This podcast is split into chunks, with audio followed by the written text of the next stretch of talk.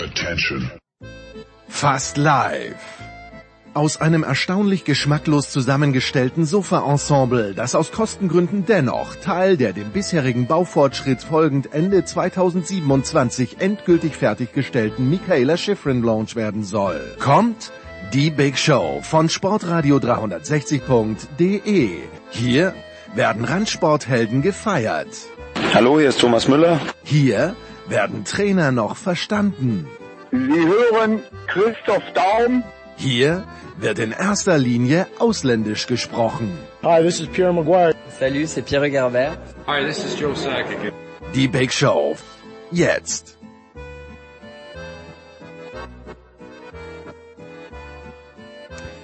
Die Big Show 501. Was haben wir heute im Programm? Es geht los mit Fußball mit Anna Dreher von der Süddeutschen Zeitung, mit Andreas Renner, mit Alexi Menüsch. Zwei Teile. Zunächst äh, die ganze Heiko Vogel-Thematik, dann bisschen DFB-Team, bisschen äh, Leverkusen. Nach äh, circa 40 Minuten kommt dann Götzi zum Reden, hauptsächlich über den Handball. Eine Stunde, drei Minuten, dann geht's los mit dem Motorsportteil. Zunächst Formel 1 mit Stefan de Vois Heinrich, mit Christian Nimmervoll, Stefan Ehlen. De Vois hat nach 80 Minuten circa auch noch ein paar Minuten Zeit für die MotoGP. Dann, nach eineinhalb Stunden, neue Rubrik, der Wunderknabe oder das Wundermädel der Woche. Nach einer Stunde 43 in etwa geht's dann weiter mit Rugby. Die Six Nations sind doch noch nicht ganz zu Ende. Nicolas Martin Jan Lüdecke und Simon Jung mit dem Update. Dann machen wir den Deckel drauf auf die Skisaison mit Roman Stelzl und mit Guido Heuber nach zwei Stunden fünf Minuten, zwei Stunden 25, dann zwei US-Sportteile mit Jürgen Schmieder und mit Heiko Oldorp. NBA gibt's auch noch. NBA geht circa nach drei Stunden los mit Sepp Dumitro und hinten raus dann noch Tennis mit Paul Häuser nach circa drei Stunden 17 und Sebastian Kaiser. Puh, ganz schön was los. Die Big Show 501 Sportradio 360 mit einer wunderbaren Fußballrunde geht's los und das ist zunächst in München. Äh, ich, das letzte Mal habe ich ihn gesehen vor acht Tagen, Alexi Menüsch im Stadion an der Schleißheimer Straße. Danach gab es das Achtelfinale des französischen Pokals. Ich hoffe, Alexi, es hat sich ausgezahlt, dass du uns so früh verlassen hast. Absolut, hat sich gelohnt, ja. Guten Morgen. Guten Morgen. Äh, wie ging das Spiel aus? Wie viele Tore hast du gesehen, mein Lieber? Äh, seitdem waren einige Spiele, aber ich kann mich noch dran erinnern, es waren drei und alle für Hm. Katar. Ah, wunderbar, ausgezeichnet. Dann ebenfalls mit dabei von der Sohn Andreas Renner. Guten Morgen, Andreas. Hallo. Und ich freue mich sehr, zum zweiten Mal ist sie dabei. Und nun zum Sport heißt der Podcast, den Anna Dreher bei der SZ moderiert. Anna, schönen guten Morgen. Schönen guten Morgen in die Runde. Jetzt ist natürlich komplett klischeehaft, wenn wir mit dem Heiko Vogel Thema anfangen, aber ich möchte es trotzdem machen, weil ich möchte kurz vorausschicken, Heiko Vogel war hier auf Vermittlung von Martin Konrad vor, ich glaube, einem Jahr zu Gast hier und damals war, war kurz die Zeit vorbei, nachdem er Sturm Graz Trainer war. Sturm Graz, man weiß es, der Verein meines Herzens. Und Heiko Vogel hat da einen super, total vernünftigen Eindruck gemacht. Und vielleicht ist er auch gar nicht unvernünftig per se. Aber als ich diese ganze Geschichte gelesen habe äh, und dann nachgelesen habe, okay, er hat von, hat von sich aus vorgeschlagen, quasi als Strafe eine Frauen- oder Mädchenmannschaft zu trainieren, da dachte ich schon langsam, das ist ein Drehbuch von David Schalko und das kann nicht ernst gemeint sein. Wer hilft mir bei der Einordnung? Andreas, fang du an, weil es wäre jetzt komplett klischeehaft, wenn, wenn ich da jetzt das der Anna sofort aufs Auge, auf, aufs Auge drücken würde. Andreas, bitte.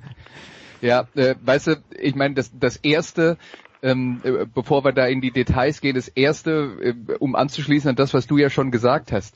Es ist durchaus möglich, dass ein Mensch äh, wie Heiko Vogel in, sagen wir mal, 72 Bereichen des menschlichen Lebens gute und vernünftige Entscheidungen trifft und in ein oder zwei Bereichen nicht. Ne? Und ähm, das ist, ähm, ich habe ich hab den Eindruck, wir tun uns schwer damit, äh, damit leben zu können, dass Menschen nicht entweder nur gut oder nur schlecht sind. Und ähm, es gibt natürlich sicher welche, bei denen man sich darauf einigen könnte, dass da nicht viel Gutes zu holen ist oder nicht viel Schlechtes zu holen ist, aber die meisten haben halt Stärken und Schwächen und Heiko Vogel hat sich da halt einen Ausrutscher erlaubt, dem man nur hoffen kann, dass er dass es halt wirklich nur ein Ausrutscher war und dass es nicht äh, irgendetwas ist, was äh, äh, was bei ihm äh, im innerlich tief äh, äh, tief festsitzt. Aber ja, wer, wer, wer kann das schon aus der Distanz sagen? Also es war auf jeden Fall richtig blöd und was jetzt die Geschichte anging, mit ähm, es gab das Angebot als Strafe in Anführungszeichen eine Jugend äh, eine Mädchen- oder Frauenmannschaft zu trainieren. Ähm, das kommt jetzt natürlich idiotisch rüber und das hat was mit der Formulierung sicher auch zu tun, aber dass er ähm, quasi als Strafe in Anführungszeichen ähm, Trainingsarbeit leistet, seine fußballerisches Wissen zur Verfügung stellt in irgendwelchen Bereichen. Es hätte ja auch eine jung, äh, ähm, äh, eine männliche Jugendmannschaft sein können. Das ist mir jetzt ein bisschen zu sehr äh, auf die äh, aufs Gaspedal äh, Pedal getreten, wenn man dann äh, wenn man das jetzt äh, zum Riesenthema macht. Ich verstehe natürlich, ähm, dass eine Frauenmannschaft zu trainieren auf gar keinen Fall eine Strafe ist und für viele Trainer ist es eine äh, äh, ist es äh, ist es natürlich absolut eine super Gelegenheit ähm, äh, sich im Fußball zu etablieren und ähm, äh, und sich weiterzuentwickeln und äh, ja äh, das ist äh, das ist ja absolut aller Ehren wert.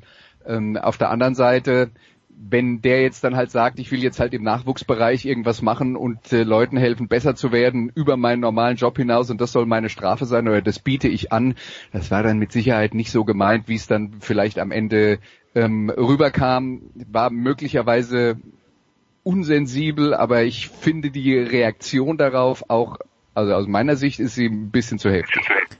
Ich glaube, er hat einfach nicht äh, nachgedacht, ehrlich gesagt. Also ich habe ähm, ihn noch nie persönlich getroffen, deswegen fällt es mir auch schwer, aus der Ferne Heiko Vogel ähm, da wirklich scharf zu analysieren in seinem Verhalten. Aber ähm, der eine Punkt ist ja, was ist die tatsächliche Strafe?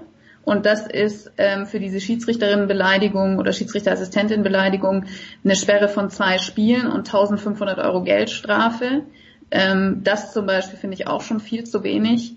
Und diese Auflage, ähm, ja als Strafe oder als Buße dieses Team zu trainieren, das, das ist ja jetzt im Nachhinein auch nochmal äh, umgekehrt worden in der Außendarstellung, in dem gesagt wurde, er oder in dem er gesagt hat, er hat das angeboten. Ähm, darüber kann man sicherlich auch nochmal diskutieren. Aber ich glaube, der Hauptpunkt in dieser Sache ist wirklich das Verhalten auf dem Platz. Und ja. ähm, das ist, ähm, wurde ja gerade auch schon angesprochen, die Frage, wie tief sitzt das drin? War das ein Ausrutscher? Aber ähm, es gibt ja in diesem, in diesem Bericht äh, zu dem Spiel auch Zitate, also was er da gesagt hat. Äh, und wenn man jetzt den ersten Ansatz anguckt, dieses guck dir die drei an, was will man da erwarten, das ist, glaube ich, was, was äh, Trainer durchaus mal sagen.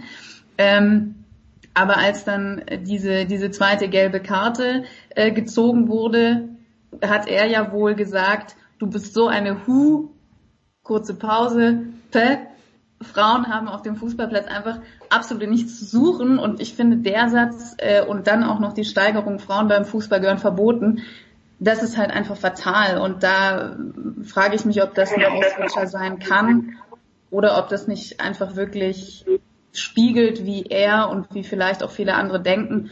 Und dass dann der der die Reaktion so stark ausfällt, das finde ich absolut verständlich, weil äh, das ist meiner Meinung nach ein Verhältnis und eine Denkweise, äh, das äh, ist mehr als gestrig. Also finde ich, finde ich persönlich schon schlimm, wenn das Ausdruck ist dessen, was, was äh, wahrscheinlich auch von vielen noch gedacht wird.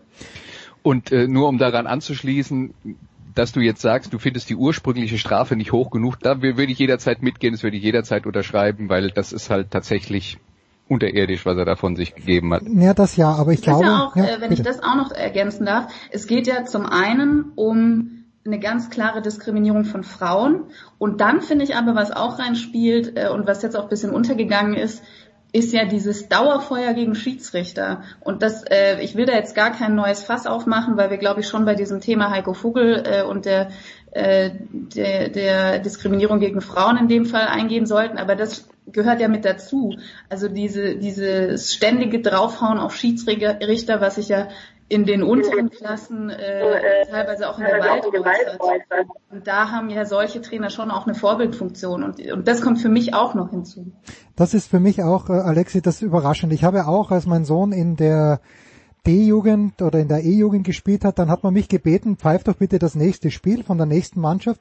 Ich wurde in einer Art und Weise beschimpft, das kann sich keiner vorstellen da. Und das, das war, war eine E-Jugendmannschaft. Wenn wir Basketball-Bundesliga in Deutschland anschauen, Handball-Bundesliga, die Schiedsrichter, die werden äh, bearbeitet die ganze Zeit. Jetzt kriegt man es ja noch umso mehr mit. Ähm, muss man das? Nein, man muss es nicht. Aber wie? Man muss es nicht akzeptieren. Aber wie denkst du? Ähm, ist das einfach Teil der ganzen Geschichte? Und jemand wie Heiko Vogel, der schon so viel Erfahrung hat, müsste da mit gutem äh, Vorbild vorangehen? Oder muss, müssen härtere Strafen her, Alexi? Ja, Heiko Vogel hat auf jeden Fall eine, eine Vorbildfunktion und da hat er natürlich einen großen Fehler gemacht, beziehungsweise mehrere, wenn er sich so aus der Wut rausgebracht hat. Ähm, ob die Strafe jetzt hart genug ist oder nicht, das kann jeder beurteilen, wie er will, aber es geht auch, also ich, wir haben das gute Beispiel gehabt, jetzt im Herbst in der Champions League, als zum ersten Mal in der Geschichte eine Frau gepfiffen hat. Ich glaube, das war Juventus Turin gegen Dynamo Kiew. Und da war der Respekt der Spieler gegenüber Stephanie Frappard richtig groß. Mhm. Und sie hat es richtig souverän geleitet, macht sie auch in der französischen Liga seit ein paar Monaten. Und äh, da sieht man auch, dass sie aber die einzige ist. In Deutschland hat man gedacht, nach Bibiana Steinhaus kommen andere danach, aber es ist stehen geblieben.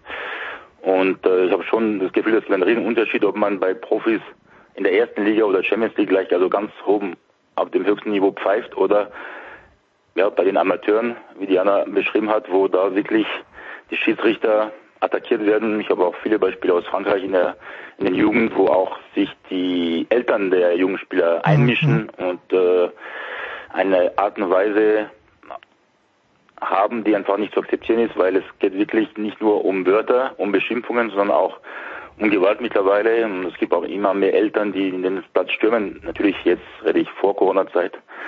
Und die wird wieder kommen, weil äh, das wird sich nicht beruhigen. Es gibt immer mehr Eltern, die glauben alle, der, ihren Sohn ist, ist der Beste oder der Tochter, die, die wird es schaffen. Und dadurch machen sie noch mehr Druck auf alle, auf die Trainer, auf die Mannschaftsspieler, auf die Gegner und eben auf die Schiedsrichter. Und das ist schon eine sehr gefährliche Entwicklung.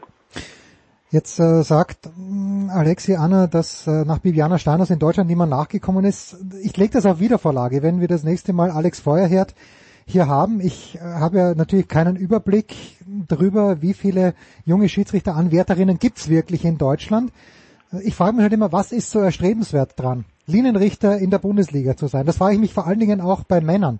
Aber denkst du vielleicht, dass es, äh, dass die Frauen hier auch ein kleines bisschen schlauer sind und sie sagen, nee, das tue ich mir überhaupt nicht an?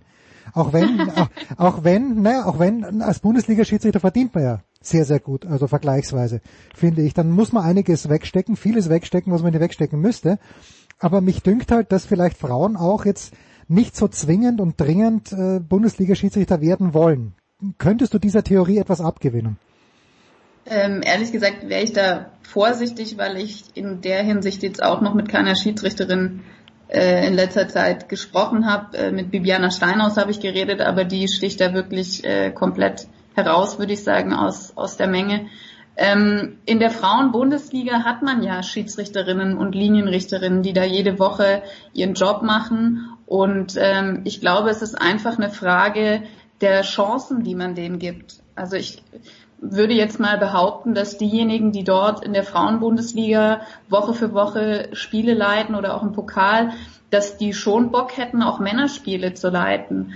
Aber ähm, dann muss eben auch eine gewisse Durchlässigkeit gewährleistet sein äh, und, und auch gewisse Chancen gegeben werden, dass sich diese Schiedsrichterinnen auch beweisen können. Und das ist jetzt eine Frage, die kann ich nicht mit äh, absoluter Zufällig Zuverlässigkeit beantworten, inwieweit diese Chancen gewährleistet werden. Ähm, weil jetzt das Beispiel Steinhaus oder das Beispiel Frappard zeigen ja, dass äh, da absolut nichts dagegen spricht. Also dass äh, die Frauen das genauso können wie die Männer. Und äh, insofern glaube ich, liegt es eher daran, dass vielleicht die die Möglichkeiten irgendwie verbessert werden müssten oder auch vielleicht eine andere Ermunterung noch stattfinden müsste. Und ich glaube, auch da spielt eine Atmosphäre mit rein, die sich jetzt eben auch in den Aussagen von Heiko Vogel gezeigt hat. Hm.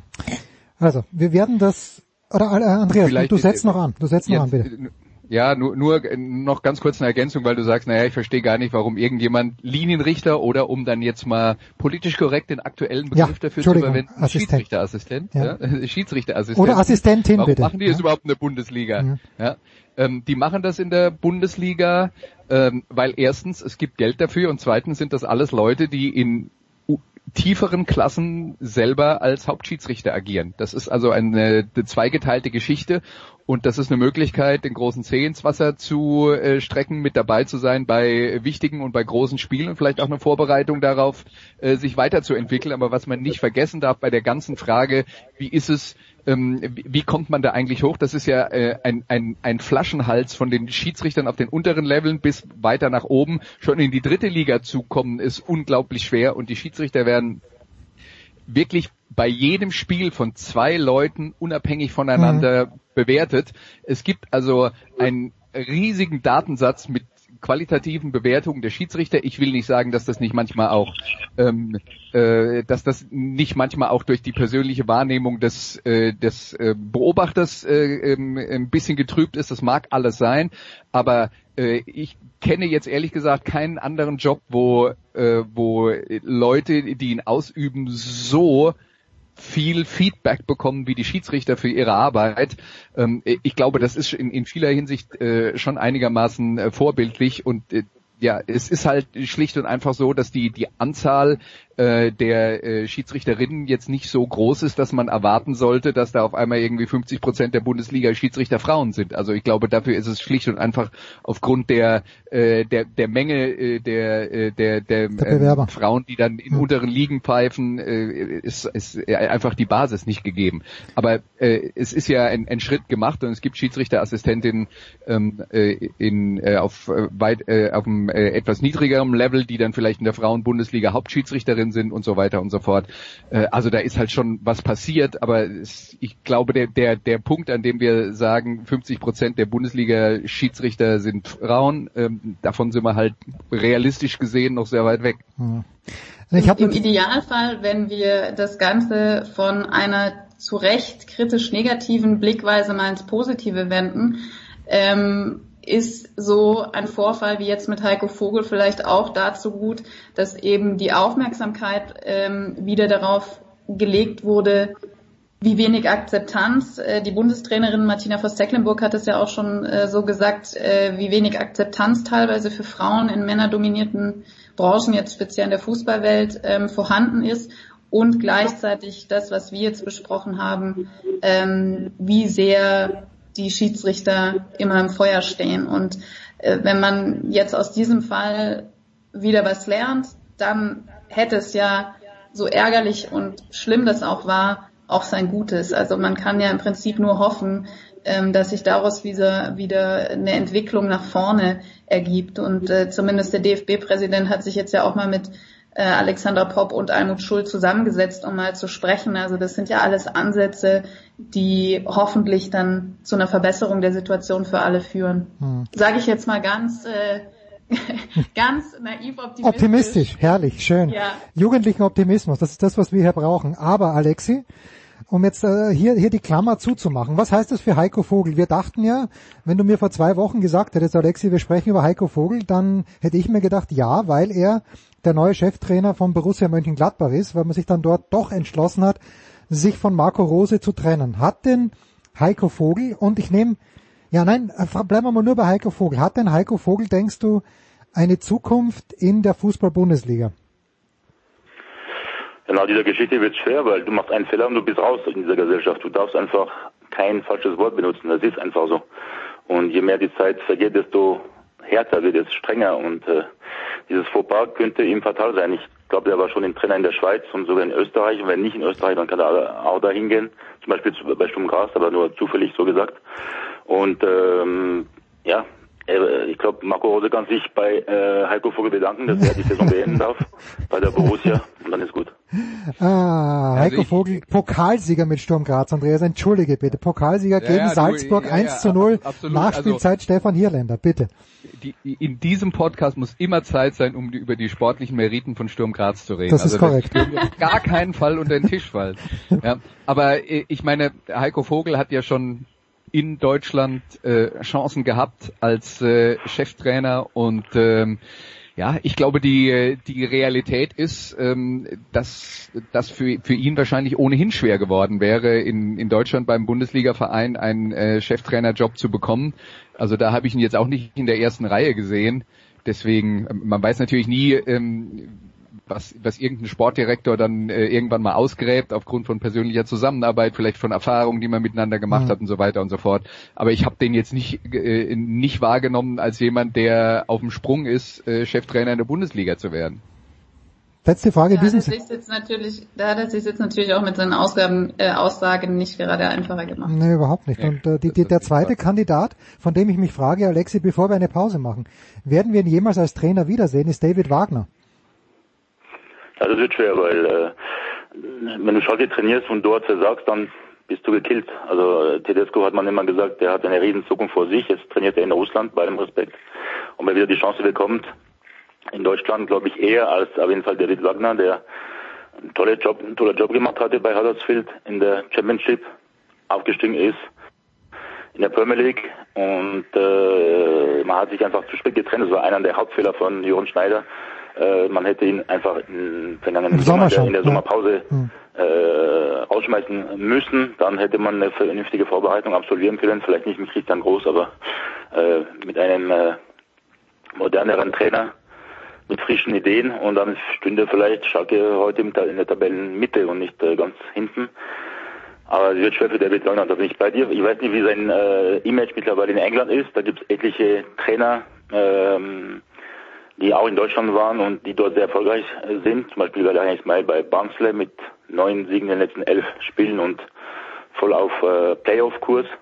Also ich glaube, seine Zukunft eher äh, in England zu sehen als in Deutschland. Herrlich. Dass du das sogar weißt, Alexi, das ist großartig. Wir machen eine ganz kurze Pause und dann geht's weiter in der Big Show 501 mit Anna Dreher, mit Andreas Renner und mit Alexi Menüsch.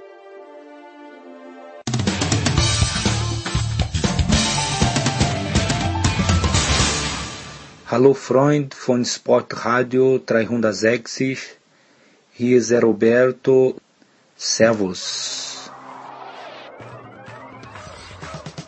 Sportradio 360, die Big Show 501 geht weiter mit Fußball, präsentiert von bet365.com. Langweiliges Spiel, Geld zurück bei bet365.com. Bei 0 zu 0 gibt's die Kohle wieder zurück. Andreas Renner von der Sonne ist da, Alexi Menüsch von der Sonne ist da und Anna Dreher von der Süddeutschen Zeitung. Ich muss schon wieder was Persönliches sagen zu Beginn äh, des zweiten Teils. Ich habe eine sehr, sehr glückliche Jugend gehabt, Andreas. Ich war Sturm Graz, wenn wir sind fast Meister geworden, habe mich mit meinen Eltern prächtig verstanden, aber zwischendurch denke ich mir immer, vielleicht sollte ich mich nochmal von irgendjemand adoptieren lassen. Und der letzte, von dem ich mich gerne, also wirklich der jüngste, von dem ich mich gerne adoptieren hätte lassen, ist Peter Boss. Was soll ich dir sagen? So wie so traurig wie der gesessen ist am Samstag bei der Hertha auf der Trainerbank, haben wir gedacht, das ist so ein geiler Typ, seine Interviews sind super, er lässt eigentlich einen lässigen Fußball spielen.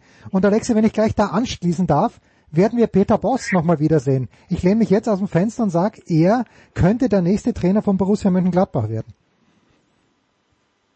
Das glaube ich nicht. Also Peter Boss hat äh, viele Kontakte nach Frankreich, er war ja Deutschspieler, spricht fließend Französisch. Er hat vor ein paar Wochen Nizza abgesagt ihr werdet lachen, weil es nur Nizza ist, aber die haben unheimlich viel, viel äh, Geld äh, mit einem der reichsten Eigentümer der Welt, Jim Radcliffe äh, aus England und der will wirklich eine große Mannschaft aufbauen. Und ähm, jetzt hat er Nizza abgesagt und gemeint, ja, ich möchte gerne einen neuen Verein übernehmen, der größere Ambitionen hat, aber ich glaube, das ist noch nicht ganz vom Tisch. Und auch Olympique Lyon ist auf der Suche nach einem neuen Trainer und wird nächste Saison wohl die Champions League bestreiten und da sind Lucien Favre und Peter Boss die ganz großen Favoriten.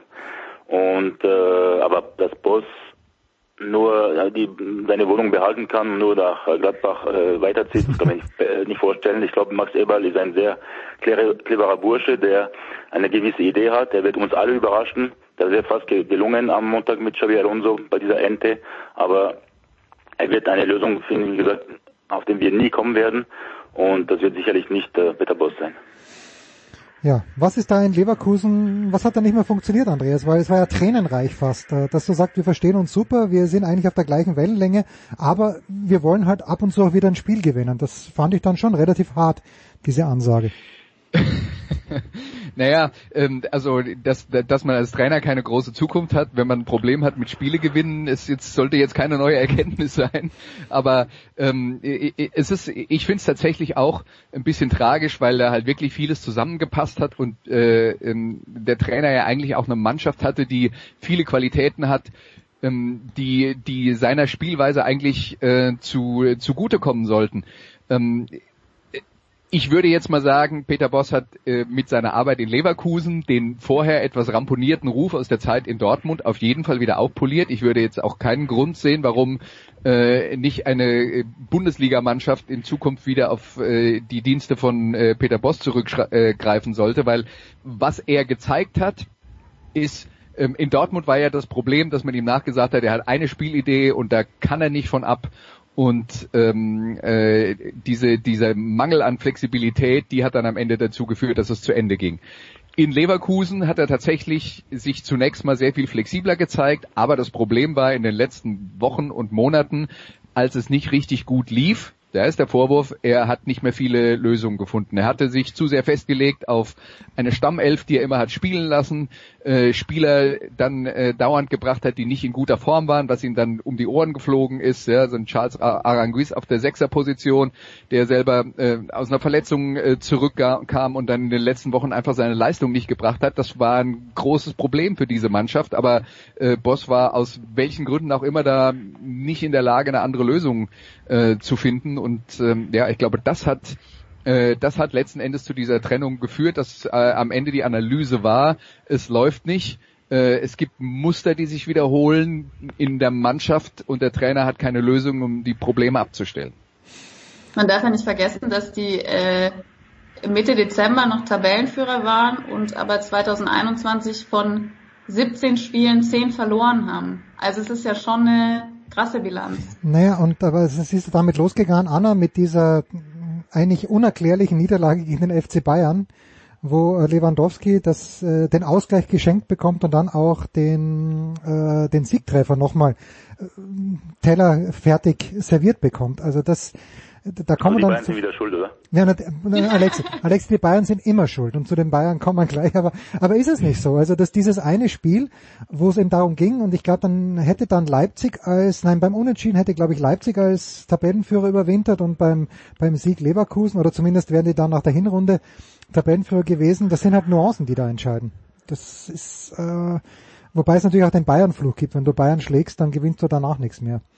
Ich finde schade. Also ich, man, man kann wirklich auch dem Rudi Völler ein paar Vorwürfe machen, weil natürlich, also ich finde die Mannschaft von in der Breite vielleicht am besten aufgestellt. Die haben noch eine, eine stärkere Bank als die Bayern, nicht von der Qualität, aber von der Quantität, was die da an, an Möglichkeiten haben. Aber die haben immer auch viele Verletzte gehabt. Aber wie kann es sein, dass die Chefs dieser Mannschaft, die einzigen, die die Mannschaft führen können, ständig verletzt sind, die Bänder. Warum haben man nicht antizipiert, dass die eh bald aufhören? Und äh, Baumgartlinger, das war natürlich das große Pech, weil er war vielleicht der Mann der Hinrunde, hat sich dann am Knie verletzt und fällt seit zwei, drei Monaten aus.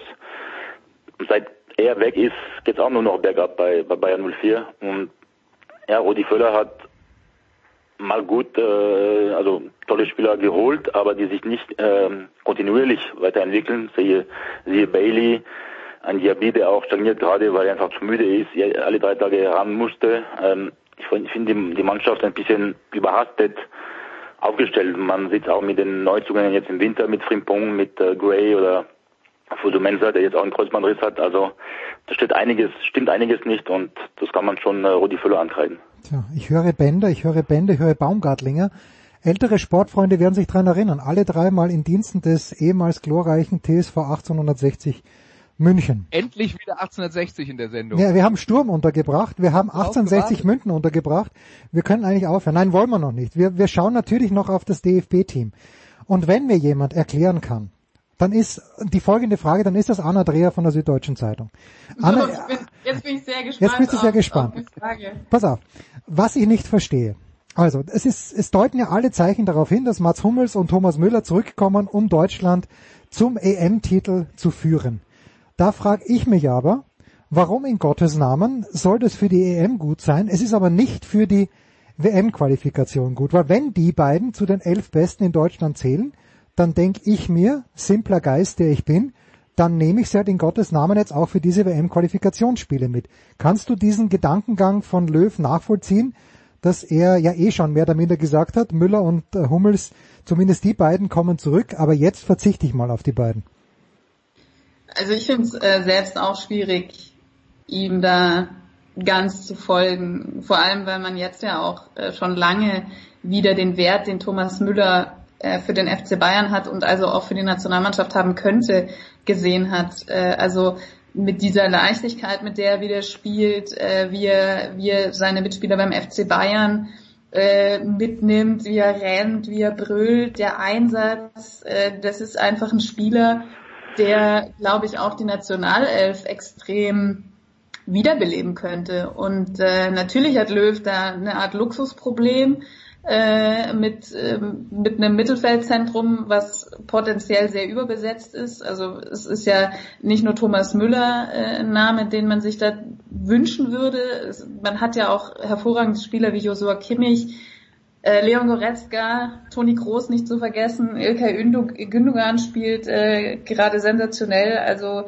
ähm, in der Hinsicht könnte man sagen, okay, vielleicht ist es mannschaftspsychologisch, dass er sagt, äh, er holt jetzt nicht auch noch Thomas Müller da ins Boot. Aber auf der anderen Seite, glaube ich, ähm, ist Löw gerade nicht in der Position, da wo die Nationalmannschaft gerade steht oder zuletzt stand, auf jemanden wie Müller zu verzichten. Alexi, in welcher Position ist Joachim Löw eigentlich? Ich glaube, es gibt äh, auch vielleicht gewisse Ansprachen, die wir gar nicht kennen zwischen Vereine und Nationalmannschaft. Ein Müller und Hummels haben ein Mammutprogramm im April, mhm. Champions League und Bundesliga, plus englische Woche in der Bundesliga rund um den 20. April. Das heißt, wenn Dortmund und Bayern weiterkommen im Viertelfinale der Champions League und sich im Halbfinale treffen, dann äh, spielen sie, weiß nicht wie viele Spiele jetzt, aber acht, neun Spiele in 30 Tagen. Und die sind beide ja, fast weit über 30, aber auf jeden Fall können sie vielleicht dieses Pensum besser gestalten, wenn sie jetzt eine zweiwöchige Pause, jetzt haben der FC Bayern und Thomas Müller hat zweimal trainiert die Woche und jetzt hat, haben die frei bis nächste Woche Montag und können schon gut regenerieren und die WM-Qualifikation, ja, was ich äh, komisch finde, und das habe ich auch heute in der Equipe geschrieben, äh, sind die ersten drei WM-Qualifikationsspiele für Joachim Löw, aber auch die letzten drei. Und das klingt irgendwie komisch. Das, ja, okay. Ja, vom Kalenderplan und ich kann verstehen, dass man auf Müller und Hummels noch verzichtet bis äh, Mai. Luxusproblem siehst du das auch, Andreas. Also die äh, Groß ist ja glaube ich nicht dabei, wenn ich es richtig verstanden habe. Aber Gündogan ist wieder abgereist. Ist wieder ja. abgereist. Aber potenziell, sage ich mal. Ja, ja, potenziell, gar keine Frage. Und Gündogan die letzten Wochen, Anna sagt's ja, äh, nicht nur, dass er dirigiert wen will, der trifft ja auch neuerdings. Also in welcher Position ist denn Joachim Löw aus deiner Sicht, Andreas? Für mich richtig, richtig schöner Befreiungsschlag jetzt eigentlich. Du, äh, also die, die Position, in der Joachim Löw ist, es, es kann ihm wirklich total egal sein, was wir jetzt davon halten, wie er jetzt seine Mannschaft nominiert. Endlich kann das ihn das. Thema ist ja jetzt durch. Ja? Das, das also, hat ihn 14 Jahre gequält, was wir über ihn denken, und jetzt kann es ihm wurscht sein. ähm, also äh, das Argument, das Alexi gebracht hat für diese ähm, Nicht-Nominierung von Hummels und Müller, finde ich absolut nachvollziehbar. Ich denke, das äh, ist auch ein ganz wichtiger Punkt. Ich glaube auch, was Joachim Löw sieht und was man nicht unter den Tisch fallen lassen sollte bei all den ähm, Nationalmannschaftsspielen, die es jetzt in der Corona-Zeit gab, beziehungsweise eigentlich bei allen Nationalmannschaftsspielen, die nicht ähm, äh, die nicht in der Vorbereitung äh, auf, auf irgendwelche großen Turniere ähm, äh, in, in diesem Rahmen gesehen werden. Da kommen die Spieler zusammen, da wird eine Mannschaft zusammengewürfelt, die stehen auf dem Platz, machen das erste Spiel und so weiter und so fort. Wenn es jetzt also darum geht, Hummels und Müller, die ja jetzt anderthalb Jahre nicht mehr mit dabei waren, irgendwie einzubauen in diese Geschichte und es sind glaube ich dann sogar zweieinhalb Jahre, wenn ich wenn ich nicht gerade Unsinn erzählt habe. Also ich, wenn ich, ich glaube, mhm. ich habe eben Unsinn erzählt. Also auf jeden Fall, die waren nicht mehr mit dabei. Und wenn es jetzt darum geht, die wieder in dieses Mannschaftsgefüge einzubauen, wäre tatsächlich die Vorbereitung auf eine äh, auf ein Turnier, wo man tatsächlich die Mannschaft ein paar Wochen zusammen hat, wahrscheinlich ein besserer Zeitpunkt als jetzt, wo man quasi von 0 auf 100 und die Jungs stehen auf dem Platz. Und ich gehe auch mal davon aus, dass man sagt, na gut, WM-Qualifikation, das ist natürlich ein wichtiges Thema für uns, aber ähm, wir sind jetzt in der Position, wo wir glauben, dass wir genug gute Spieler haben, um diese Spiele auch so zu gewinnen, ohne dass jetzt äh, Hummels und äh, Müller dafür gebraucht werden. Und dass man die dann eher so als Stabilisatoren sieht, äh, wenn es darum geht, in ein Turnier reinzugehen, wobei man natürlich an dem Punkt auch immer wieder darauf hinweisen muss, bei dieser Weltmeisterschaft 2018 waren Hummels und Müller mit dabei. Und es ist jetzt nicht so, dass wir deswegen grandios Fußball gespielt haben. Ne? Also das ist immer jetzt dann auch wieder so ein Thema bei all den Diskussionen drumherum, wo ich dann immer denke, bei den, bei den Forderungen, das habe ich ja hier auch schon oft genug gesagt, dass Hummels und Müller und am besten Boateng noch zurückkommen müssen. Bei, bei der WM waren die alle nicht gut und hinterher hieß es, der Grund, dass Löw in Nibelungentreu zu ihnen gestanden hätte, wäre der Grund dafür, dass wir bei der WM äh, so schlecht abgeschnitten haben und ein halbes Jahr später geht's auf einmal nicht mehr ohne die. Also das ist ja, also das ist die die Dynamik, die öffentliche Diskussionen haben, da kann man sich schon öfter mal im Kopf kratzen. Hm. Also in dieser ähm, Vehemenz wollte ich mich jetzt auch nicht, falls es so rüberkam, äh, verstanden wissen. Äh, nee, nee. Aber aber ich glaube so äh, grundsätzlich, wenn man wenn man anguckt, welche Energie der Müller gerade versprüht, äh, das ist ja auch eine wiedergefundene Energie von ihm, äh, dann glaube ich, kann er schon belebend äh, wirken. Aber dass das Mittelfeldzentrum natürlich auch ohne ihn hoch äh, veranlagt ist, das äh, steht auch außer Frage. Also bei Müller sehe ich halt zwei Dinge. Erstens, er ist richtig, pardon, geil aus Fußballspielen, immer noch. Dem scheint das so unfassbar viel Spaß zu machen. Und das zweite ist natürlich, ich weiß nicht, wie viele Länderspiele er jetzt hat.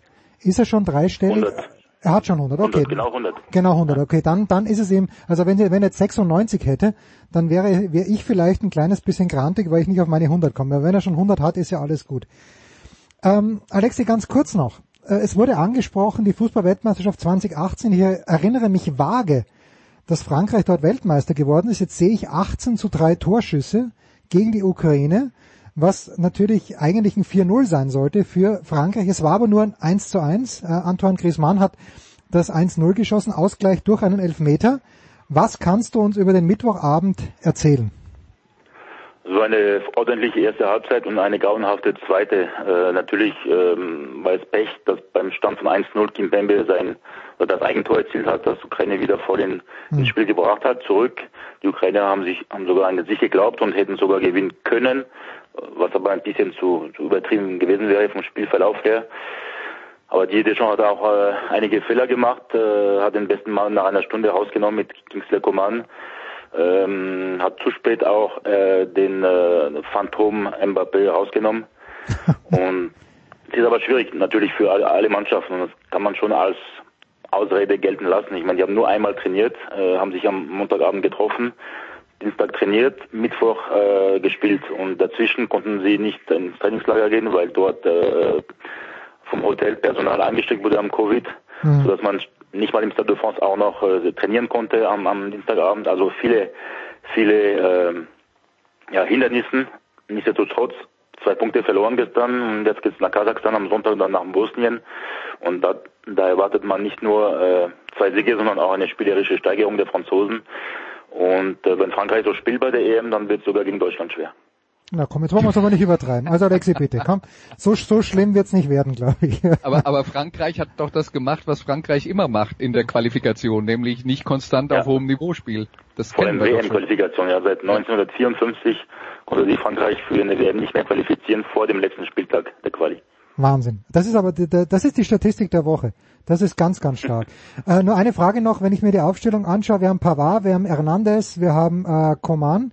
Äh, Habe ich jetzt den übersehen aus der Bundesliga. Hernandez ist äh, bei Didier Deschamps, ist der unumstritten oder gäbe es da auch Alternativen, Alexi? Ganz klar unumstritten. Und warum bei Bayern nicht? Weil der Trainer Hansi Flick heißt. Gut. Wunderbar. Na, schau, das sind einfach die kurzen Antworten, die ich gerne habe, wenn, wenn die Zeit schon ein bisschen knapp ist. die Erklärung so einfach. ja, genau. naja, dann schauen wir mal. Anna, ähm, ich habe noch an dich eine ganz persönliche Frage. Ich habe festgestellt bei der Süddeutschen Zeitung, dass du dich auch um den VfB Stuttgart gekümmert hast in den letzten Wochen. Hast du das nur gemacht, weil der Kollege Kner gerade im Urlaub war? Ähm, oder darfst du das auch machen, wenn der Kollege Kner nicht im Urlaub ist? Gibt es eine persönliche Verbindung von dir zum VfB Stuttgart? Kommst du aus der Gegend womöglicherweise? Die gibt es. Ich werde sie jetzt hier an dieser Stelle nein, nein, nein. der Weltöffentlichkeit präsentieren. Äh, ja, ich bin in der Gegend aufgewachsen. Und äh, das war natürlich der Verein, den man als Kind und, und Jugendliche ähm, am intensivsten verfolgt hat oder den ich am intensivsten verfolgt habe. Insofern äh, ist da eine gewisse ähm, Verbindung und äh, ich würde sehr gern viel öfter über den VfB schreiben. Ich komme nicht so dazu, genauso wenig wie ich äh, zuletzt ins Stadion dort es geschafft Hm. habe. Aber ich hoffe, dass sich das irgendwann wieder einpendelt und äh, ich öfter wieder in Bad Cannstatt im Stadion sitzen werde und darüber berichten werde. Ah ja, ich, ich ahnte Folge. Wir werden übrigens gleich den nächsten Stuttgarter, dann haben den nächsten Schwaben zumindest mit Götzi, aber das dann im Handballteil. Alexi, am Wochenende, womit wirst du dich beschäftigen am kommenden Wochenende? Oh, ein schönes freies Wochenende in der wunderschönen Stadt Ingolstadt. Ah, in deiner Geburtsstadt. Das äh, ist das nächste, die nächste Der Revelation Geburtstag hier. nicht, der Geburtstag meiner Mutter. Ich bin in Paris geboren, nach wie vor. Ach, du bist in Paris geboren. Okay. Ah ja, Ah, ein größter Fehler. Ach komm. Ja, da, du hattest herzlich wenig Einfluss drauf, immerhin. Andreas, an, nein, wir fangen mit Anna an, weil Andreas, bei dir weiß ich ja, was du am Wochenende treibst. Aber Anna, was ist beruflich auf dem Programm bei dir am Wochenende? Aber ich weiß noch nicht, was der Andreas macht. Ja, Moment, das, das sagen wir dir ja dann gleich. Das sagen wir, das, das ist, Oh, das ist der, okay. Das ist der Cliffhanger dann. Was wirst du, ja, was wirst du Ähm, machen am ich- Wochenende? Ich freue mich sehr, dass die Formel 1 Saison beginnt Ah, ja. am Sonntag in Bahrain. Und ähm, abgesehen von dem Sonntagsdienst, der ansteht, werde ich dann natürlich sehr gespannt das Rennen verfolgen um 17 Uhr. Und äh, mal gucken, ob die Mercedes sich äh, besser schlagen als in den Tests und äh, natürlich auch vor allem, wie sich Mick Schumacher in seinem ersten Formel 1 Rennen schlägt. Tja, ich darf so viel vorausschicken. Wir haben auch eine Formel 1 Runde in dieser Sendung, die wir schon aufgenommen haben. Du kannst dich einmal auf Platz 19 oder 20 einstellen, wenn alle ins Ziel kommen, was Mick Schumacher angeht. Aber das, äh, das ist noch vorsichtig formuliert. Sagen, sagen die dortigen Experten. Sagen, sagen die dortigen Experten, ja, weil das muss eine komplette Gurke sein und Philipp Schneider war letzte Woche im Stadion an der Schleißheimer Straße, hat gesagt auch, also äh, leider äh, der Haas ist eine Vollgurke in diesem Jahr und da wird nichts zu reißen sein. Na gut, Andreas. Ist ja auch sehr sympathisch, weil der äh, Teamchef Günther Steiner das auch selber sehr offen sagt. Insofern. Er ist ja auch ein Österreicher. Nein, ein Südtiroler. Okay, ja, so, so, so, Südtiroler. so rum ist richtig. Andreas, wir beide werden plaudern an diesem Wochenende. Ja, ganz genau, weil äh, es gibt natürlich auch an diesem Sonntag wieder eine neue Folge von Musikradio 360 und äh, dieses Mal habe ich mir ein Thema ausgesucht, ähm, äh, wa- was ich ganz gerne mit, äh, mit Jens Röber als Moderator besprechen würde. Und zwar gibt es äh, Nominierungen für die Rock'n'Roll Hall of Fame und ähm, da wollen wir mal drüber reden, was ist diese Hall of Fame eigentlich? Taugt das was, wenn man da drin ist? Und äh, ja, wir reden über die Nominierungen und fünf werden ja dann äh, tatsächlich auch gekürt und da spielen wir dann eben auch ein paar äh, Songs von den Leuten, von denen ich glaube, dass sie es verdient hätten, weil ja. Und wenn irgendjemand da die Referenzgröße, Referenzgröße Ja, ist, dann du, Andreas. Ja, warum, warum ich? Ja, weil ich es kann. ja natürlich. Kurze Pause. Danke, Anna Dreher. Danke, Alexi Menüsch. Danke, Danke. Andreas Renner.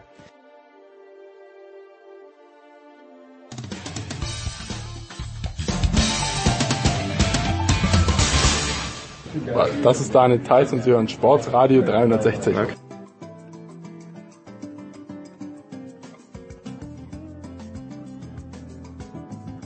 Herrschaft, es geht weiter in der Big Show 501 und vor gar nicht allzu langer Zeit, vor exakt sieben Tagen, ist mir der große Markus Götz gegenüber gesessen und hat kein Bier bekommen im Stadion an der Schleißheimer Straße, weil er auf dem Weg nach Mannheim war. Götzi, grüß dich. Äh, er hat keins genommen. Das wäre die richtige Formulierung gewesen. Weil er auf dem Weg zur Arbeit nach Mannheim war. Das ist richtig, ja. Das ist richtig, weil wir haben es schon öfter angesprochen, am Mittwochnachmittag im Stadion ist das Bier weggegangen, wie die sprichwörtliche äh, warme Semmel. Aber am Donnerstag Bei war deiner Gästeliste hätte ich das aber vorhersagen können. ja, ich nicht. Ich dachte, es war ein Scherz. Als Körny sagt, gibt's denn Bier, dachte ich, das war ein Scherz und dann, dann ist der ganze Kasten weg. Natürlich nicht allein von Körny, aber immerhin. Ja, Götzi, wir sitzen also am vergangenen Donnerstag zusammen, Toni Tomic und du, zwei Schwaben. Und was, was, was loben wir den VfB Stuttgart? Und was für eine geile Mannschaft. Und ist das schön, denen zuzuschauen? Und dann kriege ich eine Push-Mitteilung am Samstag, dass in der 19. Minute war es, glaube ich, ähm, Alfonso Davis rote Karte. Denke mir noch, geht ja gut los. Fünf Minuten später drei weitere Push-Nachrichten, 3-0 Bayern. es ist, es, es, äh, aber weißt du was? Auch das macht Spaß finde ich, dass, dass, Ja, dass man den VfB vielleicht. zu, nein, nein, nee, aber ich meine, ich, du weißt ja, ich mag die Bayern nicht, aber allein, dass man beim VfB immer davon ausgehen kann, sie spielen nicht so wie Bielefeld, stellen sich nicht einfach nur mit 18 Mann hinten rein, das ist auch eine Qualität, die ich schätze beim VfB. Ja. Aber das hat ja auch wieder was Tragisches, diese Konstellation. Der VfB spielt ja bis zu diesem Platzverweis echt gut mit. Und irgendwie hat er alles durcheinander äh, gebracht und ähm, nicht zum besseren Ende für den VfB. Es hat daher die Tragik. Ähm, und dafür ist der VfB halt auch schon immer zuständig gewesen. Insbesondere wenn es gegen die Bayern ging. Ja, also ich äh, gibt's irgendwie das eine Spiel, gibt's das legendäre Spiel des VfB gegen die Bayern, wo der VfB gewonnen hat? Weil ich erinnere mich, äh, ist es nicht eher immer umgekehrt? Nein, ich, ich glaube einmal letzter Spieltag hat sogar Gaupi das Einzelspiel gemacht für Sky, wo der VfB in, in München was 4-0, Ja, aber da 4-1 ging's ja gewonnen, da nichts. ging's um nichts mehr, ja. Aber ansonsten Nee. gibt's diesen Signature-Win für den VfB, wo der VfB-Fan äh, immer noch Jahre später dran denkt, damals haben wir die Bayern geknackt. Also der VfB hat mal 3-0 gewonnen gegen, gegen die Bayern zu Klinsmann-Zeiten, als Klinsmann das legendäre Fallrückzieher-Tor gemacht hat. Ach was, Ich glaube, damals hieß es noch Neckarstadion. schön. Und dann Meier Das war mit- Vorfelder das, Stadion. das, das war dann, wann war das dann? Also äh, Ende der 80er, würde ich sagen. Da war aber Meier Vorfelder noch Präsident. Ähm, mit Sicherheit, ja. Ja, ja. Da war, da war mit Sicherheit Meier Vorfelder noch Präsident. Und Axel Dünnwald-Metzler bei den Stuttgarter Kickers. Und So bei schön. einigen Flaschen Trollinger hat man die äh, Fußball-Sachlage äh, in und rund um Stuttgart besprochen. Du willst mir damit sagen, wenn diese beiden Präsidenten im Stadion gewesen wären letzte Woche, dann wäre garantiert nicht mal eine Flasche Bier übrig geblieben. Bei Bier weiß ich nicht Bescheid, aber bei Wein hätte ich, hätte ich dafür garantieren können. In Germany we call it a Klassiker. Am Samstag, 18.05 Uhr. Götzi, wirst du in Flensburg sein? Wenn die Flensburger... Nein, nein, warum nicht? Nein. Why? Why? Weil, weil Flensburg so weit weg ist von München. Ah, okay, okay. Nein, na du, also ich, ähm, ich spare mir jetzt, äh, also das hat ja nichts mit mir zu tun, sondern wir, wir versuchen äh, alle mehr denn je regional, ähm, sofern es denn geht beim Handball, wenn man in München wohnt, ähm, der Arbeit nachzugehen. Aber du, ich, klappere, ich klappere hauptsächlich den Süden ab und ähm, ähm, war jetzt schon lange nicht mehr ganz oben im Norden in Kiel und ähm, und äh, in Flensburg. Es ist aber das Spitzenspiel, äh, eine Zwischenfrage. Also nach Kiel weiß ich, ich war schon mal in, der, in Kiel, Hamburg geflogen, dann mit dem Auto weiter nach Kiel. Nach Flensburg wahrscheinlich ähnlich, oder? Hamburg fliegen Ja, ja, und dann mit dem Auto klar. weiter. Also das ist die normale Reiseroute. Fliegst du nach Hamburg, ab in die Karre und dann fährst nochmal zwei Stunden und dann musst du aufpassen. Dann musst du die letzte äh, Ausfahrt erwischen, denn sonst bist du in Dänemark. ja, was ja nicht schlimm ist per se. Das ist übrigens, ja natürlich, aber das Problem ist, dann musst du echt einen ganz schönen Bogen fahren. Das ist übrigens wirklich so. Also das ist die allerletzte Ausfahrt vor, vor Dänemark. Schön, Ich schön. bin da tatsächlich äh, im Anfang meiner Handball-Reporterzeit habe ich einmal die, diese Ausfahrt nicht erwischt und, und, und es war schon dunkel und und ähm, ja dann musste ich mich erstmal wieder orientieren. Schön. So, wa- was erwartet uns da? Weil äh, die Flensburger haben einen, wie es so schön heißt, Minuspunkt mehr als die Kieler. Kiel 33 Punkte, Flensburg 32 Punkte. Beide Mannschaften, also Melsungen hat noch weniger Spiele, aber ansonsten hängen sie ein bisschen hinten nach. Beide mit 18 Spielen. Die Kieler gewinnen mit 10 gegen äh, Leipzig. Ja, äh, es, es, es findet in Flensburg statt. Da, da gab es wirklich, glaube ich, viele epische Duelle. Ich erinnere mich, glaube ich, sogar an ein Champions League Finale, das nicht ganz koscher gewesen sein könnte.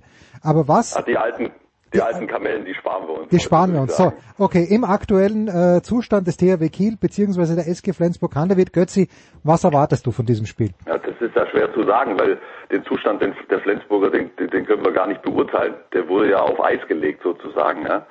Also nach der Oli-Quali äh, hat Flensburg erwischt, also nach dem nach dem Länderspiel-Break mit Corona-Fällen und die haben ja gar nicht gespielt seither. Deswegen wissen wir nicht, wie gut die Flensburger drauf sind.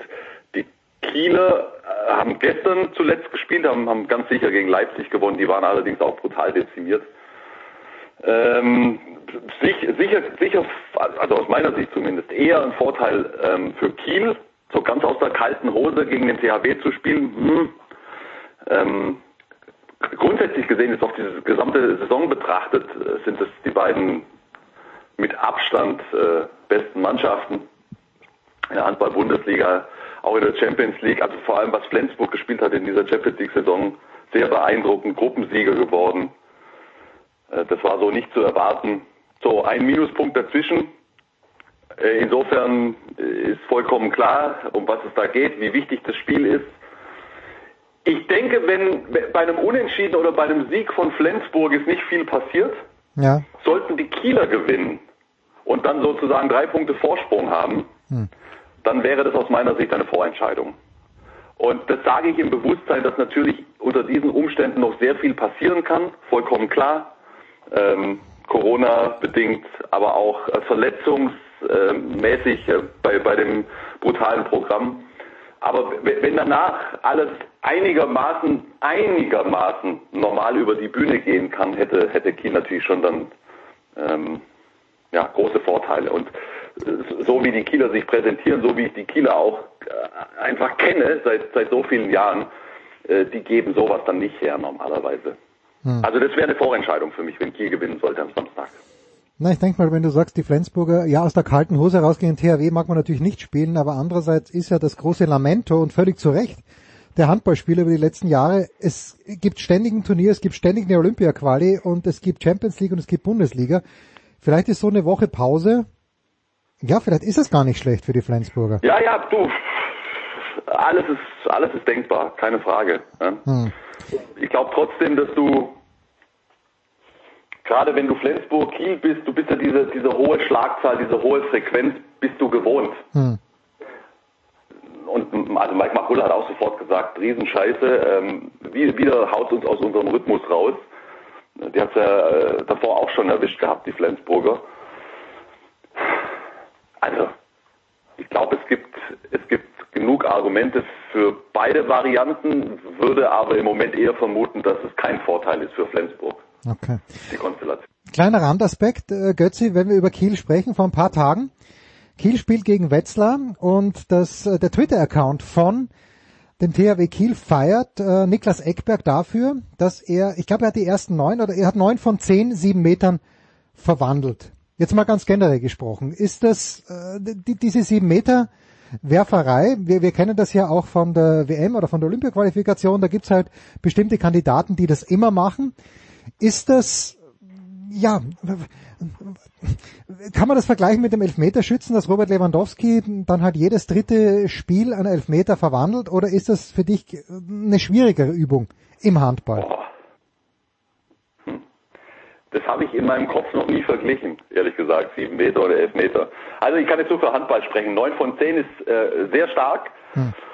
Vier von fünf, das ist so, also 80 Prozent, das ist so die Orientierungsgröße für die, für die, für die richtig guten sieben Meter Werfer und neun von zehn ist natürlich echt eine, eine Tip-Top-Bilanz, passt zu Niklas Eckberg, ist echt ein, ein Experte in dieser Disziplin sowieso. Ich, ich kenne kaum einen kaltschnäuzigeren Spieler als ihn im Abschluss.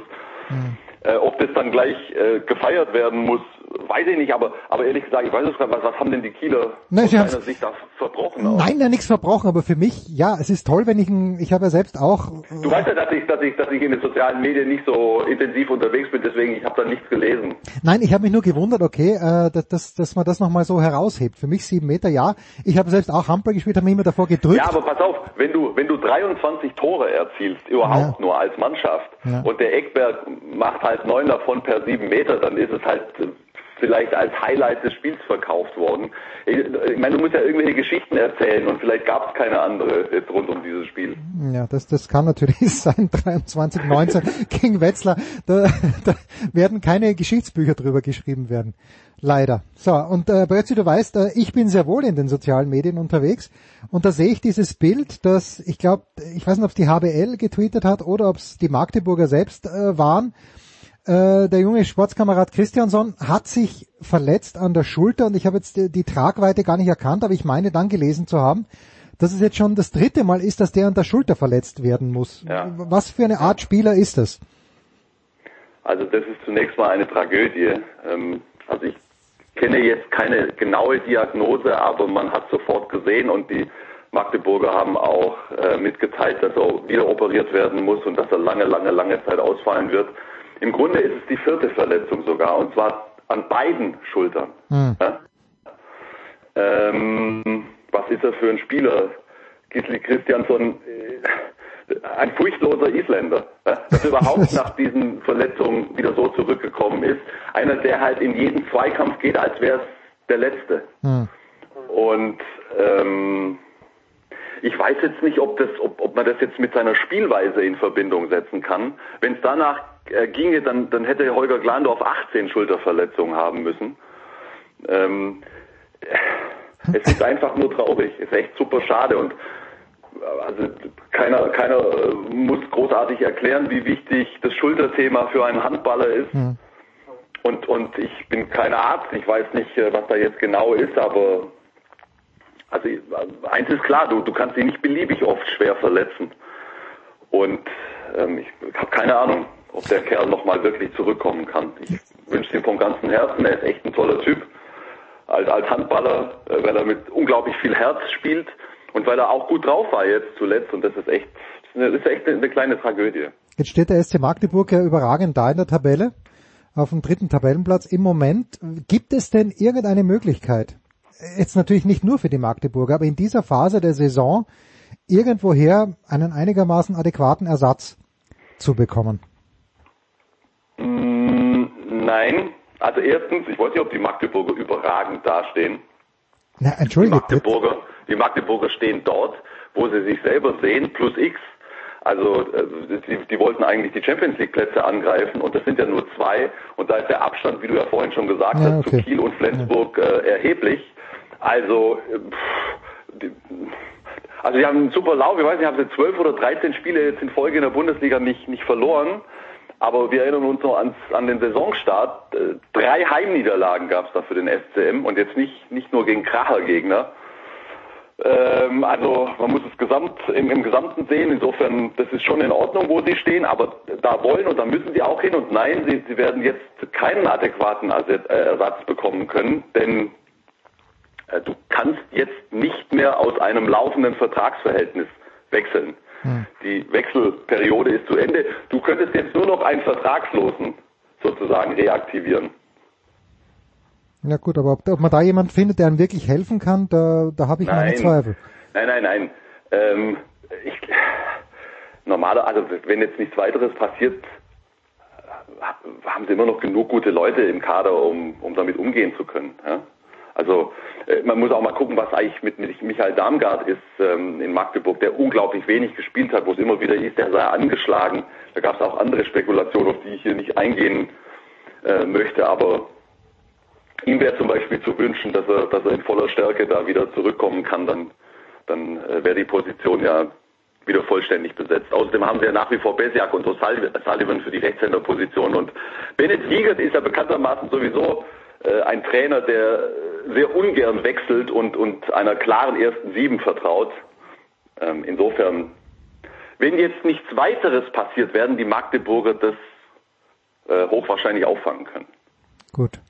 Jetzt gib mir noch eine ganz kleine Einschätzung, Götzi, weil du warst ja, glaube ich, öfter, ich habe dich, glaube ich, öfter in Ludwigshafen gehört. Kann das sein, dass du da in letzter Nö, Zeit... Ich war, ich, ich war jetzt ähm, am vergangenen Sonntag, weil ich in dieser Saison das erste Mal in Ludwigshafen. Ja, irgendwie verbinde ich dich mit Ludwigshafen. Jetzt gibt's da unten am, im Tabellenkeller, die haben wenigstens ungefähr alle gleich viel Spiele. Das, wie, wie muss ich das eigentlich verstehen, wenn du sagst, irgendwie verbindest du mich mit Ludwigshafen? ja, vielleicht habe ich gerade in dem Moment äh, mal wieder diese.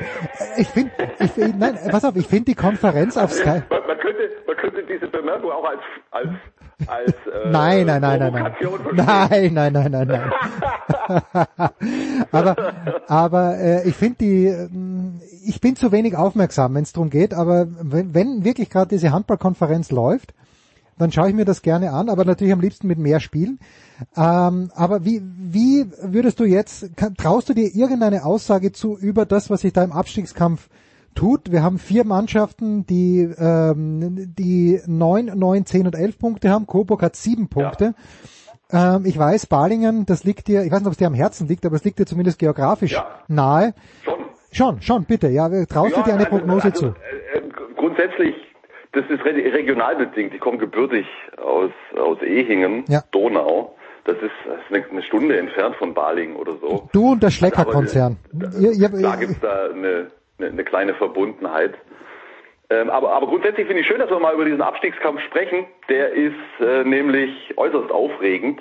Wir haben ja natürlich die Aufstockung der Liga, die Situation, also 20 Mannschaften, äh, und die werden ja wieder reduziert. Das soll ja äh, eine einmalige Angelegenheit im besten Fall gewesen sein. Vier Absteiger. Ja. ja. Und aus meiner Sicht kommen nur fünf Mannschaften für diese vier Plätze in Frage. Ich denke, dass sich Minden absetzen wird. Also sie haben jetzt ja auch die beiden elementar wichtigen Spiele gegen Coburg gewonnen. und haben jetzt, ich weiß nicht, fünf oder sechs Punkte Vorsprung. Hast du die Tabelle vor dir liegen? Ich habe Vorsprung. Es sind, es sind fünf Punkte im Moment, ja. Fünf Punkte vor Balingen hat Minden Vorsprung. Ja, das, ja ne, aber es geht ja nicht um Balingen, es geht ja um die Mannschaft. Ja, das sind sechs Punkte. Das sind sechs Punkte. So, das ist entscheidend. Ja, denn Balingen steht ja im Moment noch ja. über dem Strich. Ja. ja. Ähm, also sie haben, also Minden hat sechs Punkte Vorsprung auf den ersten Abstiegsplatz. Das glaube ich nicht, dass die nochmal ganz äh, ernsthaft da reingezogen werden. Also dass fünf Mannschaften und nur eine von diesen fünf Mannschaften, die du gerade angesprochen hast, Coburg, Essen, Nordhorn, Lingen, äh, Ludwigshafen und Balingen, nur eine von diesen fünf kann drin bleiben. Was ist das bitte für ein Hauen und Stechen? Und die, die Qualitätsunterschiede sind marginal. Ich, äh, also so wie Coburg jetzt aufgetreten ist, zweimal gegen Minden, hm. würde ich im Moment dazu neigen, ähm, also sie sind ja Letzter und sie haben die wenigsten Punkte, das sind ja Fakten und das Auftreten hat mir wirklich überhaupt nicht gefallen. Äh, die, die haben jetzt klar die schlechteste Position, aber zwischen den anderen, Balingen, Ludwigshafen, äh, Essen und Nordhorn-Lingen, da kannst du aus meiner Sicht überhaupt nichts vorhersagen. Und ähm, es gab viele, die die Essener als ganz klaren Außenseiter gesehen haben. Ich ähm, kann dir nur eins sagen, mit wem du auch sprichst in der Liga, die haben alle einen riesen Respekt vor dieser Essener Mannschaft. Und nicht äh, äh zuletzt haben sie am vergangenen Spieltag die Stuttgarter mit sieben Unterschied aus der eigenen Halle gefegt. Hm. Unglaublich spannend. Nächste Woche zum Beispiel bin ich Donnerstag in Balingen. Da spielt Balingen gegen Nordhorn. Muss ich dir auch nicht erklären, um was es da geht. Die direkten Duelle werden jetzt ähm, ja unglaublich wichtig, ganz klar. Hochinteressanter Abstiegskampf lohnt sich total da auch mal ein bisschen reinzugucken, nicht nur oben. Mit Robert Weber. Was ich habe mir, ich hab mir vorgenommen, weil wir gerade über die 7-Meter-Schützen gesprochen haben, dass ich den Weber mal anfrage und dass wir mit Robert Weber eine Viertelstunde darüber reden, wie werfe ich am besten einen 7 Meter. Überragende oh, Idee, oder? Mit, mit Robert Weber kannst du auch noch ein paar andere Sachen besprechen. Okay, gut. Jetzt pass mal auf, nur weil du sagst Hauen und Stechen. Ist es wirklich da unten dann mehr ein Hauen und ein Stechen oder ist das Handball, den man sich schon anschauen kann im Abstiegskampf? Natürlich ist das Handball, den man sich anschauen kann. Handball ist ja nicht nur ähm, der Camper-Trick und äh, die neunmalige Kreuzbewegung mit Durchbruch und Lupfer über Niklas Landin. Handball ist ja auch Leidenschaft. Handball ist ähm, Handball ist, wenn man wenn man alle Mittel, die man zur Verfügung hat, natürlich also handballerisch legale Mittel, äh, optimal ähm, ans Laufen bringt. Und das ist auch handballerisch gut, was diese Mannschaften, also jetzt vielleicht nicht in jeder Sequenz und nicht in jedem Moment und auch nicht im Vergleich zu Kiel oder Flensburg, aber hey, also ich kann mich noch erinnern, du hast die Diskussion hier auch mal aufgemacht, als vor ein paar Jahren drei Franzosen ähm, beim Champions League Final vor waren. Kannst du dich erinnern? Montpellier, PSG und den dritten habe ich und vergessen. Nantes. Ah, Nantes habe ich vergessen, ja, okay. So, und was hieß es da? Oh, die deutsche Bundesliga muss aufpassen. Oh, ähm, die französische Liga äh, zieht an, an der Bundesliga vorbei. Oh, oh, oh. Also, ehrlich Leute, das ist so ein Blödsinn. Die, die, die, die HBL ist mit so einem riesen Abstand, die mit Abstand beste äh, Liga, die es gibt, in diesem Bereich, also ehrlich untere Hälfte, das sind, die wären, die wären in jeder anderen äh, Liga wären die vorne mit dabei. Also jetzt vielleicht nicht Balingen und Nordhorn, ja, aber, aber weißt du, weißt du, so, so Mannschaften wie Stuttgart, die da noch im unteren Mittelfeld spielen, die wären in jeder anderen Liga äh, in einem anderen Bereich. Das ist diese, diese Breite, diese Qualität bis ganz unten rein ist einfach bemerkenswert und es ist, natürlich kommt es sehr selten vor, dass Coburg gegen, gegen die Rhein-Neckar-Löwen gewinnt oder dass äh, äh, Baling Kiel schlägt. Aber es ist nicht ausgeschlossen. Hm. Es kommt vor in der Bundesliga. Und ja, ich gucke mir das richtig gerne an. Diese, diese, diese Mannschaften, die da unten drin stehen. Äh, und das hat auch, äh, das hat auch handballerisch was zu bieten. Also nimm dir zum Beispiel, wenn, wenn du ja Ludwigshafen angesprochen hast, hast du mal ein Spiel von Ludwigshafen angeguckt? Weißt du, wie die spielen? Ja, nee, nicht das gar nicht. Ich schaue halt das da so ein bisschen in der Konferenz so nebenbei mit, aber da kriegt man natürlich jetzt nicht den Gesamteindruck.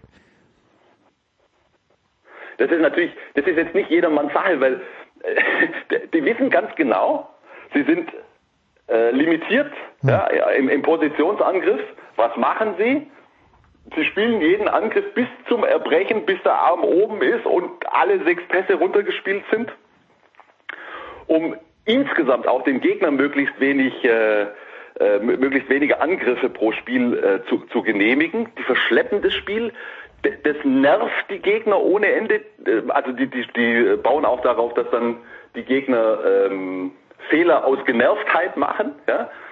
Stellen eine, eine, eine richtig harte ähm, Abwehr noch, noch mit dazu, kassieren relativ wenige Gegentore, laufen ein paar Gegenstöße und zermürben mit dieser Art des Spiels den einen oder anderen Gegner. Hm. Das, das, das ist legitim. Das ist Handball. Also das, so, so kann man Handball auch interpretieren. Ja? Ob man das dann immer schön findet, ist eine andere Frage. Ja? Die Essener zum Beispiel, die spielen richtig guten Handball. Also was, was Jamal Natsch, der davor ähm, keine, kein, ich weiß gar nicht, ob der überhaupt eine Herrenmannschaft äh, trainiert hat oder nur im Jugendbereich. Also er hat definitiv keine äh, Herrenprofimannschaft trainiert. Unwahrscheinlich, was der leistet oder was die Essener insgesamt zusammen leisten. Das ist, das ist äh, handballerisch richtig gut anzugucken und so können wir es gerade durchgehen. Also ja, zu deiner Frage und ich wollte da gerne auch mal ein bisschen ausführlicher dazu was sagen. Gerne. Weil, weil, das, weil das nicht zu kurz kommen sollte. Und weil dafür auch diese, diese Liga, die HBL steht, das ist richtig guter Sport, auch in diesem Bereich. Man geht's in die Halle und schaut es euch an. Achso, das geht gerade nicht. Word von Word ja, ja, würde Boris Becker sagen. Man kann ja auch bei Sky gucken. Selbstverständlich. Äh, heute Abend zum Beispiel. Heute Abend ähm, um, äh, was sind wir heute? 19 Uhr Göppingen gegen Minden, Hannover gegen Ludwigshafen, äh, Melsungen gegen Balingen, Coburg gegen Wetzlar. Da ist was los heute Abend, 19 Uhr. Ah, ne, es ist irgendwas ist nur abgesagt worden von ja. denen, die du gerade aufgezählt okay. hast. Ja, schaut es euch trotzdem an. Pause. Aber, aber Göppingen, Göppingen, Minden zum Beispiel findet statt. Ich werde gleich losfahren. Bitte macht das.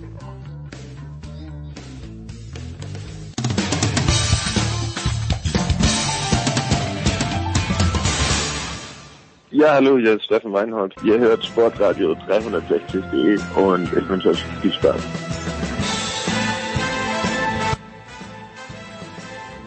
Nicht an der Hecke. Nicht an der Hecke.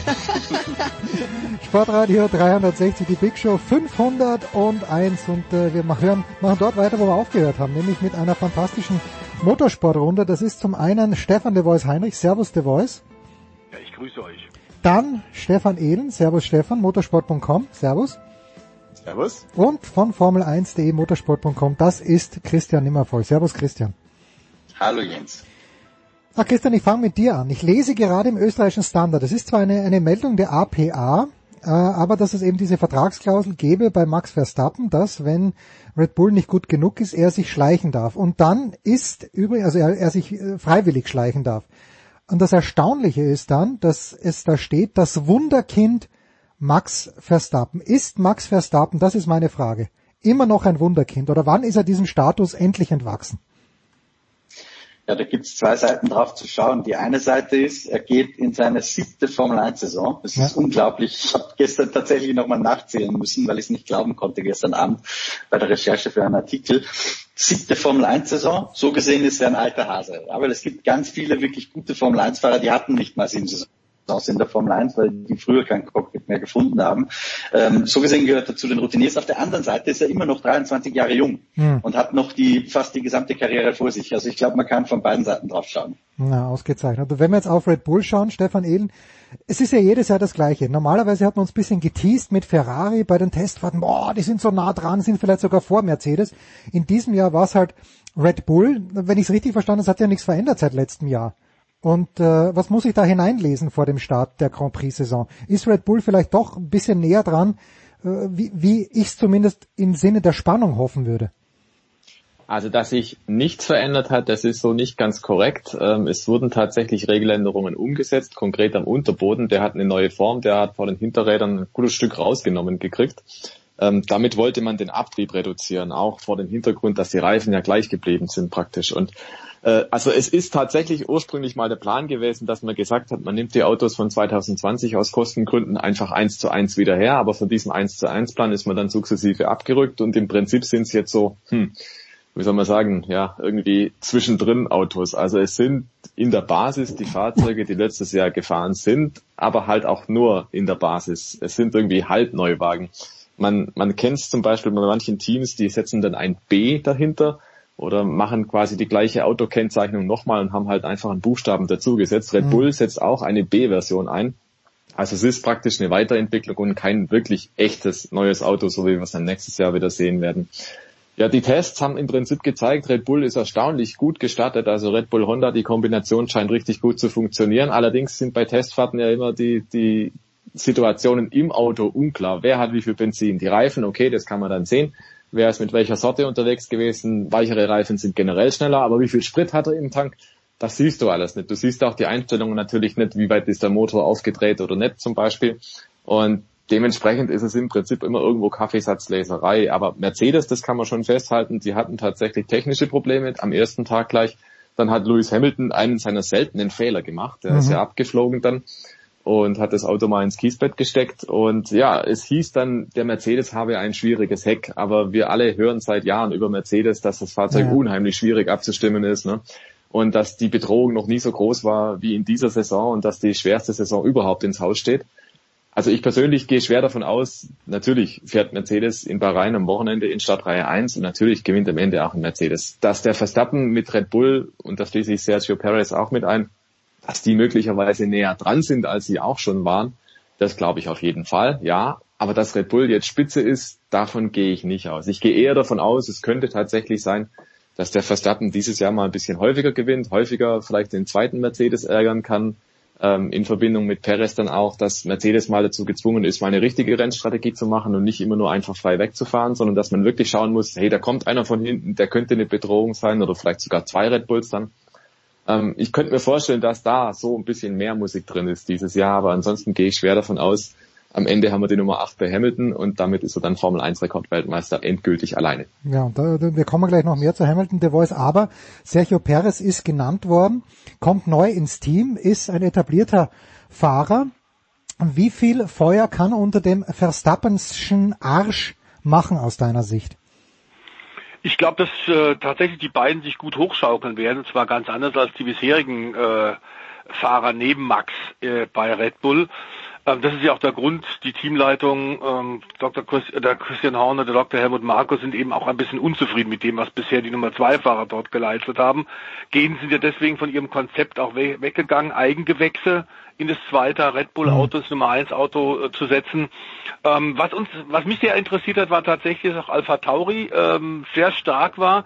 Honda hat offenbar tatsächlich ordentlich nachgelegt, was Motoren geht in ihrem letzten Jahr in der Formel 1. Die steigen dann ja aus. Und ich muss sagen, nachdem 2009 äh, Jensen Button mit dem Braun-Auto ein Jahr nach dem Rückzug, dem damaligen Rückzug von Honda Weltmeister geworden ist und die Japaner damit eigentlich überhaupt nichts von hatten, hm. wäre ihnen durchaus zu gönnen, dass sie Mercedes in diesem Jahr mehr unter Druck setzen. Ich glaube, dass tatsächlich auch ähm, die typische Anfangsschwäche von Red Bull zu Saisonbeginn, dass das äh, die, die Red Bull-Leute tatsächlich erkannt haben, abgestellt haben. Sie haben einen sehr starken Eindruck beim Wintertest in Bahrain gemacht. Und zwar sowohl auf einer schnellen Runde wie auch über die, die Long Runs. Aber Stefan hat es ja gerade eben schon gesagt, Stefan Ehl, dass wir in Bahrain dazu eine Menge Variablen noch hatten, die die äh, Ergebnisse äh, etwas wild interpretierfähig machen. Denn wir hatten sehr viel Sand, wir hatten Wind. Es waren ganz andere Bedingungen als bei den Tests in Barcelona. Ähm, und wenn du da zwei Stunden später auf der Strecke warst, mhm. hat das drei, vier, fünf, sechs Zehntel ausgemacht. Also die Vergleichsmöglichkeiten ist nicht da, wobei das Täuschen, Tricksen und Blöffen hatten wir bei den Formel 1 Tests eigentlich seit Jahrzehnten immer schon und so ein bisschen wie ein roter Faden, du hast es ja gerade in der Anfangsmoderation gesagt, zog sich durch, dass Ferrari immer gut war. Die Frage in diesem Jahr ist tatsächlich, was können die Roten machen? Ähm, letzten Jahr ein desaströses Jahr, nun eben auch die Trennung von Sebastian Vettel. Also ich glaube, an der Spitze wird es eng werden. Ich hoffe nicht ganz so auf den Durchmarsch von Mercedes wie im letzten Jahr, dass wir wirklich tatsächlich ein paar offene Rennen auch haben werden. Äh, Verstappen Perez, starke Paarung, können da ordentlich Druck machen. Aus dem Schatten vom Hamilton wird der Bottas auch in diesem Jahr nicht rauskommen. Ich vermute, das ist sein letztes Jahr als Nummer zwei Fahrer äh, bei Mercedes. Äh, dann wird unser Freund George kommen, George hm. Russell. Hm, und frage natürlich auch, was, was ist mit Vettel jetzt bei Aston Martin? Geht da was voran? Ja, also die, die, zu der Frage kommen wir gleich, aber Christian, als äh, der Voice jetzt gerade gesagt hat, ich gehe davon aus, das ist sein letztes Jahr, hat es mir ein bisschen gerissen, weil ich habe vor kurzem ein Interview gesehen mit Toto Wolf und das gleiche, Toto Wolf will überhaupt nicht ausschließen, dass es das letzte Jahr von Lewis Hamilton ist. Wie schätzt du das denn ein? Wenn er wirklich dann Rekordweltmeister ist, wenn er mehr als 100 Grand Prix gewonnen hat, was ja durchaus möglich ist, denkst du, dass der Lewis, äh, so alt ist er noch nicht, dann sagt, äh, Christian, naja, was soll ich jetzt noch machen? Meine persönliche Theorie zur weiteren Karriere von Lewis Hamilton ist die, Jens, dass ich glaube, dass er sich anschaut, wie geht diese Saison los, dann wird er nach fünf, sechs Rennen schon ein Gefühl dafür kriegen, werde ich dieses Jahr nochmal Weltmeister oder habe ich eine zumindest gute Chance, Weltmeister zu werden oder wird das nichts? Und ich glaube, wenn er sieht, das klappt dieses Jahr mit dem achten Titel, dann wird er dem Toto Wolf irgendwann schon sagen, lieber Toto, du kannst dich umschauen, für mich war es das jetzt, Ende okay. 21. Ähm, für, für ich glaube, also spannender finde ich fast das alternative Szenario, wenn Verstappen die WM nach sechs Rennen zum Beispiel anführt, äh, was dann bezüglich weitere Karriere in, in seinem Kopf vorgeht. Weil ich glaube schon, dass Lewis Hamilton der achte Titel sozusagen der alleinige Sonnenschein der Formel 1 zu sein, dass ihm das schon was wert ist. Aber ich glaube, und da bin ich bei Stefan, für mich ist auch Lewis Hamilton trotz allem Favorit, auch wenn ich glaube, dass Red Bull ähm, mindestens genauso gut wie Mercedes, wenn nicht besser aus den Startlöchern kommen wird. Auf eine ganze Saison gesehen ist nochmal was anderes. Ähm, und da glaube ich schon, mit dem achten Titel ist dann genug. Ja, also ähm, mit dem ersten Titel wird es nichts werden für Mick Schumacher. Ich glaube, da sind wir uns alle einig. Wer es nicht gehört hat, letzte Woche ähm, war äh, Philipp Schneider im Stadion an der Schleißheimer Straße, der ähm, ja mit mit dem Haas-Teamchef äh, davor geplaudert hat und im Grunde genommen die Message mitgebracht hat, die Stefan de Vois, Heinrich, Christian Nimmervoll, aber auch Stefan Ehl natürlich immer gesagt hat, der Haas ist eine Gurke. Äh, dennoch, ich bin erfreut zu sehen, dass der junge Schumacher Stefan Ehlen einen Sponsor gefunden hat, er ist unser Internetprovider. Also wir haben etwas gemeinsam mit Mick Schumacher. Aber äh, ab wann würdest du, ab wann kann man das erste Urteil fällen? Über den Fahrer Mick Schumacher, wir wissen, dass das Auto nicht besonders gut ist. Wie viele Rennen wird es brauchen, denkst du, in der Formel 1? Hm, immer schwierig, hängt auch immer von den Umständen ab, kriegt er eine freie Runde im Qualifying und dergleichen mehr. Aber ich glaube schon, dass man so nach drei, fünf Rennen etwa ähm, sicher eine, eine Zwischenbilanz dann ziehen kann. Vor allem aber halt im Vergleich zum Teamkollegen. Sehr viel mehr wird für Schumacher dann dieses Jahr nicht drin sein, als der Vergleich zum Teamkollegen bestenfalls positiv zu gestalten. Ähm, weil wir gehen alle davon aus, dass der Haas dieses Jahr hoffnungslos unterlegen sein wird. Ja. Das heißt, der Schumacher fährt im Prinzip hinterher. Es geht also dann darum, P19 oder P20 in der Startaufstellung zu sein. vielleicht auch mal 17. oder sonst was und mit, mit Glück vielleicht auch mal rein in Q2, wenn es sich irgendwie ausgeht, aber das sind dann so die Highlights und ich glaube echt, also die Messlatte ist dann der Teamkollege und wenn er den im Griff hat, hat er schon mal viel geschafft, weil sehr viel mehr wird wahrscheinlich 2021 nicht drin sein. Da muss man einfach realistisch sein. Wenn es mal ein Chaosrennen gibt, vielleicht regnet es ja mal irgendwie wild und irgendjemand macht irgendwie einen Fehler oder kommen technische Probleme ins Spiel, die es ja in der modernen Formel 1 ohnehin kaum mehr gibt, ja. dann in diesem schrägen Fall, dann fährt der Haas vielleicht auch mal in die Punkte, aber ansonsten glaube ich, ja, das Jahr muss er einfach als, als Lernjahr nehmen und ich glaube, er braucht vielleicht auch einfach die Zeit. Das haben wir auch schon mehrfach betont hier bei dir, Jens. Ja. Der Mick Schumacher war einer, der war jetzt nie einer, der einen Raketenstart hingelegt hat in der neuen Rennserie, in die er angekommen ist, sondern der hat ein Jahr lang gebraucht und im zweiten Jahr, da ging es dann vorwärts. Aber im ersten Jahr, da legt er dann die Grundlagen und ich glaube deswegen, vielleicht braucht er auch einfach die komplette Saison. Das kann ich mir auch gut vorstellen. Also das erste Urteil wird in der Formel 1 sehr schnell kommen und das kommt nämlich am Samstag direkt nach dem Qualifying. ähm, insofern ziehen wir ständig Zwischenbilanz. Das, äh, ja, jede Woche hier. Der Voice, du hast Sebastian Vettel angesprochen, äh, im Aston Martin unterwegs, in dunkelgrün. Das erinnert mich an eine andere Gurke. Ich kann mich, glaube ich, erinnern, dass der Jaguar, der damals auch in dunkelgrün äh, aufgelaufen ist, nichts gekonnt hat. Jetzt ist der Vettel ein sehr, sehr guter Fahrer. Ich finde ihn als Typen überragend, im Grunde genommen immer noch. Diese herrliche Grantigkeit finde ich fantastisch. Aber äh, ist denn noch der Biss da? Und wenn er Biss da ist, ist das Auto gut genug, dass er diesen Biss auch, ähm, ja, dass er diesem Biss gerecht wird? Noch ist das Auto nicht gut genug. Ich glaube durchaus, wie viele andere Beobachter auch im, im Fahrerlager, äh, dass er sich zur alten Form wieder finden kann, dass er wieder wird Rennen gewinnen können. Die Frage ist, wie lange es dauert. In Bahrain haben wir jetzt deutlich gesehen, dass die noch unglaublich viele Hausaufgaben haben, viel Probleme haben. Ähm, da beißt sicherlich auch diese neue Kombination Aston Martin Force India und äh, der vierfache deutsche Weltmeister aus Heppenheim beißt ein bisschen die enormen Testbeschränkungen. Wir hatten nur drei Testtage vor dem mhm. Saisonbeginn am kommenden Wochenende. Das ist natürlich für äh, Partner, die sich neu aufeinander einzustellen haben, besonders schwierig. Und wir sollten nicht vergessen, Aston Martin hat ja jetzt auch sehr viel Technik von Mercedes übernommen. Äh, es gab da wahnsinnig viele Probleme. Äh, er ist über 100 Runden weniger gefahren als alle anderen und das wird man beim ersten ein, zwei Rennen sicherlich auch noch sehen. Überhaupt keine Frage. Ich glaube aber, dass er tief durchatmen wird und dass ihm das gut tut, aus diesem Umfeld von Ferrari die Hysterie der italienischen Medien tatsächlich rauszukommen. Da ist es in den letzten zwei Jahren ja nur noch schief gegangen. Ähm, und es kann eigentlich nur besser werden. Ähm, wenn er tatsächlich, und so hört er in sich rein, ich sehe ihn auch als einen aus, äh, der außergewöhnlichen Typen ähm, und der direkten Leuten in der Formel 1, die straight sind, wie man das in der Fachsprache sagt. Wenn er in sich reingehorcht hätte und gesagt hätte, ich habe überhaupt gar keinen Bock mehr, ich will keine neue Herausforderung, die sehr viel Energie und sehr viel Arbeitsaufwand bedeutet, dann hätte er gleich einen Stecker gezogen. Ähm, das hätten, glaube ich, eine Menge andere Leute auch gemacht. Ähm, wir hören ja unter anderem Gerhard Berger hat wohl tatsächlich gesagt, also an an äh, Sebastian Stelle hätte ich gesagt, es reicht. Ich habe vier WM-Titel äh, gewonnen. Ich habe nichts mehr zu beweisen. Was soll das? Was tut man sich da jetzt an? Vettel hat auch eine Weile gebraucht, die Entscheidung letzten Sommer zu treffen. Ähm, ich glaube, der will das. Ich glaube, dass er tatsächlich sich da reinschmeißt. Was wir aus Aston Martin vom Team hören, äh, sind die völlig begeistert über seine Art der Rückmeldung. Aber es wird sicherlich ein bisschen äh, dauern, bis die sich gefunden haben. Ähm, ob das tatsächlich angekündigte, relativ vollmundig angekündigte Saisonziel äh, von Team und Fahrer, nämlich Rang 3 bei den Konstrukteuren 2021 einzufahren. Ob das realistisch ist, glaube ich eher nicht. Jetzt müssen sie erstmal ans Getriebe ran, Elektrik, Motor, überall gab es Schwierigkeiten und äh, müssen überhaupt erstmal die Gremlins rauskriegen und zum Fahren kommen. Und das wird sicherlich ein paar Grand Prix dauern. Hm, die gute Nachricht, Sebastian Vettel hat viermal in Bahrain gewonnen, 2012, 2013, 2017 und 2018. Es bricht aber, Christian, nicht nur in Deutschland eine neue TV-Zeit an, auch in Österreich. Servus TV und der ORF werden sich die Rennen teilen und das in Spiel, Spielberg werden sie gemeinsam übertragen. Ähm, jetzt, jetzt weiß ich nicht, wie geht's dem österreichischen TV-Konsumenten damit? Erstens, ich glaube, man kann es in Deutschland ja eh nicht sehen, weil wir haben hier Servus TV Deutschland. Aber der österreichische TV-Konsument, der kennt Servus TV natürlich von den Tennisübertragungen. Da sind sie recht forsch reingegangen, bisschen Eishockey.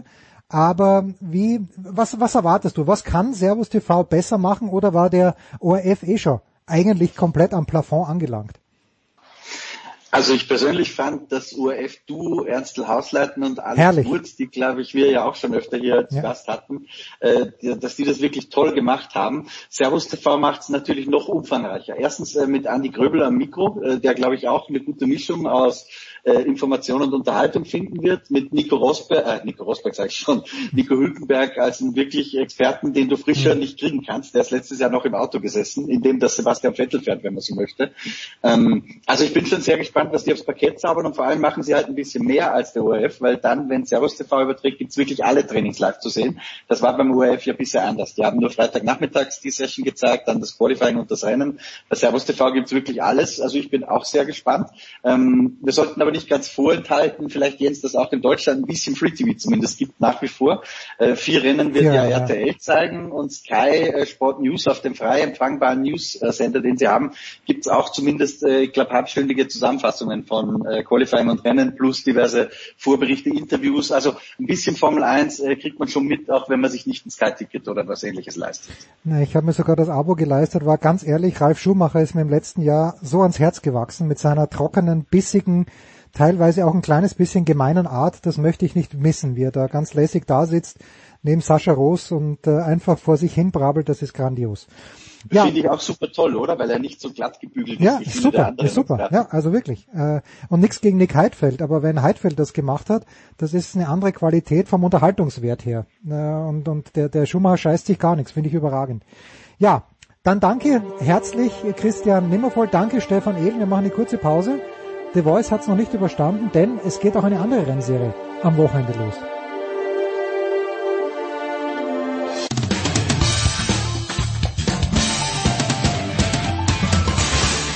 Hallo, hier ist die ehemalige Biathletin Kadi Wilhelm und ihr hört Sportradio 360.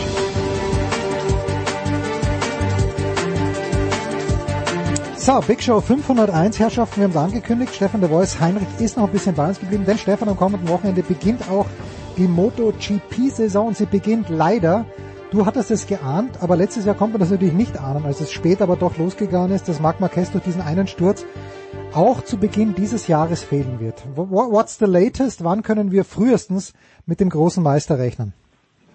Also ab dem dritten Grand Prix sieht's momentan danach aus. Und ich finde aber tatsächlich, dass man jetzt auch sagt, äh, wir lassen diese sehr komplizierte Verletzung, die sich im letzten Jahr durch ein Zusammenspiel von Fehlern des Honda-Teams HRC, natürlich auch von Marc Marquez, also diese Verletzung, die er sich beim ersten Rennen äh, eingefangen hat, 2020 unterschätzt hat, aber vor allem auch die Rennärzte, mhm. die dem ähm, mehrfachen Weltmeister die Starterlaubnis gegeben hat, trotz frisch operiertem Arm, ähm, dass das dass sich alles viel versch verschlimmert hat, dass am Ende sogar Knochentransplantationen notwendig waren und so weiter und so fort, viele weitere Operationen ähm, haben das tatsächlich zu einem Desaster gemacht. Und jetzt muss man tatsächlich volle Belastbarkeit erwarten können. Jetzt will man einen weiteren Fehler nicht nochmal machen. Das kann man aus Sicht von Marc Marquez selbst, von HRC, der Honda Racing Corporation, dem Honda Werksteam auch verstehen. Die Sponsoren sagen, wenn er kommt, dann soll er in bester Form sein und nicht eine weitere Verletzung riskieren. Also alles oder nichts zu früh auf keinen Fall.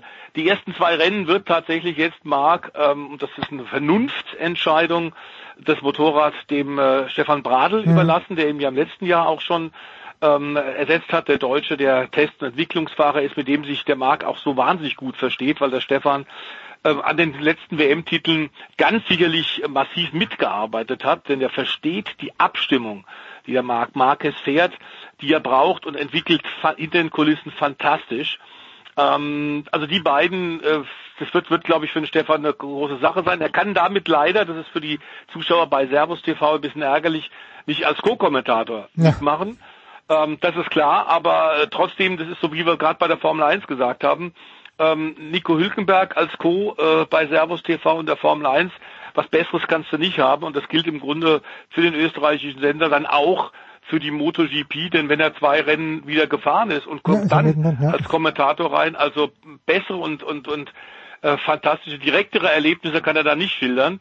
Ähm, wir freuen uns natürlich, dass auch jetzt der Valentino Rossi, der 25 Jahre lang Weltklasse ist, trotz seiner zarten 43 Jahre immer noch weitermacht ähm, und durchaus auch Chancen hat, ähm, 2021 ein Rennen zu gewinnen auf der Yamaha, hat ja jetzt ins B-Team von Yamaha gewechselt, hat dann einen sehr, sehr jungen Mann, den er bestens kennt und versteht, den er nämlich lange selbst gefördert hat. Franco Morbidelli, äh, die beiden sind irre und der Papa Graziano Rossi hat schon gesagt, warum Wale das weitermacht? Hey, der braucht den Tritt in den Arsch und er braucht den Konkurrenzkampf, sonst lebt er nicht. Tja, und äh, er muss, er muss noch vier Jahre weiterfahren, weil ich glaube, das ist sein großes Ziel, dass er dann seine Startnummer 46 auch äh, auf seiner Geburtstagstorte wiederfindet. Der Weltmeister ist Juan oder Juan Mir, der, mhm. glaube ich, bis heute nicht weiß, warum er Weltmeister geworden ist, außer durch bestechende Konstanz und eben auf einer Suzuki. The Voice. Das war ja mhm. zu Beginn letzten Jahres nicht abzusehen, weil wenn ich mich richtig erinnere, ganz zu Beginn hat, habe ich mir zumindest gedacht, naja, wer soll den Quattararo schlagen? Der hatte die ersten ja. beiden Rennen gewonnen und das noch ganz komplett souverän, aber Jean Mir äh, wächst der, denkst du, mit diesem Titel und ist er von Beginn an mhm. dabei oder ist das so ein vierter, fünfter Platz und wenn es dann gut läuft, dann wird er halt mal zweiter oder erster? Ja, das glaube ich durchaus, denn man darf nicht vergessen, dass die Spitze unglaublich eng beieinander mhm. ist. Wir sollten auch Ducati überhaupt nicht außer, außen vor lassen die in den letzten Jahren ja vor allem mit Querelen hinter den Kulissen auch zwischen Teamboss oder Technikchef und Fahrern immer wieder auf sich aufmerksam gemacht hat. Und da haben wir dann automatisch gesagt, also Ducati, das ist genauso italienisch chaotisch wie Ferrari. Nur das eine bei vier und das andere bei Zweirad Motorsport. Ich glaube, Ducati hat sich auch gefangen. Mit einer kompletten Neubesetzung wird es da auch besser werden. Und Juan Mir muss man sagen, ich glaube, sein Selbstbewusstsein, man hat es bei den letzten Rennen 2020 schon gesehen. Sein Selbstbewusstsein ist während der Saison schon enorm gewachsen. Er ist völlig verdient im letzten Jahr Champion geworden, aber, da hast du recht, Anfang des Jahres hatte ihn kaum einer auf der Rechnung, obwohl er da auch schon regelmäßig Podiumsergebnisse geholt hat. Man hat es aber ehrlich gesagt weniger, glaube ich, ihm nicht, sondern dem Team nicht zugetraut. Allerdings ist jetzt Davide Brivio, der ganz starke Mann, der hinter dem Suzuki-Erfolg steckt, ja gewechselt der ist jetzt zu Renault-Alpine in die Formel 1 gegangen. Und ich glaube, der wird dem Suzuki-Team schon ein bisschen fehlen. Sie haben auch keinen Mann gefunden, der ihn adäquat ersetzen kann. Die Verantwortung ähm, jetzt für das Teammanagement bei Suzuki ähm, ist jetzt auf mehrere Schultern verteilt. Und ob das so funktionieren wird, bleibt abzuwarten. Ich glaube, dass der Jean Mir fahrisch durchaus wird vorne ganz mitfahren können. Ähm, Also interessant wird sein, was die roten Renner oder die roten Pfeile aus Bologna machen, denn wir haben tatsächlich äh, in Loseil jetzt bei den letzten Tests vor dem MotoGP Saisondebüt 2021 einen neuen inoffiziellen äh, Topspeed-Rekord von einer Ducati erlebt, nämlich Juan äh, Sarko, der ja vorher auch bei KTM schon gefahren ist. 357,36 ist er gefahren. Hm. Ein absoluter Wahnsinn. So schnell fährt nicht mal ein Formel 1 Auto. Und damit ist klar, die italienische Marke hat nach wie vor ähm, irre Leistung und fantastischen Topspeed, ist damit der Gradmesser. Wobei wir sagen müssen, das gilt sowohl für die Formel 1 am kommenden Wochenende, auf die wir uns freuen, wie auch für Motorrad. Die jeweiligen Rennstrecken sind nicht unbedingt typisch für den gesamten Saisonverlauf. Mhm. Loseil, also die, die Rennstrecke in Katar, ähm, da werden wir sicherlich ein, ein, ersten, ein, erstes Formbild sehen, aber die weiteren Rennstrecken sind, sind sicherlich zum Beispiel für Suzuki oder auch für KTM besser geeignet. Und Loseil, da sollte Ducati eben von dem Topspeed-Vorteil durchaus profitieren. Ich bin mal wirklich gespannt. Ähm, es ist glaube ich, deutlich offener als in der Formel 1, was genau passieren wird. Ähm, KTM hat mehr Leistung, trotz höherer Laufleistung, also mehr PS rausgekitzelt für 2021. Ähm, das wollen wir tatsächlich mal sehen. Die hatten bei den Tests ein bisschen kleinere Probleme, aber ich glaube tatsächlich, dass die neu aufgestellt mit neuen Fahrern auch äh, sich ranrobben werden an die Spitze. Im letzten Jahr haben sie äh, einige Grand Prix gewonnen. Jetzt muss am Grunde der nächste Schritt für die Mattig Hofner für die Österreicher folgen und sie müssen konstant in den Top 5 oder in den Top 3 dabei sein können, denn im letzten Jahr hatten wir noch ein paar Amplituden in der Formkurve, es waren ein paar Rennen, da waren sie schwächer, da haben sie die Abstimmung nicht so richtig erwischt. Ähm, was auch interessant ist, äh, tatsächlich, wir haben keinen britischen Fahrer zum ersten Mal seit 2010 mhm. in der MotoGP, das ist also auch ungewöhnlich und da müssen wir dann offenbar, wenn aus britischer Sicht äh, weiter auf Moto 2 und Moto 3 gucken, da tummeln sich ja die Talente, die nach oben wollen. Ja, aber nur ganz kurz nochmal zu KTM, äh, weil mhm. du sagst, die Fahrer, äh, Brad Binder und Miguel Oliveira. Letztes Jahr beide einen Grand Prix gewonnen. Sind die gut genug? Und der Danilo Petrucci haben Oliveira auch noch hat sogar zwei Rennen gewonnen, ah, der hat das ja, Saisonfinale ja. gewonnen, ja, hat ja in Österreich, wir erinnern uns in Spielberg, äh, diesen fantastischen Last-Minute-Sieg auf den mhm, letzten Metern ähm, noch, äh, noch geholt. Ähm, ich glaube, dass die tatsächlich Selbstbewusstsein da auch getankt haben, aber es sind jetzt, der Brad Binder ist einer, der gerne explosionsartig nach vorne kommt. Ähm, Marc Oliveira ist einer, der sehr viel ruhig, sehr viel ruhiger die Sache angeht ähm, und sich im Laufe der Saison auch gesteigert hat. Das sind zwei unterschiedliche Herangehensweisen. Ich glaube, der Brad muss einfach versuchen, nicht zu viel im Kopf durch die Wand gleich bei den ersten mhm. Rennen, ähm, sondern einfach auf dem Motorrad sitzen bleiben, wissend, dass KTM noch nicht ganz äh, an der Spitze aktuell ist, zumindest auf dieser Rennstrecke in Katar und einfach da die Ruhe haben und sagen, auch ein fünfter Platz gibt fantastische Punkte und wir, wir arbeiten uns da jetzt Stück für Stück ran. Ähm, das ist äh, Pit Beirer und der gesamten MotoGP äh, KTM absolut zuzutrauen. Und äh, insofern sind die Karten unglaublich eng gemischt, auch was Maverick Vinales wie du ja erwähnt hast, im letzten Jahr einer der Spitzenleute bei Yamaha mit äh, Quattararo, der auch Rennen gewonnen hat. Ob der konstanter wird, ist die Frage. Yamaha wirkte sehr stark mhm. mit ihren vier Fahrern.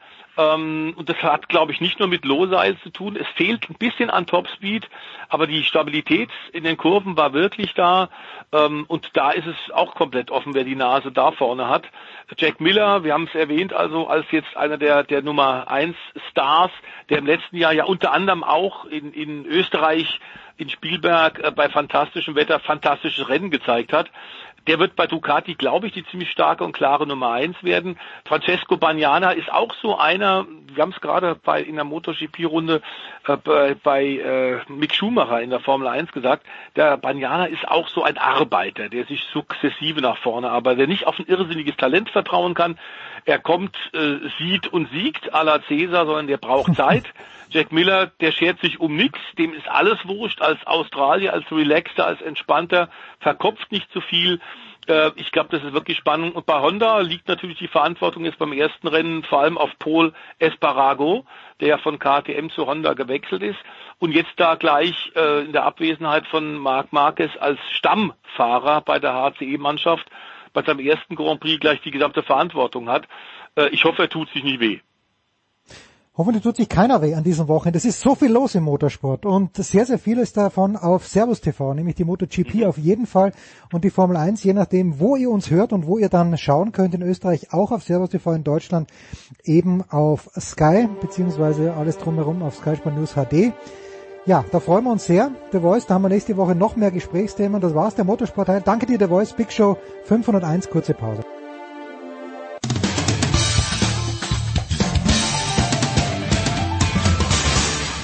Hallo, hier ist Markus Windihock und ihr hört Sportradio 306.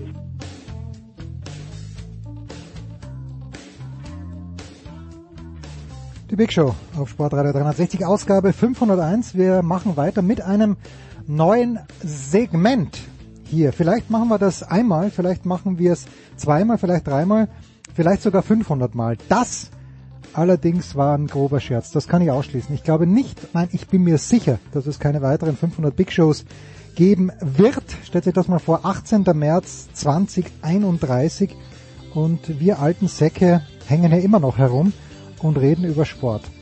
Was hätten wir dann schon erlebt übrigens, so nebenbei? Die WM in Katar, ja, äh, Olympische Spiele in Peking, Fußball-WM dann, wo war es nochmal? USA, Kanada und Mexiko, keiner weiß warum. Naja, anyway, das ist unsere neue Rubrik. Trommelwirbel bitte.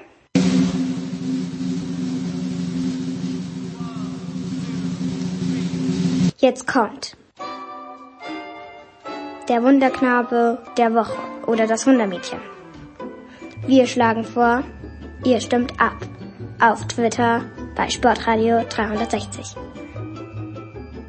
Also, wir suchen denjenigen oder diejenigen. Dazu gleich die Entschuldigung vorneweg. Heute sind es nur derjenige geworden, die uns in den letzten sieben Tagen, vielleicht auch zehn Tagen begeistert haben und die wir dann in einer wahrscheinlich unfassbar beteiligungsreichen Twitter-Abstimmung küren werden. Vielleicht gibt es sogar einen Preis irgendwann, eine Packung Haribos, die wir unserem Wunderknaben oder unserem Wundermädel der Woche schicken werden. Und äh, fangen wir mal an, einfach mit unserem lieben Freund Thomas Wagner. Die erste Nominierung zum Wunderknaben der Woche ist... Also mein Mann der Woche ist äh, jemand, der jetzt am Wochenende gar nicht so viel Überragendes geleistet hat, wenn man sich die Statistiken anguckt, der aber finde immer unterm Radar so ein bisschen läuft und das einfach nicht verdient hat. Und äh, genauso geht's ihm mit seiner heimischen Nationalmannschaft. Wout Weghorst, 17. Treffer. Und er war wieder im vorläufigen Kader, er ist wieder gestrichen worden. Ronald Kuhmann und Frank de Boer schaffen es beide konsequenterweise, ihn zu ignorieren. Da ist zum Beispiel jetzt Luc de Jong äh, nominiert worden. Der hat in Sevilla, glaube ich, vier oder fünf Tore geschossen. Klar, der hat ähm, kräftig mitgeholfen im Sommer oder im Spätsommer zum Europa League Triumph des FC Sevilla.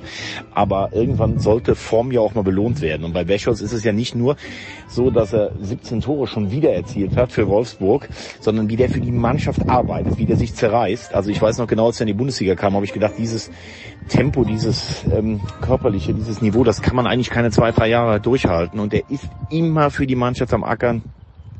Er ist so unfassbar ehrgeizig. Du siehst ihm ehrgeizig über jede vergebene Torchance. Ich glaube, das war auch ein Element, das Wolfsburg in der Vergangenheit gefehlt hat. Und wenn du die Enttäuschung, wieder nicht genommen worden zu sein, für den Nationalmannschaftskader dann so umwandelst, dass du eben für den Verein wieder triffst, dann muss ich ganz ehrlich sagen, ist das für mich einer der Männer der Woche. Und äh, ja, ich würde mir für ihn wünschen, dass er irgendwann in die Premier League wechselt. Das möchte er ja und vielleicht ist er dann noch ein bisschen mehr im Fokus. Und ich würde ihm auch wünschen, dass es vielleicht auch zur Euro schafft. Ja, schöner Auftakt von Thomas Wagner, der wieder irgendwo hinterm Drachenfelsen gestanden hat bei Aufnahme. Zweite Nominierung kommt von Tom Heberlein vom SID. Mein Wunderknabe der Woche oder eigentlich der vergangenen zwei Wochen ist Philipp Grubauer, Torhüter der Colorado Avalanche. Vom 8. bis zum 22. März haben die Avalanche sieben Spiele in Serie gewonnen, haben sich damit in der Tabelle mal massiv nach vorne geschoben. Torhüter in diesen sieben Spielen jeweils Philipp Grubauer. Seine Bilanz in diesen sieben Spielen, Gegentorschnitt 1,3, zwei Shutouts. Damit ist er unter den Stammtorhütern die Nummer eins, was Shutouts angeht, mit fünf bereits. und er hat einen Gegentorschnitt in dieser Saison von 1,71. Das ist, wenn man die zwei Torhüter, die vor ihm liegen und die jeweils aber nur vier Spiele bislang absolviert haben, ignoriert, ist das die absolute Bestmarke in der NHL in dieser Saison. Zeigt, wie wertvoll Grubauer für die Avalanche mittlerweile ist. Es war vor der Saison ja klar, sie kommen nur weit, wenn Grubauer auch wirklich die halbe Miete ist, wie man ja Torhüter gerne nennt. Also, hervorragende Leistungen zuletzt. Absolute Nummer eins bei den Avalanche, Nummer eins in der NHL und wie wichtig und wie gut er ist, zeigt das letzte Spiel der Avalanche. Da haben sie nämlich gegen Arizona verloren. Und wer stand im Tor? Nicht Philipp Grubauer. Mal schauen, ob sich das ändert. Heute Nacht spielen sie wieder. Und wenn Wagner das hört, dann wird er natürlich ganz wuschig werden, denn Eishockey ist auch sein großes Thema von Thomas Wagner. Vielleicht weniger die NHL. Also, Wort Wechhorst und Philipp Grubauer haben wir und auch Axel Goldmann hat etwas in den Ring geworfen für diese Woche. Axel. Hallo Jens, Axel hier. Mein äh, geiler Typ der Woche ist Ståle Solbakken, stellvertretend für die norwegische Nationalmannschaft. Ståle Solbakken illustre Person, der ein oder andere wird ihn noch kennen als Spieler und vielleicht auch als Trainer, ist jetzt Trainer der norwegischen Nationalmannschaft und die norwegische Nationalmannschaft hat als erste prominente Nationalmannschaft tatsächlich den Arsch in der Hose ähm, offiziell und sehr lautstark und visuell sehr beeindruckend gegen die FIFA und gegen die WM 2022 in Katar zu protestieren. Und äh, dazu nutzt sie ihre Bühne bei den bei den äh, Quali-Spielen. Und äh, Ståle Solbakken hält sich zwar noch äh, ein bisschen bedeckt, wie das dann am Ende aussehen wird, aber hat dann gesagt, ähm, es wird schon sehr, sehr deutlich und es wird schon ähm, sehr, sehr plakativ und es wird so, dass die Botschaft ankommt. Und das ist mal eine Sache, die finde ich bemerkenswert. Wenn man sich anschaut, wie in äh, Deutschland rumgeeiert wird, wenn es um Statements zu Katar geht, zu den 6500 verstorbenen Arbeitern auf den äh, Baustellen in Katar, zu den menschenunwürdigen Arbeitsbedingungen, die die Gastarbeiter dort zu erleiden haben, zu den insgesamt mehr als fragwürdigen Lebensbedingungen von Nicht-Kataris äh, in diesem Land oder vielleicht von äh, Menschen, die abweichend äh, denken oder äh, eine andere sexuelle Orientierung haben, als das die Staatsform vorschreibt, äh, ist es in meinen Augen äh, ein hervorragendes Zeichen, dass endlich mal jemand im europäischen Fußball aufsteht und sagt, so nicht, wir haben da keine Lust drauf. Die FIFA muss handeln, die FIFA ist als weltweite Organisation des Fußballs in einer verantwortungsvollen Position, nicht nur um Geld zu machen, sondern auch um den Sport nach vorne zu bringen auf einer mehr als Vermarktungsebene. Und ähm, von daher nominiere ich als geilen Typ der Woche Ståle Solbakken und Grüße nach Norwegen. Ja, ganz stark vom Axel die Norweger, die machen auch mir Spaß, auch wenn der Haaland dann sagt, ja, Moment, Freunde, ist mir doch wurscht, was da los ist, die Umstände, ich möchte große Turniere spielen. Ich hoffe, er hat es wirklich so gesagt. Ich habe nur ein Zitat gelesen von Erling Haaland. Wir haben also Philipp Grobauer, wir haben Wout Weghorst und wir haben Stale Solbakken, stellvertretend für die norwegische Nationalmannschaft. Und jetzt kommt meiner. Einen bedinge ich mir immer aus, den ich selbst nominieren möchte. Und das ist Aslan Karacev. Ich habe den bei den Australian Open komplett unterschätzt, habe gedacht, okay, Halbfinale, das, da, da ist schon ganz, ganz viel richtig gelaufen. Ja, gegen Oshir Aliasim, der ist er 2-0 Sätze hinten, da, der hat das selbst weggeschmissen gegen Dimitrov. Dimitrov ist verletzt gewesen, konnte nicht gescheit spielen, konnte nicht aufstehen, ist trotzdem angetreten und dann im Halbfinale gegen Djokovic hat er keine Chance gehabt. Aber Aslan Karacev, wer ihn nicht kennt, großartig, großartig, hat assig Schuhe und hat aber auch äh, einen Adidas-Vertrag oder zumindest Adidas-Klamotten an. Ist ein 27-jähriger Russe, der auf der ATP Tour spielt, naturgemäß, wer es bis jetzt noch nicht weiß. Und der hat am vergangenen Sonntag in Dubai, am Samstag war es, Entschuldigung, in Dubai, seinen ersten großen Turniersieg gefeiert. Mir ist das erste Mal der Karatsev aufgefallen letzten Herbst, da hat er in Prag Challenger Finale gespielt gegen Wawrinka, hat er dann Satz gewonnen, dachte mir, na, nicht schlecht, wusste aber überhaupt nicht, wie der aussieht. Und er sieht grandios aus, wie gesagt, also diese nicht zusammenpassenden Schuhe mit Kleider. Ich hoffe oder ich gehe mittlerweile davon aus, dass er einen Vertrag hat, einen Ausrüstervertrag, so wie alle anderen. Aber was sich über diesen Schuhen tut, ist schon mal brilliant, fucking brilliant. Denn diese Wadel sind so großartig. Die, ähm, ich weiß gar nicht, was ich sagen soll. Die Wadel sind äh, so breit, dass sie jedem Oktoberfestgeher zur Ehre gereichen würden. Also allein das ist schon herrlich. Dann murmelt er immer so sich rein. Jan, der Witt hat uns ja hier gesagt in der Big Show vor ein paar Wochen, dass der Karatsev bei ihm mal im Trainingslager war und dass man da gesagt hat, okay, der kann echt gut Tennis spielen. Und wer, wer Tennisfan ist, der muss den Karatsev lieben, weil diese Vorhand, die der spielt, so aus dem Handgelenk, ganz, ganz geil und richtig ein cooler Typ irgendwo. Also Karatsev ist einer, für den ich Eintritt zahlen würde und das ist ja für mich immer das allergrößte Kriterium. Das heißt, mein Nominee für diese Woche für den Wunderknaben der Woche und ich entschuldige mich nochmal, dass wir zumindest in dieser Woche keine Wundermädels oder kein Wundermädchen der Woche hatten, sondern nur Herren. Das ist Aslan Karatsev. Wir fassen also zusammen. Stale Solbakken, nominiert von Axel Goldmann. Wout Weghorst, nominiert von Thomas Wagner. Philipp Grubauer, nominiert von Tom Heberlein. Und Aslan Karatsev, nominiert von mir höchstpersönlich. Da werden wir am Freitag, lasst mich mal überlegen, ja, nein, ich mache die, äh, die Abstimmung noch am Donnerstag. Am Donnerstag so um 21 Uhr. Nehme ich mir mal vor, wenn ich es nicht vergesse, die Abstimmung über den Wunderknaben der Wochen, Woche. Und warum hat Axel äh, den geilen Typ der Woche ausgerufen? Naja, weil das der zweite Arbeitstitel war. Und ich habe Axel hm, davor aufs Band gesprochen, bevor wir beschlossen haben, dass es vielleicht doch eher der Wunderknabe oder das Wundermädchen, Wundermädel der Woche sein soll. Pause.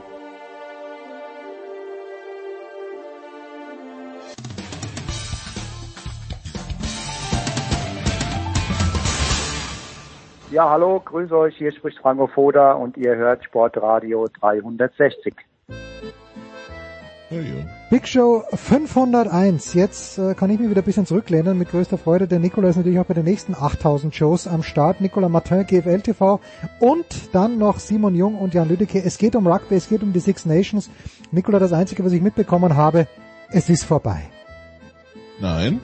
Nein? Ist es nicht? Nein. Ein Spiel haben wir noch? Nein. Ein Spiel haben wir noch? Ein Spiel haben wir noch. Ich habe es nicht Okay, mitbekommen. Ich nicht, von Frankreich gegen Schottland. nicht, nicht mal das habe ich mitbekommen. Okay, bitte, jetzt lehne ich mich Ja. wirklich zurück. Also es gibt Leute, für die es vorbei sein könnte, aber äh, da, da kommen wir gleich zu. Also ja, das Six Nations Turnier, der offizielle Teil des Kalenders ist beendet. Ja, wir haben 17 Spiele gesehen. Wir brauchen noch ein 18.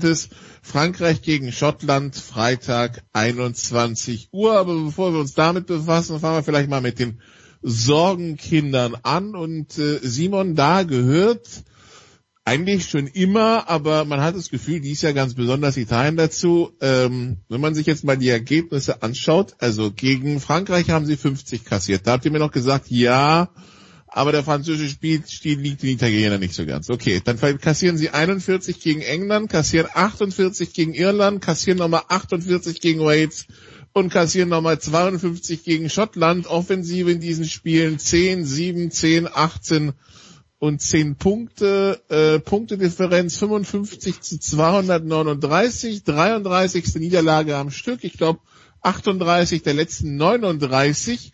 Also jede Woche 10 zu 50 oder 60 verlieren, Simon, das kann gegen auch. Es kann eigentlich nicht sein, bei so einem Turnier, das ja wirklich eigentlich davon lebt, dass es Spiele auf Augenhöhe jedes Wochenende sind und mittlerweile tanzen da leider die Italien-Spiele sowas von aus der Reihe. Es ist nicht schön, diese Ergebnisse auch so zu hören, wie du es gerade schön zusammengetragen hast. Ähm, ich weiß halt auch nicht, was man machen soll. Ich finde Six Nations schon besser als, als, als Five Nations, wie es davor war, weil dann hat jedes, jede Mannschaft an dem Wochenende immer spielfrei und es sind vor allem weniger Spiele. Italien gehört schon für mich dazu mittlerweile, aber dass sie so sehr abfallen und es wird in den letzten Jahren eigentlich immer schlimmer, liegt eher daran, dass vor allem Nationen wie Frankreich und Schottland sich so dermaßen verbessert haben in den letzten Jahren. Aber Italien kann da einfach nicht mithalten und das ist sehr schwer zu beobachten, sehr, sehr traurig auch mitzubekommen. Ich kann nur sagen, Georgien würde es nicht besser machen, im Gegenteil, Georgien würde noch schlechter aussehen. Ähm, man kann da ein Playoff-Spiel machen, finde ich absolut die richtige Entscheidung. Das ist ja etwas, was viele Leute fordern, dass Georgien, die ja im Rugby Europe Championship in quasi der höchsten Liga darunter äh, seit 16 Spielen oder so ungeschlagen sind, die dann ein Playoff-Spiel mit Italien machen zu lassen, wäre eine Option. Aber im Endeffekt würde es genauso bleiben, Italien in den Six Nations und Jahr für Jahr bekommen sie auf den Deckel. Wieso gehen die Ergebnisse inzwischen so aus dem Leim, Jan? Weil ich meine, verlieren ist ja das eine, nur hat man ja wirklich das Gefühl, dass sie jetzt nur noch überfahren werden. Also das waren ja auch verschiedene Spiele, also ich weiß nicht, wie viele gelbe Karten sie allein schon in den letzten drei Spielen kassiert haben. Also das, das, das ist ja furchtbar auch noch mit anzuschauen. Ja, ich glaube, das liegt vor allem darum, dass die anderen Nationen Italien einfach extrem enteilt sind. Also Italien ist, glaube ich, überhaupt nicht schlechter geworden. Italien ist, ähm, die anderen sind halt einfach nur in größeren Schritten besser geworden als die Italiener. Also Rugby ist ja sehr spät professionell geworden und da hat sich die letzten Jahre noch sehr viel getan und da sind die anderen einfach wahnsinnig enteilt. Und das große Problem der Italiener ist, ähm, sie haben jetzt diese wahnsinnig junge Mannschaft. Das soll die nächste goldene Generation sein. Das wird auch Jahre dauern, bis, bis diese Generation irgendwie so weit ist, dass vielleicht mal ein Sieg her kann. Das Problem ist, dass die Zwischengeneration fehlt. Italien hatte früher unfassbar geile Spieler. Sergio Parisse, die Bergamascos und so weiter und so fort. Nur gibt es momentan keine klasse Spieler aus so einer Zwischengeneration, die jetzt vielleicht Ende 20, Anfang 30 sind, die diese ganzen extrem talentierten Jungspieler ranführen können nach oben. Was mit Luca Bigin, ein Kapitän, der ist 29, der ist aber selber noch gar nicht so lange dabei auf dieser Bühne. Ich glaube seit vier oder fünf Jahren. Und ansonsten hast du echt wenige Führungsspieler. Und ich glaube, das ist das große italienische Problem. Wenn du da zwei, drei Jungs hättest, ähm, wie gesagt, Ende 20, Anfang 30, die die Klasse noch hätten, in dieser Mannschaft mitzuspielen, ich glaube, dass es dann ganz anders aussehen würde. Der Coach der Italiener tut einem ein bisschen leid. Jedes Mal, wenn der eingeblendet wurde, hatte man das Gefühl, der schaut immer ratloser rein. Äh, Franco Smith, ja, was, was, was will man machen? Gut, nächstes Sorgenkind und da sind wir bei äh, den Leuten vielleicht, wo es vorbei ist, äh, wenn Jens uns schon noch die, auf die Spur bringt. Wir reden über England. Wir hatten das Turnier eröffnet mit Engländern, die zum ersten Mal seit 1983 zu Hause in Twickenham gegen Schottland verloren haben, 6 zu 11. Die haben sich dann gegen Italien gefangen, verloren dann äh, gegen Wales 24-40, Wales mit Bonuspunkt. Dann gab es das Spiel gegen Frankreich, das man ganz spät gewonnen hat, 23-20. Jetzt ging es nach Irland und es setzte die nächste Niederlage 18 zu 32 an. Erstmals seit 1976 verliert England alle drei Spiele äh, gegen die Home Nations. Ähm, und das bringt jetzt natürlich alle auf den Plan. Ich lese, die Rugby Football Union will sich im Mitte April mit Eddie Jones zusammensetzen für eine brutal ehrliche Aufarbeitung, so das Zitat. Ähm, es gibt nicht wenige, die den Kopf von Eddie Jones nicht nur fordern, sondern ihn gefühlt auch schon ähm, Guillotine-mäßig abgetrennt haben. Ähm, wie, also wie ist die Lage für Eddie Jones deiner Meinung nach? Jan, übersteht er das? Oder sind wir so in einer Löw-Situation, wo es dann heißt, nee, er bleibt und dann doch nicht? Ich, äh, ich weiß es nicht. Es ist wahnsinnig schwer von außen einzuschätzen. Ähm, ich persönlich glaube, dass er weg muss, ähm, weil einfach die Strukturen, glaube ich, so ein bisschen zu festgefahren sind. Also Eddie Jones ist ja bekannt dafür, dass er ein extrem sturer Mensch ist. Je mehr von außen gefordert wird, dass doch mal neue Spieler irgendwie berufen werden, desto weniger tut er's. Ähm, ich habe auch gestern wieder BBC Union Rugby, ähm, den, den BBC Union Weekly Rugby Podcast gehört. Ähm, da wurde auch ganz viel darüber diskutiert und du hast halt diese Achse, er spielt eigentlich seit er da ist mit George Ford und Owen Farrell als, als seine zwei Spielmacher, an Ben Youngs hält er seitdem fest. er gibt gar keinen jungen Spielern die Chance, da irgendwie reinzuwachsen. Und für mich sieht die Mannschaft einfach wahnsinnig überholt aus. Ist aber eine Momentaufnahme, muss man sagen, weil ja jedes Jahr reden wir und vor den Six Nations haben wir alle gesagt, Wales wird safe äh, irgendwie Vorletzter, jetzt gewinnen sie wahrscheinlich am Ende die Six Nations. Es ist eine Momentaufnahme, aber trotzdem glaube ich, dass frischer Wind rein muss auf allen Positionen im, im Trainerteam, äh, in der Mannschaft. Da müssen viel mehr junge Spieler eine Chance bekommen auf der großen Bühne, weil ich glaube, ich persönlich glaube nicht, dass Eddie Jones mit dieser Mannschaft Richtung nächster Weltmeisterschaft was ausrichten kann. Ich glaube, da geht viel mehr für England und ähm, ich glaube einfach nicht, dass Eddie Jones dann der Mann wäre für so einen Umbruch in der Mannschaft, weil ich glaube, dass er, der würde weiterhin immer an den gleichen Spielern festhalten und von daher bin ich der Meinung, dass Eddie Jones weg müsste. Was ein bisschen seltsam ist, er hatte nur Vertrag bis dieses Jahr. Den haben sie dann letztes Jahr, glaube ich, bis 2023 verlängert. Ähm, das könnte wieder für ihn sprechen, aber in meinen Augen muss er weg. Simon, wie siehst du es? Sogar das letzte Spiel gegen Irland war natürlich ganz schwere Kost für englische Rugby-Fans wahrscheinlich. Aus englischer Sicht mit Sicherheit. Ich finde aber auch, man darf nicht unterbewerten, wie stark Irland wirklich gespielt hat. Die Iren hatten in den letzten Jahren öfters Probleme gegen England, vor allem gegen die physische Art der Engländer vorne und trotzdem das, das akkurate Kick, Kicking Game.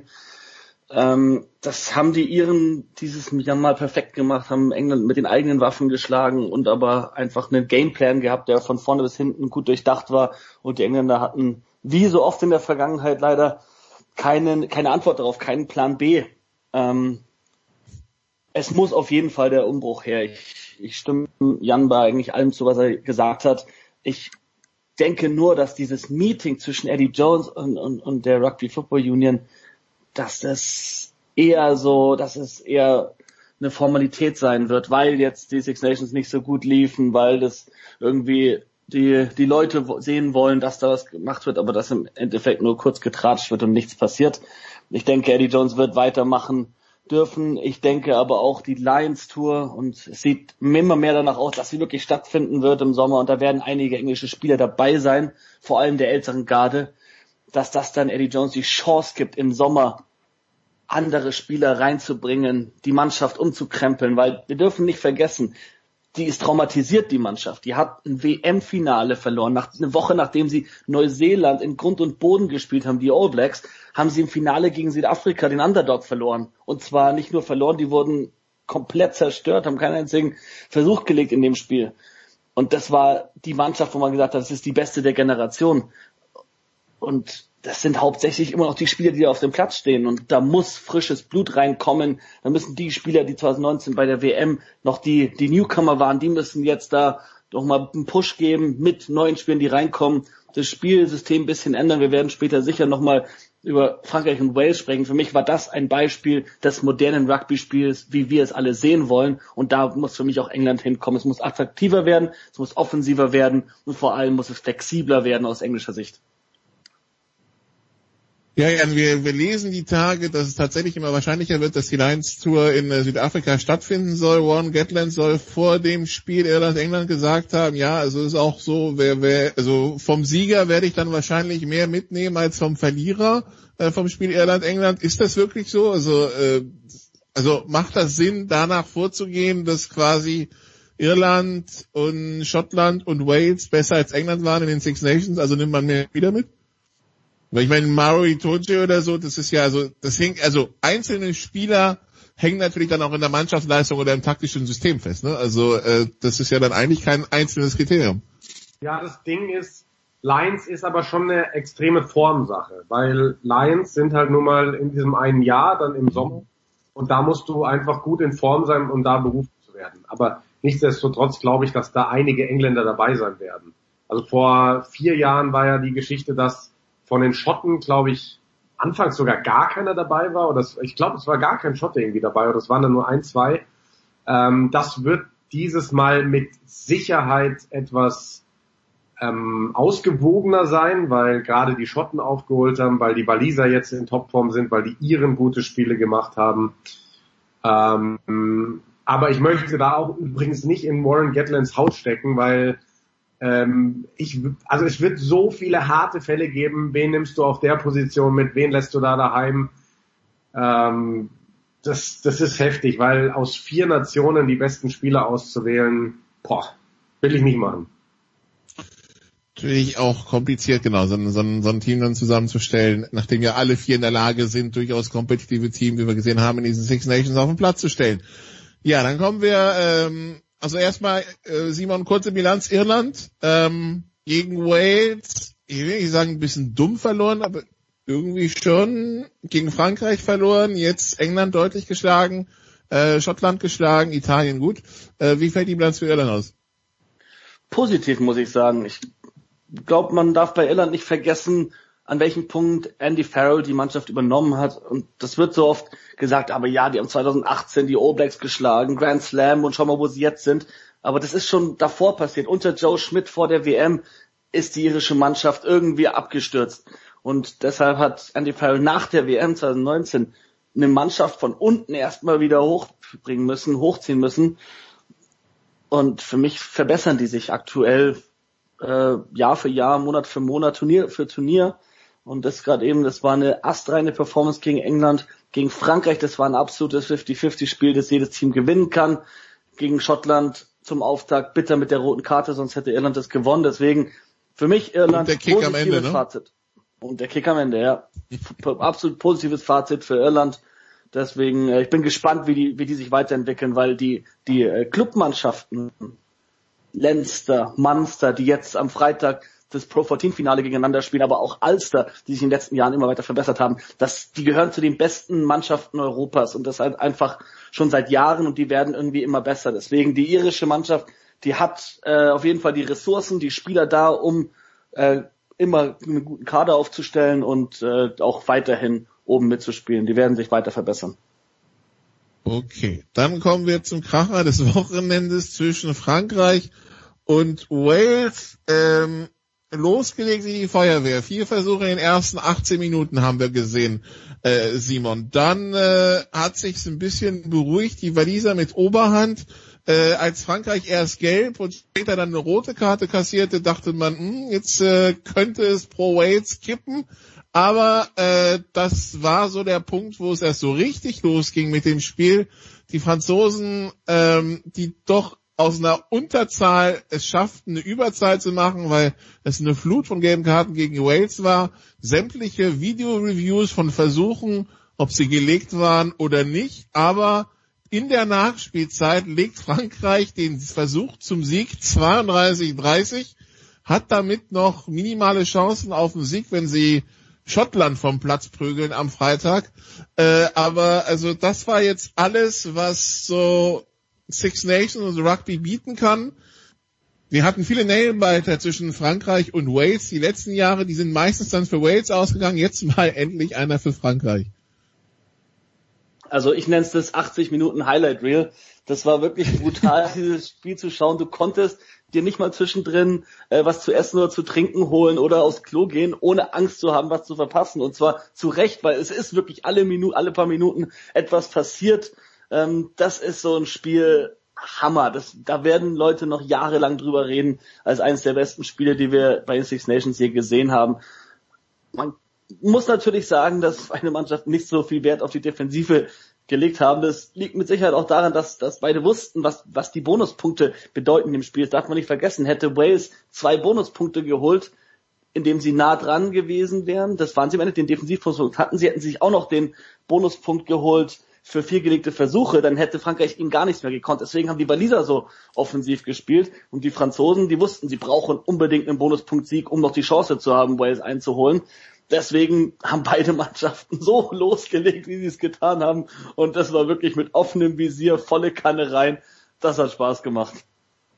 Aber ja, also Jan, äh, äh, was war am Ende mit Wales los, dass diese gelbe Kartenflut passiert ist? Waren die einfach überfordert, müde, eben wegen des Anfangs? Was war das?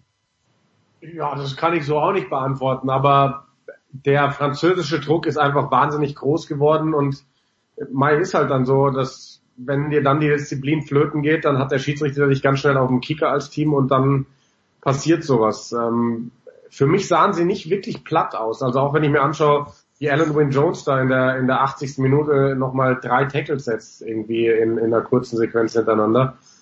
Ähm, woran das jetzt gelegen hat mit den gelben Karten, schwer zu sagen. Ich glaube einfach, dass, dass die Franzosen da nochmal so unglaublich großen Druck aufgebaut haben, dass ähm, Wales da einfach nicht mehr genug dagegen setzen konnte. Wir haben einen äh, redefreudigen äh, Hauptschiedsrichter gehabt, äh, Luke Pierce, mit einem sehr redefreudigen TMO, Wayne Barnes. Ähm, war, also ich, ich muss zugeben, diese TMO-Geschichte mit diesen Versuchen, ich nach zwei Spielen, nach den letzten zwei Frankreich-Spielen, bin ich ein bisschen skeptisch. Aber ja, also irgendwie die, ob Versuch oder nicht, ist mir jetzt so in der Gesamtsumme nicht mehr immer so ganz klar, weil also äh, gelegt oder nicht, ist, ist, eine, ist, eine, ist eine Wissenschaft für sich, habe ich das Gefühl, Jan. Ähm, also, wegen welcher Szene? Also ich fand die ja. Entscheidung eigentlich relativ klar so am Wochenende. Ja, der eine, der wo es hieß, äh, nicht hochgehalten im Verhältnis zu letzter Woche, wo dann plötzlich nach Diskussion entschieden wurde, der war dann doch gut, der Versuch. Also irgendwie so die Klarheit der TV-Bilder ist mir immer nicht, ist mir nicht immer so ein ganz klarer Begriff, aber ja.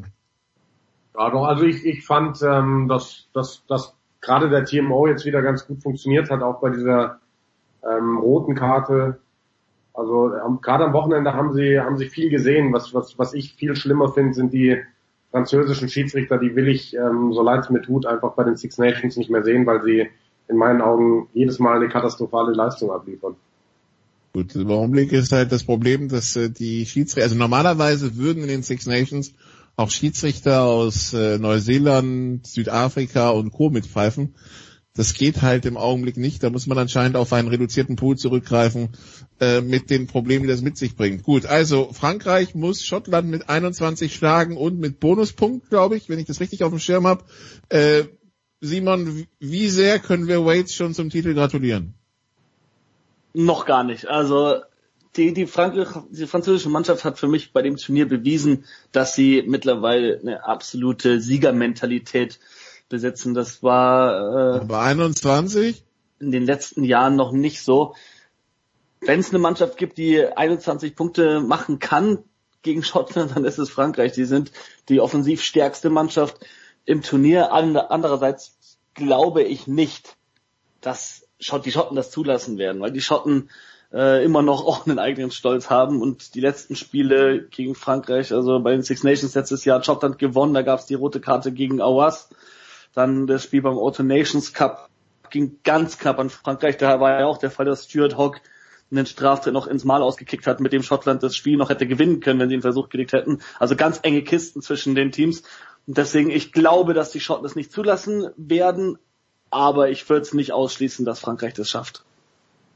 Ist es in Rugby möglich, Jan, auf ja ähm, volle Attacke zu spielen, ohne Rücksicht auf Verluste? Weil im Grunde genommen ist ja das, was Frankreich machen muss. Also spätestens, also so, so, spätestens, wenn der, wenn irgendwie ein Abstand sich so nach 50, 60 Minuten nicht rauskristallisiert, müssen sie ja volles Risiko gehen. Ähm, ja, ganz klar ist es möglich. Also indem du einfach deine Taktik umstellst, indem du vielleicht den Ball mal seltener hergibst, indem du mehr zockst, indem du einfach mehr versuchst, deine Hintermannschaft einzusetzen und dadurch auch in Kauf nimmst, dass du vielleicht dadurch einfach mal mehr in der eigenen Hälfte spielst, wo du immer Gefahr läufst, vielleicht einen Straftritt wegzugeben, den der Gegner noch die Stangen kicken kann. Aber klar kannst du, kannst du da volles Rohr nach vorne spielen. Also wie gesagt, indem du einfach mehr zockst und weniger taktisch spielst mit, mit vielleicht weniger Kicks. Kicks werden sicherlich auch weiter im Mittel sein, aber wahrscheinlich nicht ganz so viele. Und wenn es eine Mannschaft kann, weil sie einfach den aufregendsten Angriffsstil hat in Europa, dann ist es Frankreich. Freitag 21 Uhr Hauptschiedsrichter, dann Wayne Barnes, logischerweise kein französischer Schiedsrichter eingesetzt bei dem Spiel von Frankreich. Und äh, dann sind wir gespannt, ob äh, das klappt oder ob Frankreich zum zweiten Jahr in Folge an der Punktedifferenz scheitert, nachdem man den Turniersieger während des Turniers besiegt hat jetzt. Klingt ein bisschen wehleidig unter uns gesagt, Nicola.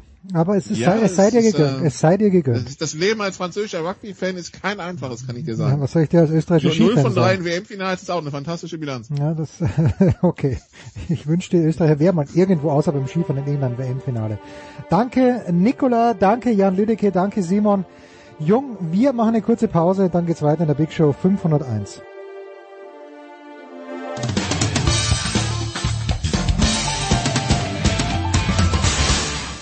Grüß euch, da ist der Manuel Feller und ihr hört Sportradio 360.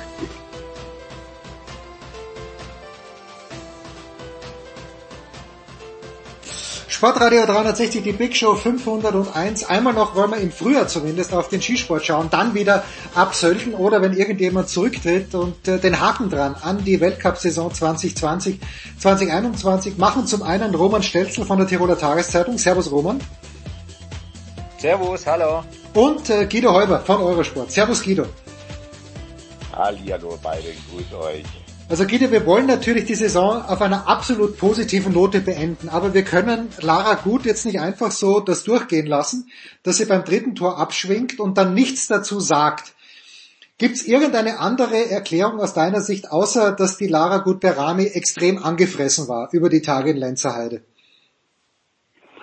Ähm, wir kennen Lara gut und äh, ich sag mal, ich kenne Lara gut gerade über die Freundschaft zu Urs Lehmann noch ähm, wesentlich intensiver, ähm, als es einem ja teilweise fast recht ist. Und sie ist ein Charaktertyp. Sie ist so wie Henrik Christoffersen, wo einfach dann Emotionen raussprühen, die sie auch lebt. Und ähm, es hat da in der Tat jetzt kein konkretes Gespräch zwischen Urs und mir gegeben. Aber ich bin mir 100%ig sicher, deswegen habe ich gar nicht gefragt, die wollte natürlich da in irgendeiner Form den ja, Stinkstiefel raushängen.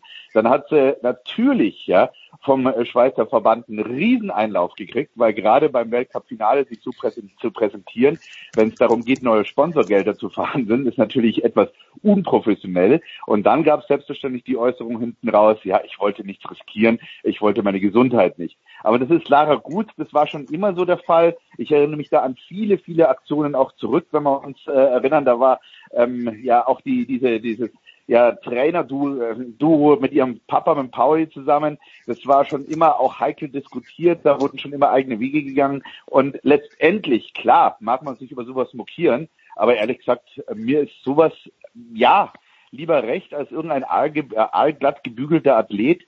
Ähm, diejenigen, die ein bisschen aufgefallen sind, Bodie Miller und so weiter, die sind immer schon irgendwie auch hängen geblieben. Und das ist halt Lara gut. Ja, der hat halt nicht gepasst, die war sauer dass sie den Gesamtweltcup äh, verloren. Und ich möchte nur mal fragen, zu, zurück, das kann sich Roman vielleicht auch erinnern. Diese Situation mit Thomas und Lindsay Vonn, ja, wäre noch ganz anders ausgeartet. Weil ich erinnere mich da zurück vor zehn Jahren, als Maria Riesch ja. äh, gerade 30 Punkte vor der Lindsay war, da ist der Thomas Amok gelaufen. Der hat da damals, glaube ich, war es noch Jahre angeschrien und sagt, starten, starten, starten. Also da war ja Lara ein Engel dagegen. Also ich weiß nicht, wie es du siehst, Roman, aber ich fand das gar nicht so wild. Ja, ja. Ja, Roman, wie siehst du die Situation? Aber ja, du bist schon dran. Äh, bist schon dran. Bitte. Ja, na eh, also der Guido kennt die Lara gut, wahrscheinlich äh, wahrscheinlich länger als ihr, aber ich kenne es ja äh, eben auch noch, bevor Bechrami dazugekommen ist. Nein, ich kenne es auch, glaube ich, schon zehn Jahre und ich kenne, ich bin auch mit äh, immer wieder mit den äh, Schweizer Kollegen äh, im, im Gespräch und äh, einer von der neuen Zürcher Zeitung, der Philipp Bertsch, mit dem gehe ich öfter Skitouren und da reden wir dann auch zwangsweise auch ab und zu über, Ski, über Skifahren und äh, auch, auch der Marcel Bären jetzt vom Blick. Also ich glaube Lara gut, Bechrami hat, hat ist schon immer, war schon immer sehr eigen und hat über Jahre hinweg mit den Journalisten auch nie zurechtkommen, aber das ist halt ihr Charakter gewesen. Gell? Ich kann mich erinnern, das war, gut, wird es wahrscheinlich auch wissen, das ist jetzt schon da war es noch jünger, da war es so in der, das war noch die Zeit, wo es mit der Anna Veit äh, dann um die gesamte gekämpft hat. Gewonnen hat sie, glaube ich, 2014, 15, ich hoffe, ich bin jetzt richtig. Und da in der Zeit, wo sie den gewonnen hat, da war sie, da war es noch, da war es noch schwierig. Da war es noch ganz schwierig mit ihr zu, also da war vom Charakter her, war es eine schwierige Person, die, die nicht wirklich, die nicht wirklich Lust gehabt hat zum Reden und dann, wenn es auch nicht passt hat, mal weg war. Ist jetzt auch nicht der schlechteste Eigenschaft. Der Marcel Hirsch hat das ja über Jahre hinweg äh, praktiziert, wenn es ihm nicht gut gegangen ist äh, beziehungsweise dann irgendwann auch komplett abgeschalten hat. Also ist jetzt auch per se keine schlechte Eigenschaft, aber ich glaube, das passt vollkommen zu ihr, dass sie dann dritten Tor abschwenkt und sagt, äh, so what, oder? Man, natürlich war der Schwung theoretisch schwierig, natürlich kann man sagen, man hat gesagt, sie war müde, glaube ich, gell, und, und wollte aber nichts riskieren. Aber natürlich war der, der, der wahrscheinlich auch noch die blöden Schwung, Schwünge dann im, am Anfang, äh, aber prinzipiell war das so, so was sollte das Aktion? Man, das hat sich durch die Woche durchgezogen, das Wetter, die Absagen und die Schweizer waren ja alle angefressen, gell? Man, der Marco Odermatt hatte auch noch die dicke Chance gehabt, gell? wenn der Super G stattfindet. Man Abfahrt jetzt weniger, aber er sammelt wahrscheinlich in der Abfahrt mehr Punkte als er Alexis Penteron und wenn er, wenn er den, wenn er den gewinnt, gell, den Super G, dann ist er mal ganz andere, ganz andere Ding, gell, ganz anderes Feedback da für, für einen Riesendollar und da war er ja komplett nervös. Aber diese Interviews, die er davor ja. und danach äh, davor gegeben hat, der war ja komplett weg mit den Nerven. Also da war schon, da war schon einiges möglich, das haben sie auch gewusst, gell. Also die Thomas Von, äh, Linze Von Zeit, äh, kann ich jetzt damals gar nicht mehr so sagen. Ich meine, ich habe das jetzt damals auch verfolgt, aber eher von außen, das Ganze mit der mit dem Maria Riesch, damals, Riesch, oder? Äh, und und ja, aber ja. Also, ja, also, also da kann ich eine, weil man, weil man ja so den, den Deckel drauf machen, eine schöne Anekdote. Es war damals die Weltmeisterschaft in Garmisch und äh, Lindsay war mal wieder Lindsay Hollywood par excellence, hat also die schwer Kranke gespielt, hat aber unten im Ziel zwei Stunden lang Interviews gegeben, äh, die Leidende, die oben beim Training nur ein Tor fährt und dann umfällt und weint und sich äh, abtransportieren lässt. Also ein Drama hoch zehn. Und äh, genauso wie ich das jetzt schildere, so habe ich das auch auf Sendung geschildert und habe gesagt, lass die Kirche einfach mal im Dorf, ja. Wenn das so ist, äh, dann gehst du ins Hotel, aber gibst du zwei Stunden Interviews unten, wo dann wieder Glamour angesagt ist. Und dann bekam ich dann noch nur einen Anruf ähm, von einer Kollegin, wo mir dann äh, mitgeteilt wurde, Guido, ähm, Thomas sucht dich. Und ich würde dir vorsagen, dass er dich nicht findet, ja. Weil so wie er rumrennt, das sieht nicht gut aus für dich, ja. Und auf gut Deutsch, der, der, der wollte mir voll eine aufbatschen und haben gesagt, so verschwind, äh, weil sie genau gewusst haben, wo ich in Garmisch bin und er auch. Und dann habe ich gesagt, ja, dann gehe ich jetzt lieber, dann gehe ich jetzt ins Österreicher Haus und habe mich dann dort auf die Bühne zum Steinacher gesetzt, weil ich wusste, da bin ich sicher. Da kam er dann auch und hat dann da vorne vor der Tür gewartet. Also das waren ganz andere Situationen, ja. ja und, dann, und dann bin dann irgendwann zu ihm hin und gesagt, ist das jetzt so schlimm, dass einer mal die Wahrheit sagt? Hat. Und dann hat er noch so, you're brave, you're so brave, ja. One hour ago I would have punched you up, ja. Und, das sind halt Charaktertypen, ja. Irgendwie im Nachhinein schmunzeln wir beide drüber. Jetzt mittlerweile können wir Bier zusammen trinken, wenn uns sehen, ja. ja, also Lindsay Vonn an diesem Wochenende, wer es gesehen hat, nicht in Lenzerheide, sondern irgendwann in den USA mit Hugh Jackman unterwegs und einem Mann, der die Geige spielt. Das nur nebenbei. Ja, Roman, Petra, Petra Vlhova hat den Gesamtweltcup gewonnen. Das, davon war auszugehen, nachdem auch die Speedrennen abgefahren sind. Äh, Josef Hickersberger hat früher mal nicht gesagt, äh, er nimmt nicht die Besten mit, aber die Richtigen. Ich glaube, bei Vlhova kann man schon sagen, sie war A, die Beste und ist auch die Richtige, die den Gesamtweltcup gewonnen hat. Oder siehst du das anders? Na, vollkommen richtig, vollkommen richtig. Gell. Man ist absolut verdient, gell. Man, was die Vlhova für, für Geschichten abzogen hat man, das, das ist jetzt, das haben wir jetzt, diesen Aufstieg haben, haben wir sehr gut mitverfolgen können mit der, mit dem Dinamasa, Dinamase Coach, äh, Livio, Livio Magoni, äh, und wie da alles jetzt vonstatten gegangen ist, man, die hat ja alles den untergeordnet, gell. Das hat bei der WM auch noch gesagt, äh, so nonchalant, und hat es dann auch wirklich aber auch durchgezogen, muss man dann auch sagen, gell. Man soll hinstellen und sagen, du, WM, cool, wenn's hinhaut mit den Medaillen, aber lieber ist man da, wenn's dann ähm, wenn es dann, wenn's dann im Gesamtweltcup hinhaut, weil das ist was Historisches, Weltmeisterin war es ja 2019 im, im Riesentorlauf. Also da wollte es dann einfach schon, da, wollt, da, da hat man schon gemerkt, gell, das ist, das ist ihr und ihr da voll drauf hingearbeitet, gell, man diese Spionagegeschichten, was es auch immer gegeben hat, wo es da beim Training gestanden ist, beziehungsweise ihre, ihre Trainer hingeschickt hat zum, zum Training von der Michaela Schifrin und alles mögliche. Also da wurden ja Psychospiele getrieben, damals noch absoluter Top-Kampf von beiden, gell, muss man jetzt sagen, ist einfach ein Michaela Schifrin wenn man sie verfolgt, wenn man sie kennt, äh, man wird das 69 Mal gewonnen, glaube ich, insgesamt,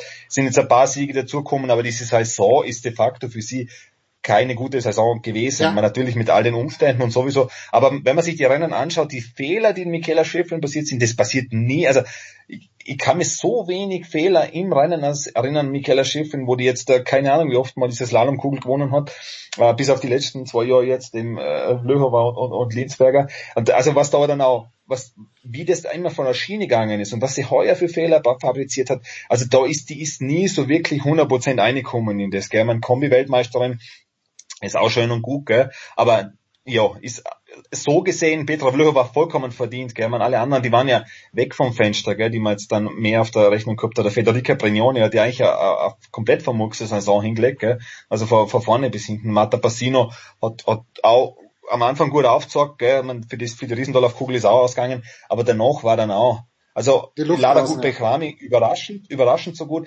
Petra Vlhova hat gewinnen müssen. Gell? Man, die hat so akribisch gearbeitet, die arbeitet so intensiv also das ist ja, man ist ja ein Sterzinger, das, das, das kriegen wir ab und zu ein bisschen mit, gell? da trainieren sie ja dann immer, die, die ist ja Zweitwohnsitz oder Hauptwohnsitz, weiß ich es nicht genau, aber die ist ja ein Sterzinger unten bei, mit dem Livio Magoni und die trainieren so akribisch, gell? und die ist ja wirklich alleine unterwegs, die ist ja vom slowakischen Verband.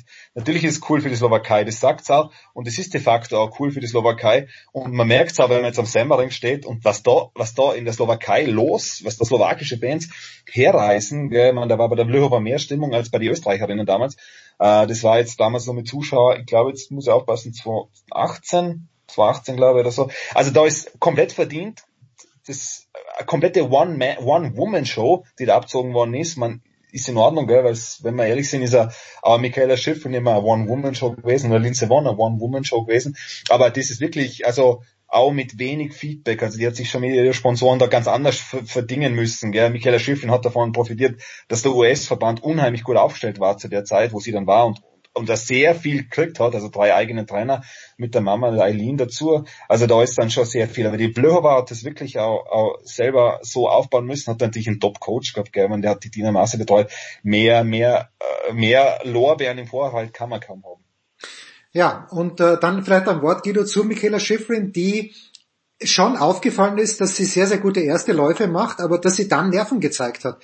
Äh, nicht jetzt nur beim letzten Riesentorlauf in Jasna, das war eine Schweinerei, da, da, da lege ich mich einfach mal fest, dass sie die so lange haben warten lassen, aber es war nicht das einzige Mal, wo sie wirklich Probleme gehabt hat. Wie, wie, wie bewertest du abschließend die Saison von Schifrin, Guido? Dass sie menschelt. Also, dass einfach ähm, die Dominanz etwas nachgelassen hat was dem Sport sehr viel gebracht hat. Es war auch die äh, alleinige Dominanz von Lindsay beziehungsweise von Marcel äh, nicht gerade das Spannendste draußen, außer wirklich für die ganz, ganz großen Hardcore-Fans der jeweiligen. Und ähm, die anderen sind wir haben das gesehen, die sind, äh, ich würde nicht sagen, dass Michaela Schifrin unbedingt äh, schlechter geworden ist. Die hat jetzt auch wieder zum, zum Finale hin, die hat äh, Schwünge und Passage drauf, das ist, ist sie uneinholbar, ja. Aber ähm, sie hat einfach Gegenwind gekriegt und die anderen sind aufgerückt, nicht viele, aber ein paar.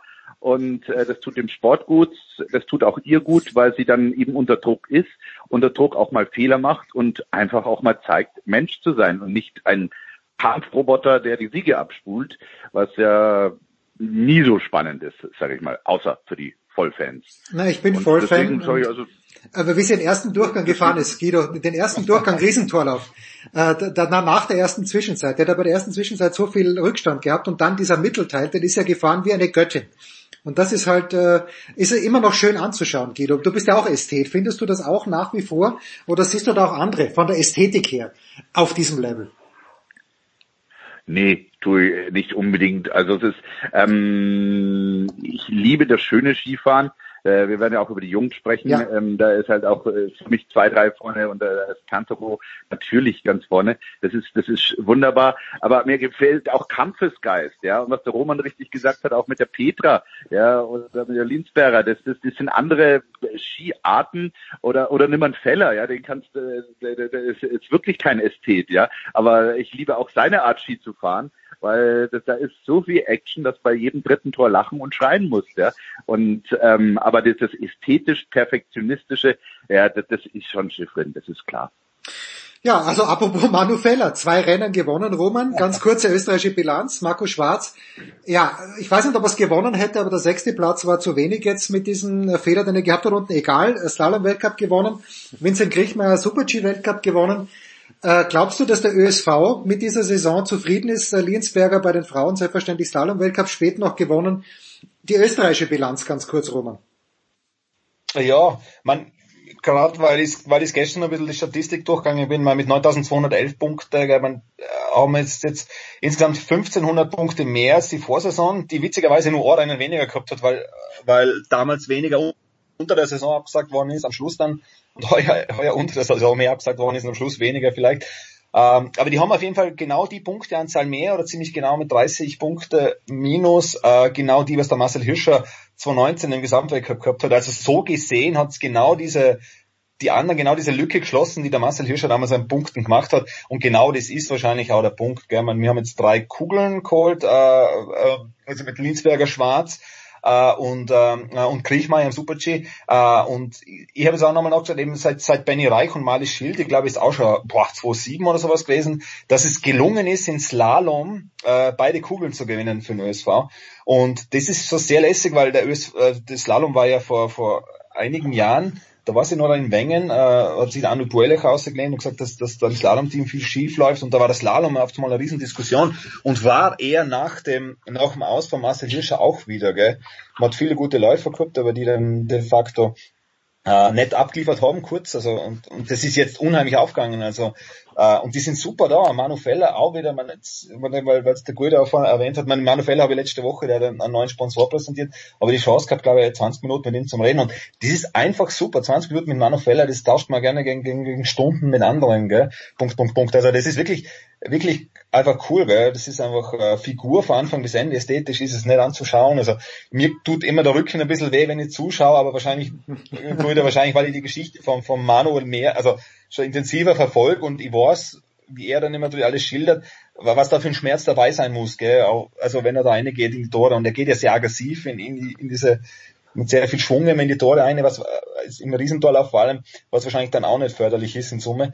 Ähm, aber um, um die, die Frage nochmal zu beantworten, ist, war eine gute Saison, war ein Schritt nach vorne und man muss sich überlegen, alle, die jetzt geliefert haben, sind ja eigentlich keine, die, wir haben ja mal das Problem gehabt, dass die Leute, die geliefert haben, die Leute waren, die gegangen sind. Damals ist äh, Jahre, wo der Benny Reich und, und oder so wo einfach diejenigen, die geliefert haben, da man Angst haben musste, dass die gehen. Jetzt hat man, jetzt ist ja genau die umgekehrte Situation. Die, was liefern, sind genau die, was man weiß, die liefern nur mehr. Gell? Äh, Linksberger ist 23, äh, Marco Schwarz ist 25, äh, Vincent Kriechmann ist glaube ich 29 oder ist er schon, ich glaube 29 ist er. Aber auf jeden Fall ein Alter und, und auf der Erfolgsbilanz her, wo man weiß, okay, da kommt jetzt noch einiges mehr. Und das ist ja das Coole das fängt ja erst an, gell? Also das ist, wenn der Marcel Hirsch hat mal gewusst, wenn der noch 10 Jahre fährt, der wird wahrscheinlich mit 40 auch noch alles gewinnen.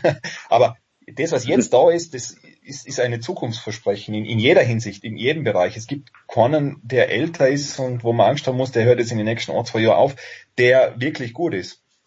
Aber, und um beim Ästheten zu bleiben, also Marco Schwarz schaue ich gern zu, Guido, aber ich glaube, die Schweizer machen unheimlich viel Spaß. Leuk Meillard macht in jeder Disziplin Spaß, die er fährt. Marco Odermatt, die Franzosen, das Pointerot angesprochen. Ich finde, bei aller Liebe zu Marco Schwarz, und ich liebe den Blackie, aber das Clement Noël gefällt mir sogar noch besser stilistisch. Also für die Stilisten war in diesem Jahr ganz viel dabei und äh, um jetzt den Bogen zu kriegen, auch bei den Männern hat er Richtige gewonnen, Guido, oder?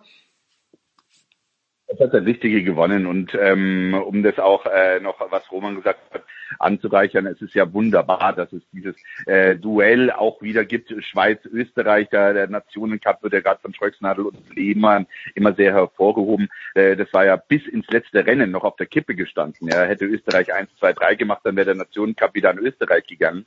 Und ähm, dass da Deutschland dann auch noch ein bisschen mischt, die anderen Nationen dazukommen, das tut allen gut. Ähm, letztendlich hat äh, natürlich der Richtige gewonnen.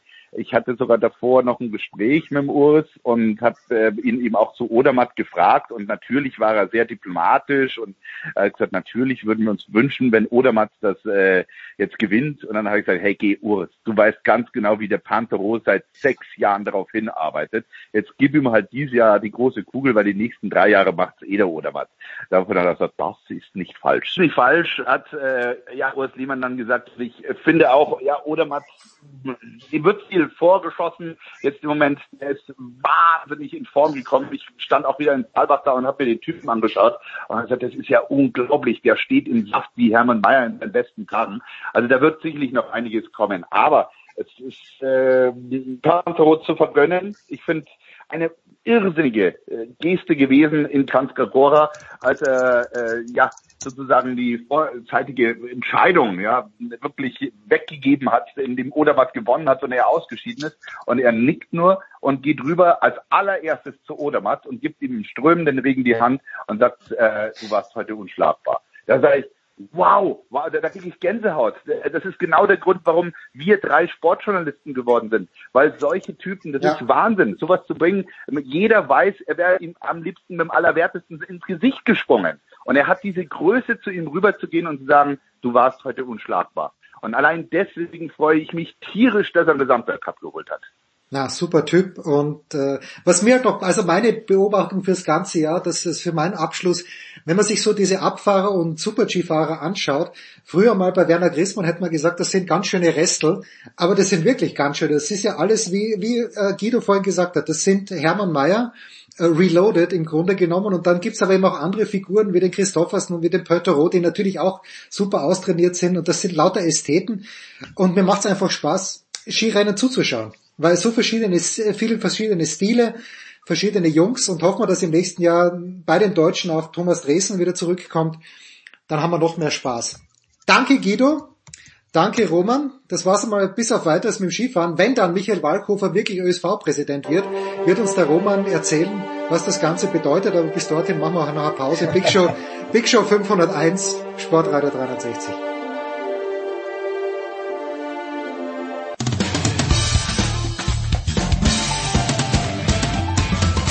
Hi, I'm Heather Watson and you're listening to Sport Radio 360. No, that's wrong.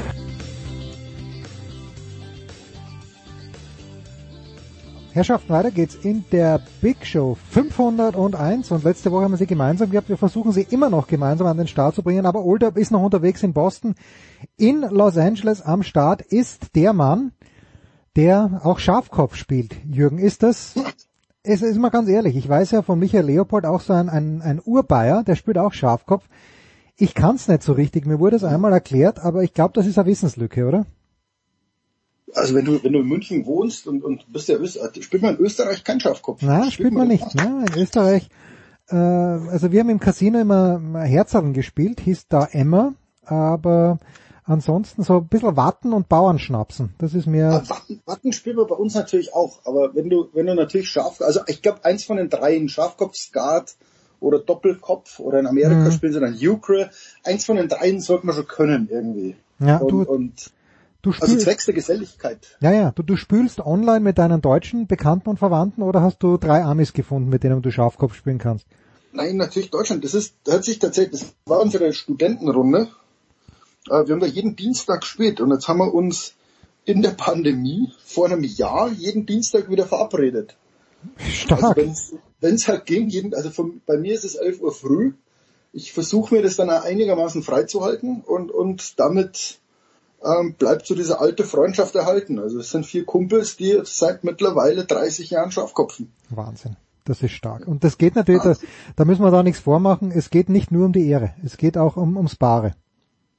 Ja, aber das Bare ist nicht so wichtig, weil bei uns quasi die Gewinner spenden den Gewinn. Ah, das ist stark, ja. Also es geht schon um, um einiges Geld, aber letztes Mal, ich glaube, wir, wir meinen dann so nach 20 Abenden, das ist immer so ein halbes Jahr quasi, äh, gibt's dann Abrechnung und die Gewinner spenden das dann irgendwo hin. Und jetzt geht's wieder neu los und, und ich glaube, ich bin jetzt 70 Euro im Plus oder so, aber das geht natürlich an, an Bedürftige dann. Selbstverständlich. Damit, es geht nicht, es geht überhaupt nicht ums Geld, sondern letztlich darum, Ja, ich habe um mal gehört, zu zeigen, dass man immer noch besser ist als sie. ja, und ich habe gehört, ums blöd reden geht's auch, bis zum Ja, gewissen Grad. nur, Nur, ja, okay. Äh, ja, ich habe mit, mit Heiko vorhin gesprochen, äh, off-air quasi, und er sagt zu mir, weißt du was, dieses March Madness in Boston null. Ich erinnere mich damals, als ich in New York gewohnt habe, die zwei Jahre, ja, äh, weil ein Mitarbeiter war in Yukon, also damals bei Double D Direct, der war eben äh, University of Connecticut, und die waren zu diesem Zeitpunkt auch gut, 99, 2000 war das. Aber natürlich, wenn du in New York aufgewachsen bist, hast du eigentlich auch keine richtige Uni. Äh, Du äh, hast natürlich das Herz, also keine Uni, die beim Basketball was kann, weil St. John's damals äh, kann ich, weiß, die haben glaube ich das NCAA Double, der NCAA Tournament gar nicht gemacht. Du, bei dir wissen wir Michigan, aber grundsätzlich in Los Angeles ist UCLA überhaupt am Start gewesen? Sind sie noch dabei? Wie ist es in Los Angeles mit March Madness? Also zuallererst mal beweist es ja zwei Dinge. A, Heiko Olderb äh, war nicht auf dem amerikanischen College, sonst würde es ihn interessieren. Und B, äh, sagt es doch sehr viel über die vermeintliche Sportstadt Boston aus. Oh, wenn, Ja, er, wenn er das also- hören, wenn er das nur hören könnte, der Heiko. Ja, wenn er das hört, wenn sie in Boston nicht in irgendwas Meister sind, interessieren sie sich nicht dafür. Ganz einfach. Ja, und das ist für mich genau das Gegenteil einer Sportstadt, die sich ja gerade, wenn es dem Verein schlecht geht. Also ich erinnere mich an meinen Lieblingsverein, den glor- und ruhmreichen SV Werder Bremen. Ja. Äh, man ist ja umso mehr verliebt, je schlechter es denen geht. Und, und also das, das sagt ein bisschen was über Heiko und sagt dann ein bisschen was über Boston aus. das ist ja nicht hier. Äh, ja, aber Heiko, Heiko ist doch nach wie vor dem SV Schönberg 95. Ich weiß nicht, ob es SV ist, aber ich glaube äh, Schönberg 95. Aber auch nur, nur wenn sie erfolgreich sind. das ist das ist wahr. Das ist Aber wahr. also die, die, die zwei LA äh, Unis sind noch dabei. Also Ach was. äh, UCLA spielt richtig gut. Die haben Michigan State geschlagen am Anfang und, und haben jetzt die ersten zwei Runden richtig gut gespielt. Äh, die spielen am äh, Sonntag gegen Alabama. Und natürlich das verhasste USC Hm. ist auch noch dabei. Die spielen Trojans, Gleich danach. Die Trojans spielen gegen die Oregon Ducks. Also jetzt wird's, jetzt wird's langsam sehr, sehr interessant. Sweet 16 ist am kommenden Wochenende. Michigan natürlich auch noch dabei mit Franz Wagner. Also es ist eine schöne March Madness mit vielen Überraschungen. Naja, also ich äh, habe das mir das Bracket jetzt nicht detailliert angeschaut, aber ich habe den Tweet dazu gesehen von äh, Barack Obama, der, wenn ich es richtig gesehen habe, alle vier Number One Seeds in den Final Four gehabt hat. Das funktioniert schon nicht, weil das Einzige, was ich wirklich mitbekommen habe, ist, dass Illinois rausgeflogen ist. Und ich glaube aber, Obama hat Genau. gesagt, Gonzaga gewinnt. Nee, oder Gonzaga gehabt, ich bin mir gar nicht sicher. Aber, und ich sehe jetzt hier bei SI.com Michigan, Number Four im Moment von den Power Rankings. her. Ich würde sie sogar auf Nummer drei jetzt sehen. Also Gon- Gonzaga ist natürlich äh, in dieser Saison ungeschlagen ähm, und haben jetzt auch die ersten beiden Runden total souverän gewonnen. Also das ist der, der, das ist äh, äh, Australian Open Novak Djokovic. Ah, okay. Ja? Also quasi der So einzige spannend. Favorit und, und, und dahinter kommen noch ein paar. Ich glaube, die klare Nummer zwei ist Baylor. Und danach kann man jetzt, glaube ich, Michigan auf Nummer drei oder wie, wie Nummer vier äh, schätzen. Das ist völlig in Ordnung. Ähm, es hat ein paar Überraschungen gegeben. Ja. Am Anfang vom Turnier hieß es Big Ten sei die stärkste äh, ähm, Conference mit den meisten Teilnehmern. Ja, mittlerweile, wie du sagst, Illinois raus, Ohio State raus, Michigan State raus. Also mittlerweile ist es eine Big One. Michigan. äh, mehr mehr sind's nicht mehr.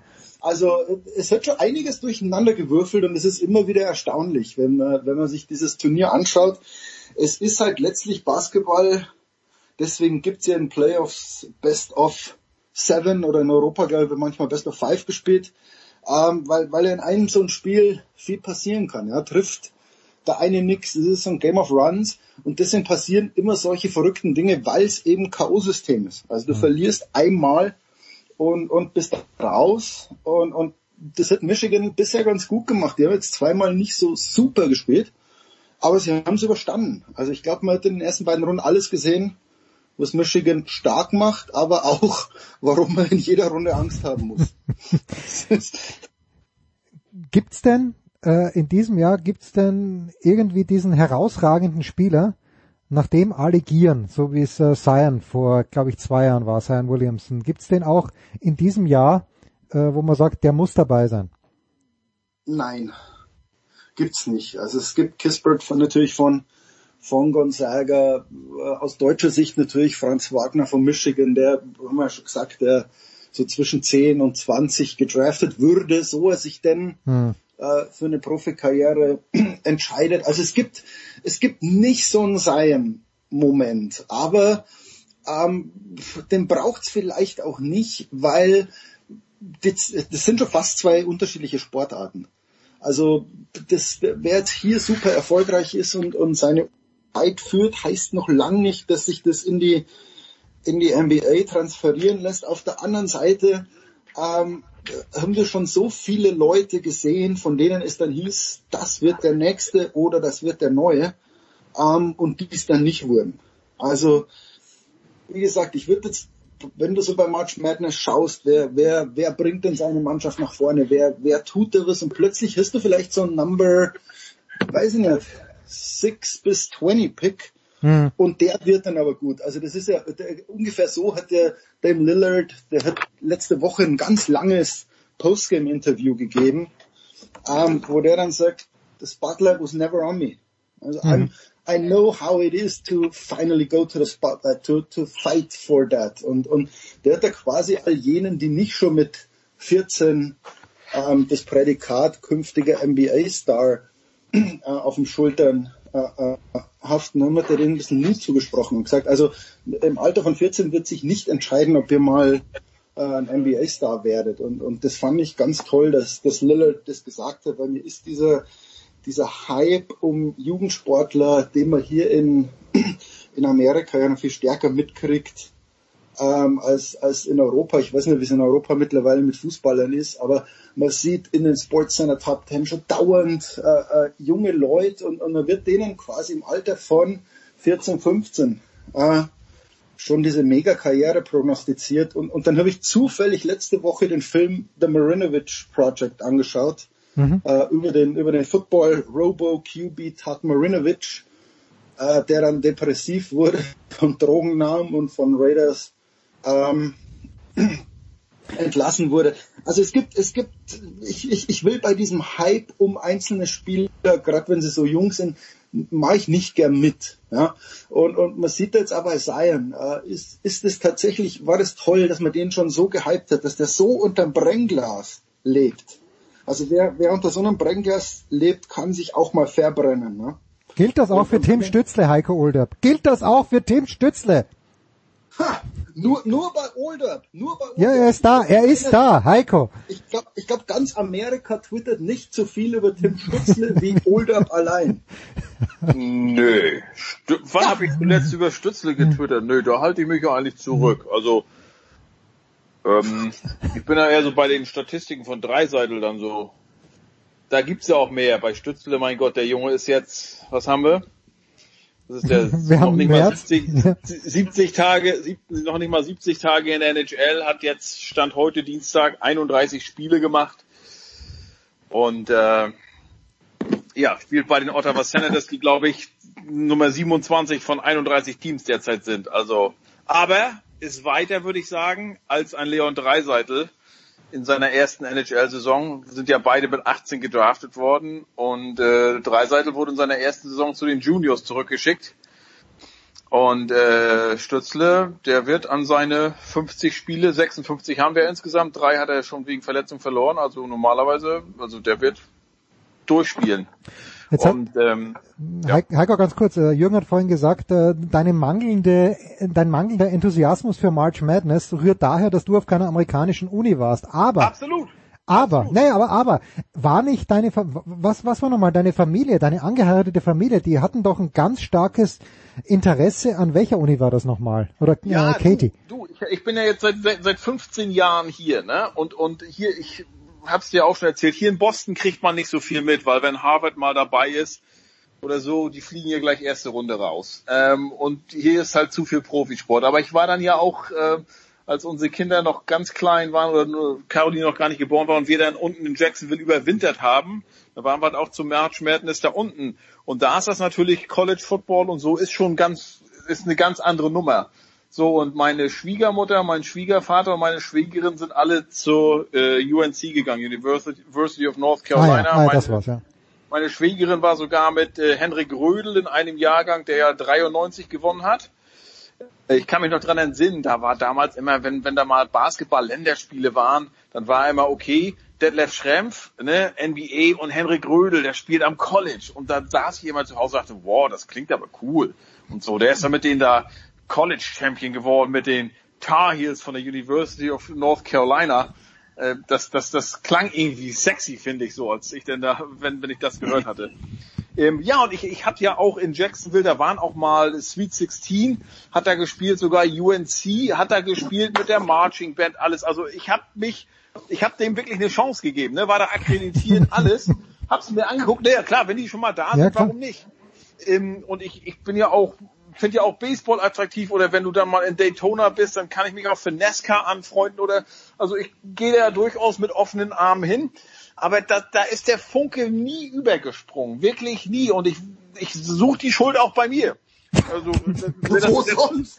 Wo sonst? Also, ähm, ähm, ähm, aber ich habe schon mal gesagt, eventuell, wenn meine Kids dann nachher auf eine Uni gehen werden, wo das dann halt ziemlich großes Ding ist, Basketball. Und ich habe da auch verrückte Geschichten gehört von meiner Schwägerin alle und wie groß das da ist. Und meine, meine Frau Katie ja auch. Sie sagt, ich, die, die war wahnsinnig damals als, als Highschool-Schülerin schon. Die, die kannte dir äh, alles aufzählen da von der von UNC, die Starting Five heute noch von 93. Und, und äh, also sie hat aber total den Kontakt verloren, als sie an, also wo die nachher in der NBA gelandet sind, hat sie keine Ahnung. Das war für sie auch nicht wichtig. Das war wirklich immer nur äh, College. Und sie hat dann irgendwann gesagt äh, zu sich selbst, Katie, das ist zu viel, das ist zu sehr äh, Teil deines Lebens, das ist schon nicht mehr gesund. Und ähm, ja, jetzt interessiert sie das überhaupt nicht. Ich habe ihr neulich mitgeteilt, dass UNC in der ersten Runde rausgeflogen ist. Ich weiß gar nicht gegen wen, kann sogar Wisconsin gewesen sein. Ja, null Reaktion. Also das ist, ähm, es gibt für uns halt einfach Wichtigeres. Dadurch wollen wir das aber nicht schlecht reden. Um Gottes Willen, soll jeder seinen Spaß da haben, alles. Und ich habe dir ja vorhin schon erzählt, ich bin durch Shampoos halt drauf gekommen, dass bei Michigan sich das an, lohnt, die anzugucken. Da habe ich gestern mal während der Eishockey-Drittelpause ein paar Minuten da gegen LSU reingeschaltet. Sah ja gar nicht so gut aus, äh, aber zum Schluss dann haben sie noch gewonnen. Weiß jetzt, dass Franz Wagner die 21 trägt, aber das ist auch alles. Aber so nebenbei, Jürgen, wie er das wieder fallen lässt, das UNC könnte gegen Wisconsin rausgefallen sein. Ich habe es nicht gecheckt, aber ich bin mir eigentlich sicher, bevor Heiko sowas sagt, da weiß er zu 100 Prozent, dass es gegen Wisconsin war. Also ganz, ganz, ganz tief hinten äh, im, im Gedächtnis von Heiko Olderb oder sagen wir im Interessens, äh, äh, in der Interessens-Area hat vielleicht auch wirklich ein ganz kleines Fleckerl die, äh, das Tournament eingenommen. Aber sag mal, äh, Jürgen, wie ist das denn bei dir? Also ich sehe das ja bei meiner Schwägerin. Da, wenn da die Familie verreist im März, alle Kinder, die haben fünf Kinder, Carolina Blue, wenn die tragen die. Jeder soll im Flieger sehen oder wo die sind, dass halt March Madness Zeit ist. Äh, du hast ja auch neulich ein Michigan-Foto von dir gepostet. Äh, hat Finn dann auch eine Chance, was Vernünftiges anzuziehen oder ist jetzt March Madness nur, was weiß ich, das ist Michigan Gelb oder wie die Farbe da heißt? Ich, ich versuch's, aber der hat natürlich äh, der, der spielt da jetzt für die Kings und, und jetzt haben sie nach langer Zeit die Trikots beflockt. Und jetzt hat er natürlich sein allererstes Los Angeles Kings Trikot mit Rückennummer und, und Namen. Ähm, deswegen ist, ist das so ziemlich das einzige Sportding, das er trägt. Also ansonsten äh, japanische Anime-Characters oder äh, ganz weite Rapperjacken mit, mit Sporttrikots, der nicht so richtig viel am Hut. Durfte er sich Was die Nummer selbst aussuchen, Jürgen? Durf, durfte er sich die Nummer selbst aussuchen oder wird die zugeteilt bei den Kings? In, in, na, in Absprache mit den anderen. Also irgendwie die Seniors haben dann das erste Recht. Ja. Äh, wie, wie am College. Also quasi du, du, du nimmst die von denen, die, die graduaten und was über ist, aber du hast natürlich 99 zur Auswahl was, was ist die schwedische Nummer? Was ist, womit hast du dann, du hast wahrscheinlich die Nummer 9 gehabt, würde ich mal vermuten, oder 7, oder? Nein, leider nicht, ich hatte die 8. Echt oh, das passt gar nicht, das passt gar nicht. Also in, in Michigan war es die 8 und dann habe ich immer, und dann so in, in, in der Bayernliga oder in, in, in den Ligen immer wirst du halt, weil wenn du von Anfang an gespielt hast, was irgendwas zwischen 1 und 11. Ja. Und wenn du Auswechselspieler wirst, damals 12 bis irgendwas, also ähm, da gab es noch keine festen Nummern. Die gab es dann erst 2004 oder so, als das dann eingeführt wurde. Und da hatte ich dann die Nummer 11, ah. komischerweise. Und als ich jetzt einen Buben gefragt habe, was er will, war so, ja, Nummer 9. Und, und die 9 war frei, also kriegt er die. Sehr schön. Und das war bei euch wirklich, Jürgen, also ihr hättet von 1 bis 99 alles wählen können. Also so bei uns, als hier die Nummern vergeben wurden, bei Ryan im Eishockey, da hieß es, ähm, wir raten äh, doch davon ab, die 99 zu nehmen, weil das einfach ein zu großer Druck wäre halt. Nein, das ist, das ist klar. Also bei den Kings die 99 wird nicht vergeben. Ja. Und, und im LA-Sport nimmt auch keiner die 42. Ja. Äh, wegen Jackie Robinson und natürlich jetzt für mich als Deutscher ist die 88 verboten. Ja. Ähm, das ist klar. Und, und andere Dinge, wo natürlich Teenager total drauf sind, wäre jetzt die 69. Äh, die, ja. wollt, die wollte aber jetzt viel. Ja, Romeo Jager. Ach nee, der Jager war 68, das, Entschuldigung. Ja, 69, äh, Google, Google mal 69. Nein, nein, ich weiß schon, ich weiß schon. ja, gut, okay, bevor wir jetzt hier zu sehr abdriften, kurze Pause und apropos abdriften, das machen wir nach der kurzen Pause.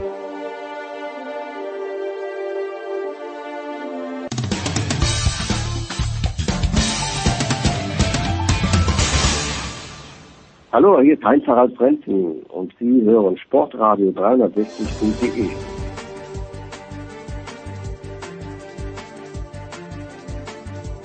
So, Herrschaften, Big Show 501, Jürgen Schmieder und Heiko Olderb sind gemeinsam am Start und ich habe heute ein, äh, ich habe ein Video gesehen heute, ich weiß gar nicht, wer es äh, geschickt hat, aber da, das fährt so ein Typ in Maryland, was glaube ich, mit dem Auto rein zu einer mobilen Impfstation, krempelt den Ärmel hoch, wird kurz desinfiziert und äh, wird geimpft und fährt dann wieder weiter. Ich frage mich, warum das, warum funktioniert sowas in den USA?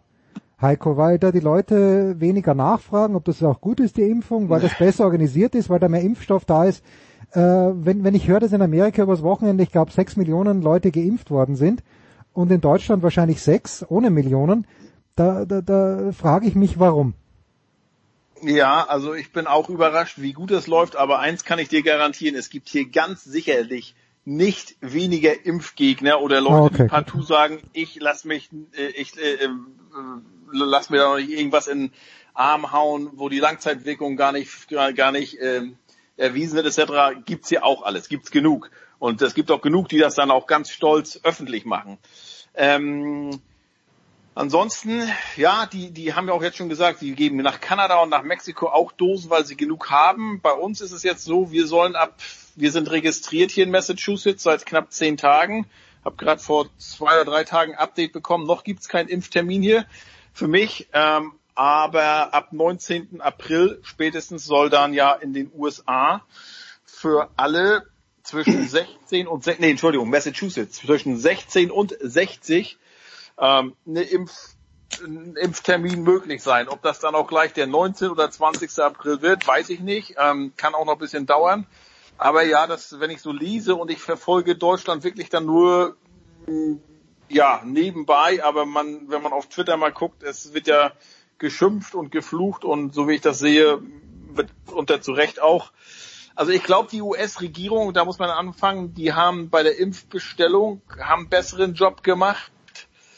Ähm, die sind ähm, bei den Tests auch besser. Also wenn ich das sehe bei uns in der Schule, bei unseren Kindern, muss ich dazu sagen, allerdings ist eine Privatschule, mittlerweile werden die jede Woche getestet. Ähm, der Sport öffnet sich ja jetzt auch hier äh, in Amerika. Ähm, auch natürlich unter anderem, weil auch mehr getestet wird. Ähm, ja, muss ich schon sagen, haben sie einen guten Job, guten Job gemacht. Äh, ich bin jetzt keiner, der sagt, das liegt nur daran, dass er jetzt ein anderer Präsident ist. Ähm, ich weiß nicht, ob das vielleicht auch äh, nicht mehr aufzuhalten gewesen wäre, selbst unter dem Ja, anderen, nein. aber aber ähm, er nimmt es zumindest ernst. Die jetzige Regierung nimmt es ernst, hat es von Beginn an ernst genommen und nicht alles nur, weil es halt politischer Wahlkampf, Wahlkampf war, irgendwie versucht zu ignorieren, was eigentlich nicht mehr zu ignorieren war. Jürgen. Man darf, ich, ich würde es nicht politisieren, allzu sehr. Also das, das ist klar. Was, was in Deutschland falsch läuft, müssen die Deutschen klären. Ähm, bei uns, meine Frau hat heute den ersten Piekser gekriegt, ich bin morgen dran, Mhm. ähm, weil es einfach so schnell vorangeht. Also die haben jetzt dieses 1a, 1b durchgeimpft. Bei uns im Bezirk sind es jetzt mehr als ein Drittel, äh, die zumindest die erste Dosis schon erhalten haben. Also damit sind, ich habe ja einen kleinen Herzfehler, ähm, und, und damit, sie sind, es kommt dieser kalifornische Pragmatismus durch. Also es muss nicht perfekt sein, aber es geht los. Also so ein, so ein typisches, wie Kalifornier die Startups machen. Also Mhm, erstmal machen und dann fragen wir um Erlaubnis. Und, und genauso ist es jetzt, auch während ich, ich vermute, dass die Deutschen es wieder perfekt machen wollen und, und mit einer tollen Homepage und mit einem tollen System, dass sich auch keiner vordrängelt. Ähm, hier ist es tatsächlich impfen, impfen, impfen, impfen. Und wenn in einer halben Stunde was frei ist, äh, sagst du den Leuten, komm hoch, Hauptsache wir hauen dir das Ding in den Arm. Also so, so ähnlich funktioniert's. Die Ärzte telefonieren permanent ihre Freunde oder Leute, von denen sie wissen, dass sie eligible wären. Also bei mir war es jetzt ein befreundeter Arzt, der sagt, schau mal, mit deinem Herzfehler, du bist ab sofort dran. Es hat am Mhm. Mittwoch um 12 jemand abgesagt, fahr du nach Long Beach. Ich muss halt jetzt nach Long Beach fahren, das ist eine halbe, dreiviertel Stunde Naja, okay. weg. Aber ist doch egal. Also, ja, fährst einmal durch München, brauchst länger als eine halbe Stunde.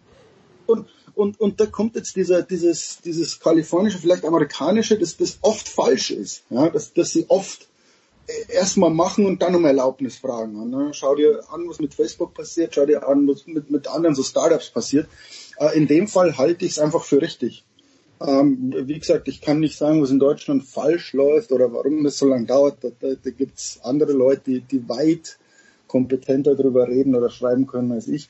Aber ich merke jetzt bei den Kalifornien, dass sie einfach, das ist jetzt wie ein, wie ein Tanker. Also wie so ein Ding, so, jetzt wird geimpft, Leute, geht hin. Jeder, der geimpft werden will, wird auch geimpft. Ab. Also keine, keine Fragen und nix. Klar, es gibt so eine Rangliste.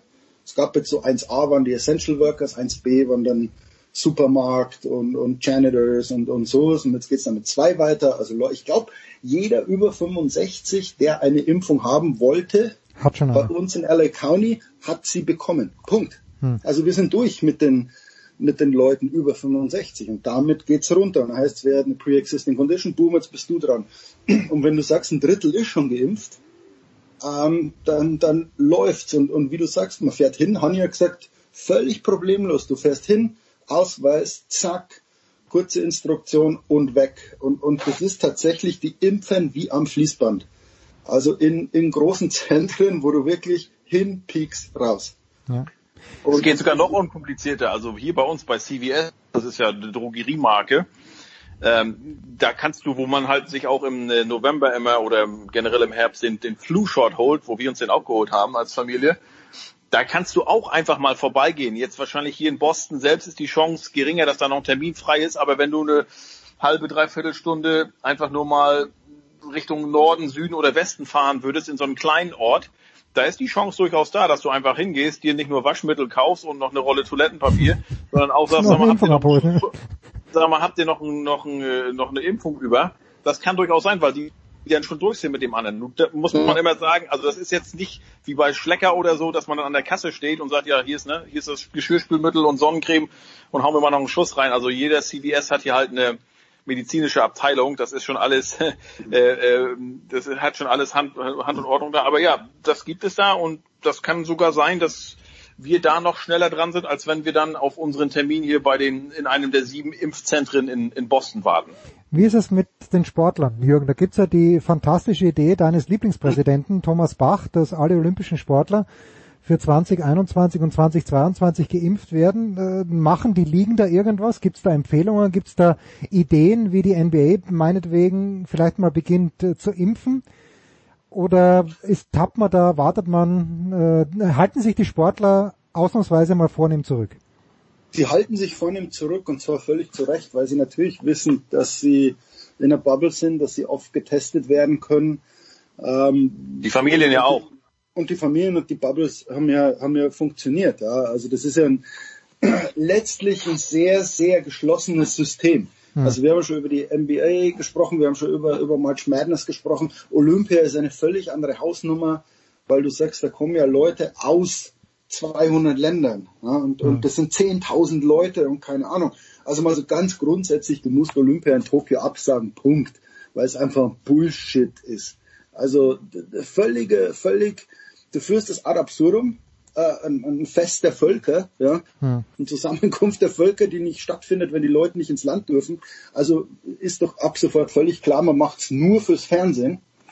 Ähm, und, und, und wenn wir jetzt dann drüber reden, übers Impfen, äh, und sagt, die Chinesen sind schon alle durchgeimpft, ähm, und die trainieren jetzt, während die Deutschen sagen, nee, also ein Sportler erstmal später, damit haben wir eine Wettbewerbsverzerrung äh, äh, die völliger Blödsinn ist. Also deswegen musst du es absagen. So, das ist das mal vorne rein. Hintenrum, wie gesagt, in, in Amerika wissen die, die Profi-Ligen, dass es unklug wäre, sich jetzt vorzudrängen. Mhm. Also so Aussagen wie die von Rummenigge oder so wirst du in Amerika nicht hören. Ja, die, die, die kommen dran, wenn sie drankommen. Und sie wissen aber auch, jetzt geht's relativ schnell. Also ja. das sehen die in Amerika natürlich auch, das ihr in Deutschland nicht seht. Ja, also man, man sieht jetzt so das Licht am Ende des Tunnels hier und es sagt vielleicht Football, naja, also wir spielen ja erst im September, passt schon. Äh, in der NBA läuft's gerade, in der NHL läuft's auch. Sagen die, warum sollten wir jetzt eine Debatte aufmachen mit Durchimpfen? Ähm, und und in der, beim Baseball hoffen sie halt noch, äh, dass sie jetzt so schnell dran sind, dass sie wahrscheinlich nach dem ersten Monat auch gut geimpft sind, alle. Hm. Also es, es redet sich leichter in Amerika, gerade wo die Impfung so weit fortgeschritten ist, äh, zu sagen, diese drei, vier, fünf Wochen warten wir jetzt auch noch, äh, wo du als deutscher Sportler, als, als äh, äh jemand, der nach Tokio will, bei Olympia teilnimmt, natürlich langsam auf die Uhr schaut. Ja. und sagt, also der, der, der chinesische Konkurrent ist seit acht Wochen geimpft und trainiert wie ein Besessener, ähm, während ich allein ins Fitnessstudio gehe und nicht trainiere. Also das meine ich von, dass der natürlich der, der deutsche Sportler oder in jedem Land, wo es langsamer vorangeht, natürlich langsam sagt, naja, also dieses Olympia wird doch eine Farce. Ja. Und, und das verstehe ich aber auch. Also klar. Ja, vor allen Dingen, es geht ja jetzt gar nicht nur um Olympia. Du hast doch, ich weiß nicht, was waren das, 57 Prozent oder so der Athletinnen und Athleten müssen sich erstmal qualifizieren. Und wenn du dann siehst, was jetzt gerade rausgekommen ist, du hast kürzlich da den Fecht-Weltcup in Budapest gehabt, du Ja. hast die, Euro- die Hallen Hallen Europameisterschaft, ja, in, äh, in Polen Leichtathletik. gehabt. Du Ja. hast, du hast jetzt gesehen, dass beim Beachvolleyball-Turnier, hat ja gerade Johannes Knut einen Artikel ge äh, gehabt in der SZ, äh, in Doha, das ja viel diskutiert war, das war das erste äh, Weltserienturnier, da gab es auch ungefähr 20 Fälle. Also äh, das kannst du doch keinem verkaufen, wenn ich dann sehe, wie was Bach dann auch immer erzählt, ja, ähm, es wäre doch ein schönes, irgendwie schöner Grund dann zusammen äh, den Sieg über diese diese Pandemie und was ich zu feiern. Das, das interessiert keine Sau. Seine verfickten, Entschuldigung, aber seine wirklich verfickten Olympischen Spiele da braucht kein Mensch. Braucht also es gibt so viele andere Probleme derzeit. Und äh, stimmt Peking tatsächlich. 2022 kannst du auch gleich noch canceln. Wegen Menschenrechten, Natürlich wäre- wegen natürlich- Covid und dann noch wegen Menschenrechten obendrauf. Na, aber natürlich wäre das schön, wenn, wenn jetzt die ganze Welt im April geimpft wäre und du sagst im August machen wir Olympische Spiele. Ja, das wäre tatsächlich ein schönes Zeichen. Ja. Wir haben ja letzte Woche drüber geredet. Äh, man freut sich, wenn man sagt, äh, zu den Dodgers dürfen Zuschauer. Mhm. Und zwar nicht, weil irgendjemand sagt, zu den Dodgers dürfen Zuschauer, sondern weil die Gesundheitsbehörde von Kalifornien sagt, es sind so viele Leute geimpft, ja, wir können 10.000 ins Stadion lassen. Ja. Ähm, das hört man gerne. Also was man nicht gerne hört, ist, reißt die Stadien auf, auch wenn niemand geimpft ist. Ja, dann sagt man, ihr seid verrückt geworden. Aber wenn, wenn die Gesundheitsbehörde sagt, ja, 10.000 dürfen rein, dann, dann werde ich so ein bisschen besser gelaunt, ja, weil, weil es einfach ein Zeichen ist. Aber, aber es ist kein Zeichen zu sagen, äh, wir müssen die Olympischen Spiele durchziehen, weil wir ja so sündteure TV-Verträge haben. Also ist uns dieses Fest der Völker relativ wurscht, solange es TV-Bilder gibt. Also da entlarvt sich Bach ganz einfach selber, genauso wie sich Rummenigge äh, äh, selber entlarvt hat mit diesem, äh, der, der, der deutsche Fußball wäre ein Symbol, wenn wir uns impfen ließen. Mhm. Naja, Übrigens also, die Europameisterschaft ja auch schon, wo wir dann schon beim zweifelhaften Event sind. naja, also jetzt kommt jetzt gleich das nächste, ja. verstehe ich nicht, wie man das nach wie vor durchdrücken will, da quer durch Europa zu reisen, äh, wenn es nach wie vor in vielen Ländern in Europa heißt, äh, also du kannst nicht mal die, die 20 Kilometer entfernte Oma im anderen Ja. Bundesland besuchen. Das verstehe ich auch nicht, warum man dann nicht sagt, schau mal, in, in England geht's doch wunderbar voran mit dem Impfen, ähm, dann spiel doch diese EM in England. Ja. Ja. Ja. Oder wo es geht, also wo, wo du dann sagst, dann machen wir doch dieses Event so klein wie es geht. Ja, spielst in London, wo du, wo du 15 Stadien hast, die zumindest äh, tauglich wären. Ja, oder in, an irgendeinem kleinen Ort, wo du sagst, da haben wir ein paar Stadien, da können wir ein Turnier machen, aber es muss halt immer alles so groß bleiben. Immer, immer, wir brauchen eine europaweite EM, wir brauchen die größten Olympischen Spiele und ja, das ist, glaube ich, gerade die falsche Botschaft, die die da schicken. Und am Ende des Tages werden wir bei der Fußball-WM 2022 in Katar mit all dem, was dort falsch läuft, und laufen viele, also es laufen fast alle Dinge falsch, aber vielleicht ist das das einzig Gute an dieser, darf ich das verfickt auch sagen, an dieser verfickten WM 2022, dass es sich auf einem relativ kleinen Raum abspielt äh, und dass, dass die Entfernungen kurz sind und dass vielleicht doch nicht 800.000 Leute hinfahren. Vielleicht ist das Also der einzige Jür- Lichtblick. wenn- Jürgen zu Playoff-Zeiten der LA Rams mit einem ficken T-Shirt sich stimmt, ja. bei Social Media meldet, dann darfst du selbstverständlich verfickt sagen. Ich habe, ich hab, als die, als die WM nach Katar vergeben wurde und sich alle aufgeregt haben, ähm, habe ich irgendwann mal gesagt, als Journalist, also damals war ich in einem Sport bei der SZ, ähm, sagte ich, als Journalist dürfen wir die einzigen sein, die sich freuen, äh, weil wir bei dem Turnier quasi mit dem Taxi zu allen Stadien fahren Ja, können. da kannst du mit dem Radl hinfahren. Mit dem Radl kannst du hinfahren. Ja. Ja, das ist ja wirklich der, der einzige Vorteil. Ja, ich habe die EM 2008 gemacht, da bist du quer durch Österreich und die Schweiz unterwegs gewesen. ähm, Kollegen in Südafrika, die gesagt haben, du bist bloß auf der Straße oder im Flieger und, und da dachte ich mir so aus Journalistensicht, wie du sagst, das einzig Gute an dieser WM wäre, dass du quasi zu Fuß in jedes Stadion gehen kannst. Puh, haben wir doch noch einen Lichtblick gefunden. Danke Jürgen, danke Heiko. Kurze Pause, dann geht's weiter mit der Big Show 501.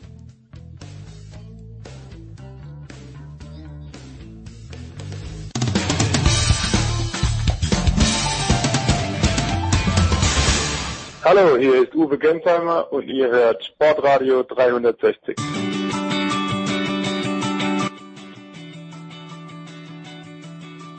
Big Show 501, noch sind wir nicht ganz durch mit dem US-Sport, denn die NBA haben wir ausgeklammert und äh, nach ein paar Wochen Pause freut mich, dass der NBA-Chefkoch mal wieder ein bisschen Zeit für uns hat. Sepp Dumitros, Servus Sepp.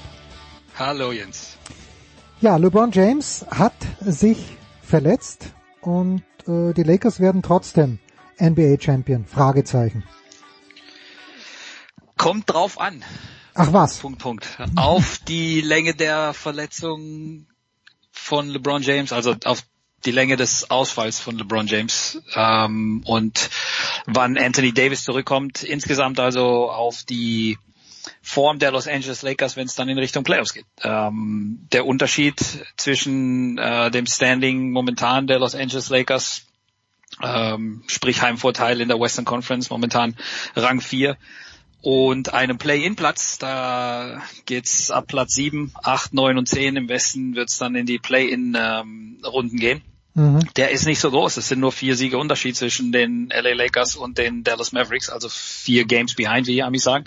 Ähm, und je nachdem, wie lange LeBron James ausfällt, äh, manche sprechen von mindestens einem Monat, manche sprechen vielleicht sogar bis zu den Playoffs.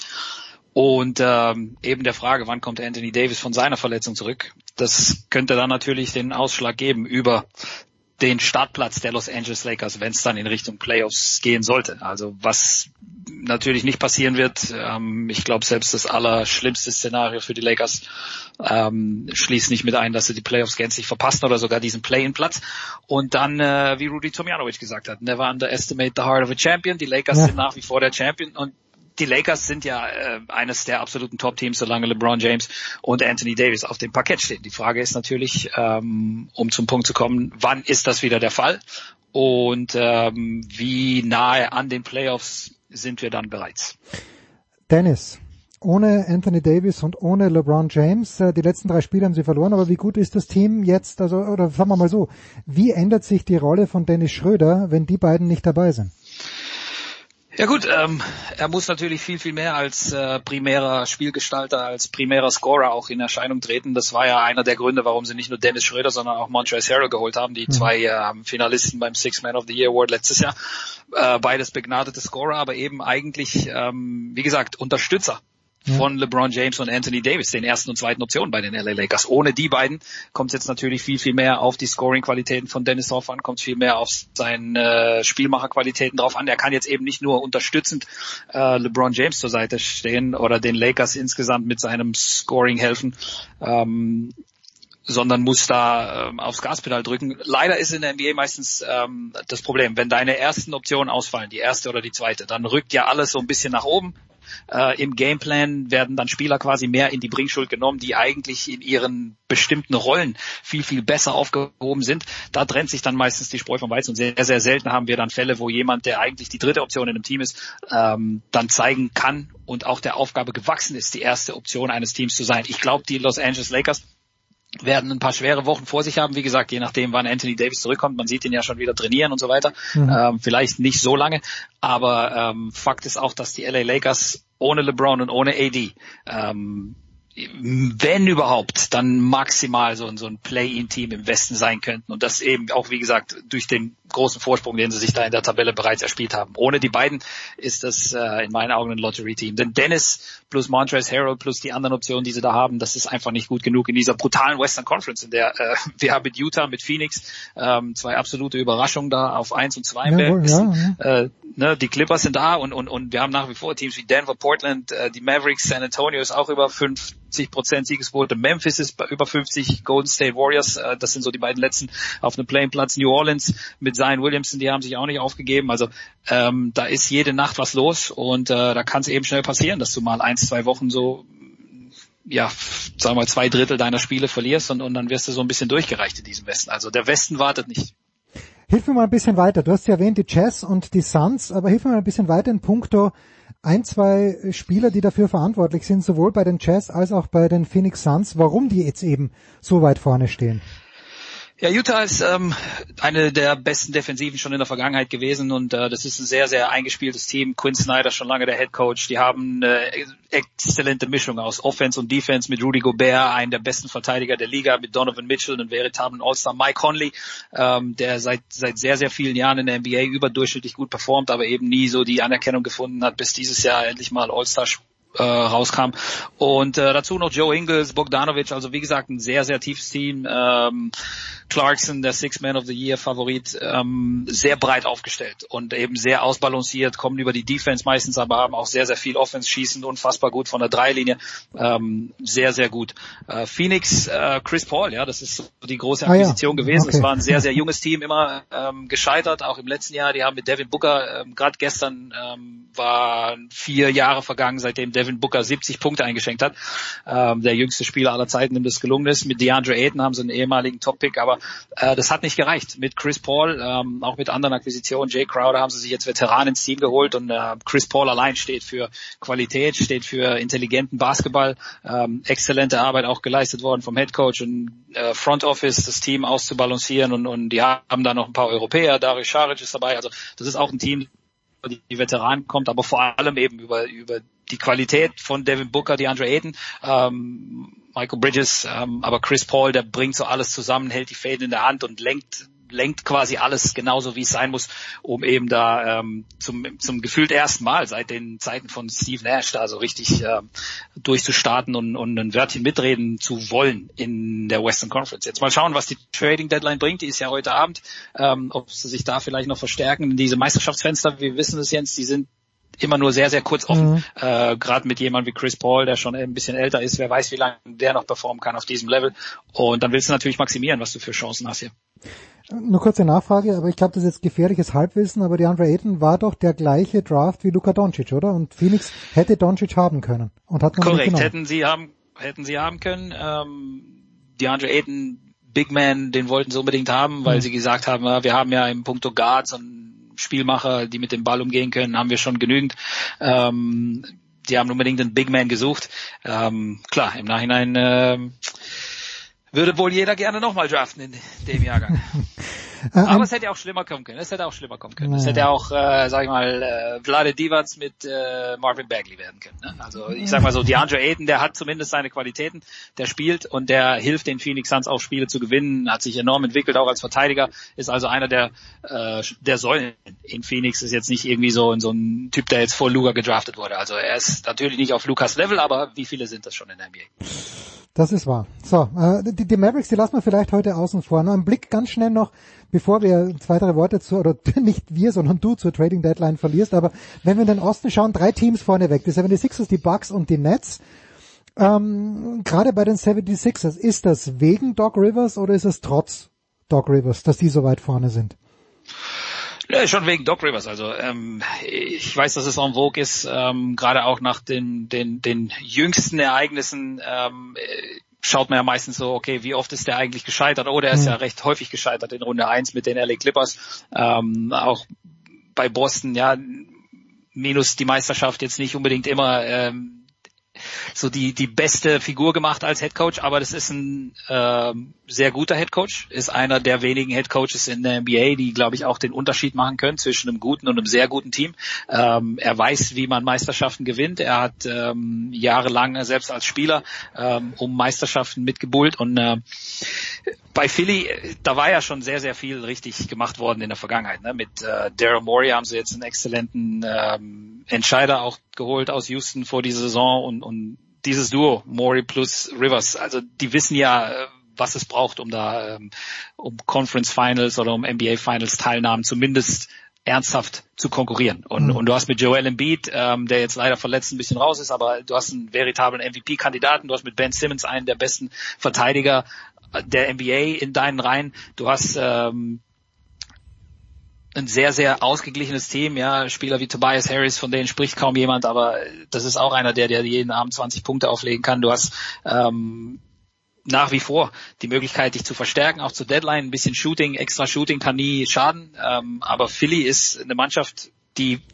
an beiden Enden, ähnlich wie Utah auch im Westen, an beiden Enden äh, zu überzeugen weiß in dieser Saison. Und äh, natürlich hat Doc Rivers Coaching was damit zu tun. Ja, da geht es dann okay. um Nuancen. Ähm, aber, aber Philly war ja schon in der Vergangenheit stark. Ja. So, wenn wir jetzt sagen Trading Deadline, dann gibt es ein paar Teams, äh, die sich, äh, wenn du sagst schon Championship Window, die Brooklyn Nets, haben es ja darauf angelegt, dass es, dass es wirklich in diesem Jahr so ist. Ich lehne mich, ich lehne mich wieder mal ganz weit aus dem Feld und sage, die Nets werden nichts mehr traden können, weil sie, weil sie keinen Platz unter dem Cap haben oder weil sie, weil sie nichts mehr abgeben können. Aber wer, oder vielleicht doch, äh, korrigier mich bitte, aber wer, wen siehst du denn da jetzt äh, wirklich in der Pole Position, äh, dass der wirklich einen Spieler holt oder mehrere Spieler holt, die den Unterschied machen können?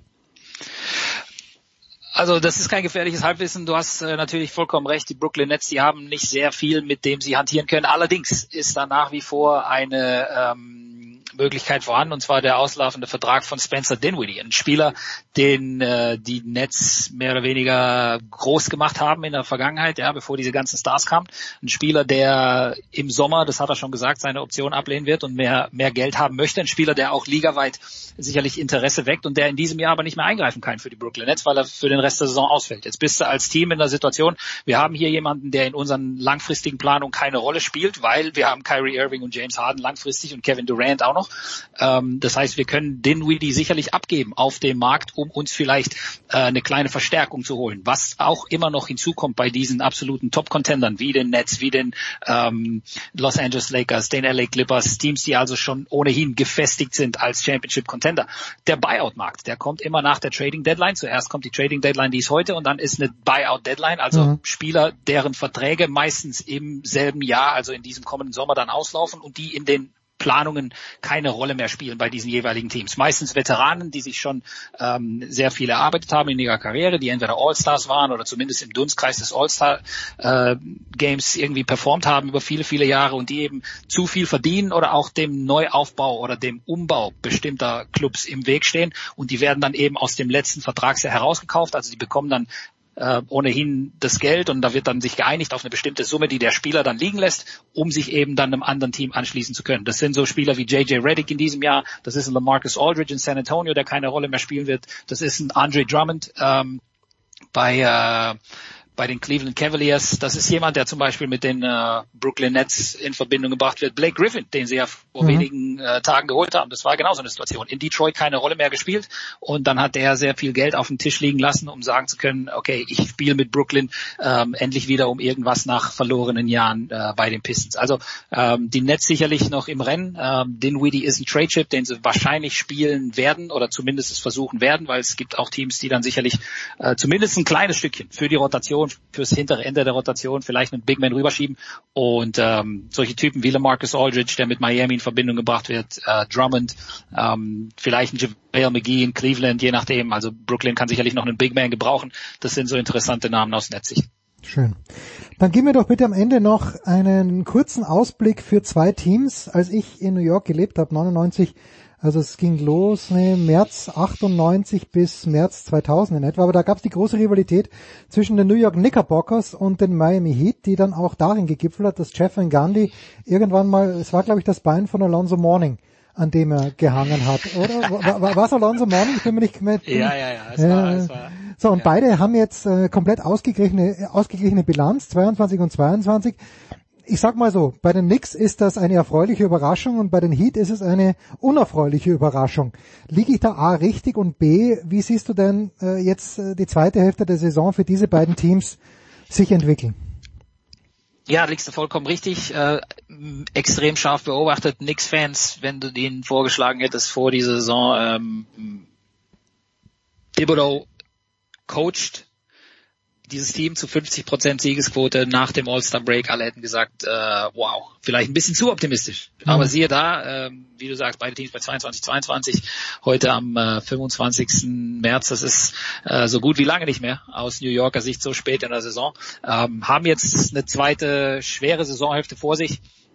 Aber das ist ein Team, das ähm, sich stark entwickelt hat unter Thibodeau. Also ich glaube, ähm, selbst auf dem Trademarkt ist da noch ein bisschen was möglich, wenn sie handeln wollen. Die haben ein paar Veteranen, die jetzt nicht unbedingt äh, große Rolle spielen in den Planungen.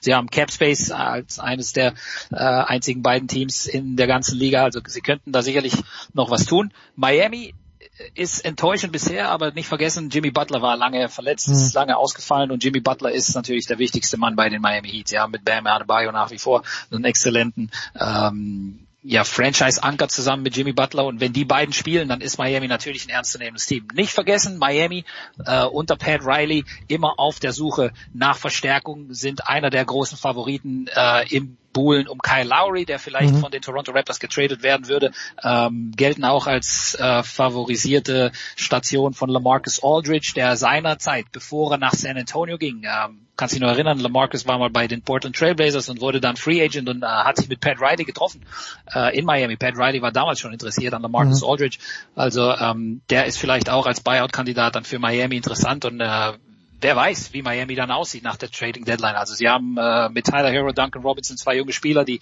sicherlich getauscht können, werden könnten von Pat Riley, wenn man dafür Veteranen bekommt, um eben dieses angesprochene Meisterschaftsfenster zu maximieren. Denn auch Jimmy Butler hat sicherlich nicht mehr zehn Jahre All-Star-Leistungen vor sich, sondern äh, da muss man jetzt gucken, ob man wiederholen kann, was man in der Vorsaison geschafft hat mit der NBA Finals. Also ich erwarte eine bessere zweite Saisonhälfte für die Miami Heat, wenn alle gesund bleiben. Aber das ist ja meistens so im Profisport, wenn die Jungs nicht auf dem Parkett stehen, weil sie verletzt sind, dann äh, wird es umso schwerer, die Erwartungen zu erfüllen. Ja, so, so hebt der NBA-Chefkoch Sepp Dumitro mein Selbstvertrauen. Er fragt mich, ob ich, du erinnerst dich doch, dass Lamarcus Aldridge, äh, und ich, ich könnte natürlich jetzt lügen und sagen, ja, ich erinnere mich, aber nein, ich erinnere mich natürlich nicht. So, vielen, vielen, vielen Dank. Vielen, vielen Dank, Sepp Dumitro, der NBA-Chefkoch. Äh, bist du auf der Zone auch noch mal, mal zu hören?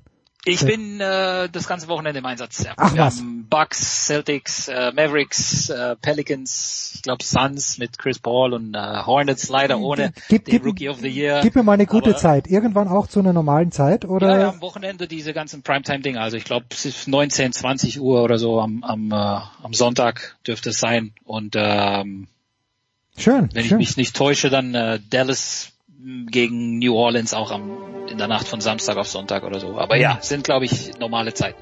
Überragend. Sepp Dumitro, NBA-Chefkoch und der Sohn. Kurze Pause, dann schmeißen wir uns mit Tennis raus.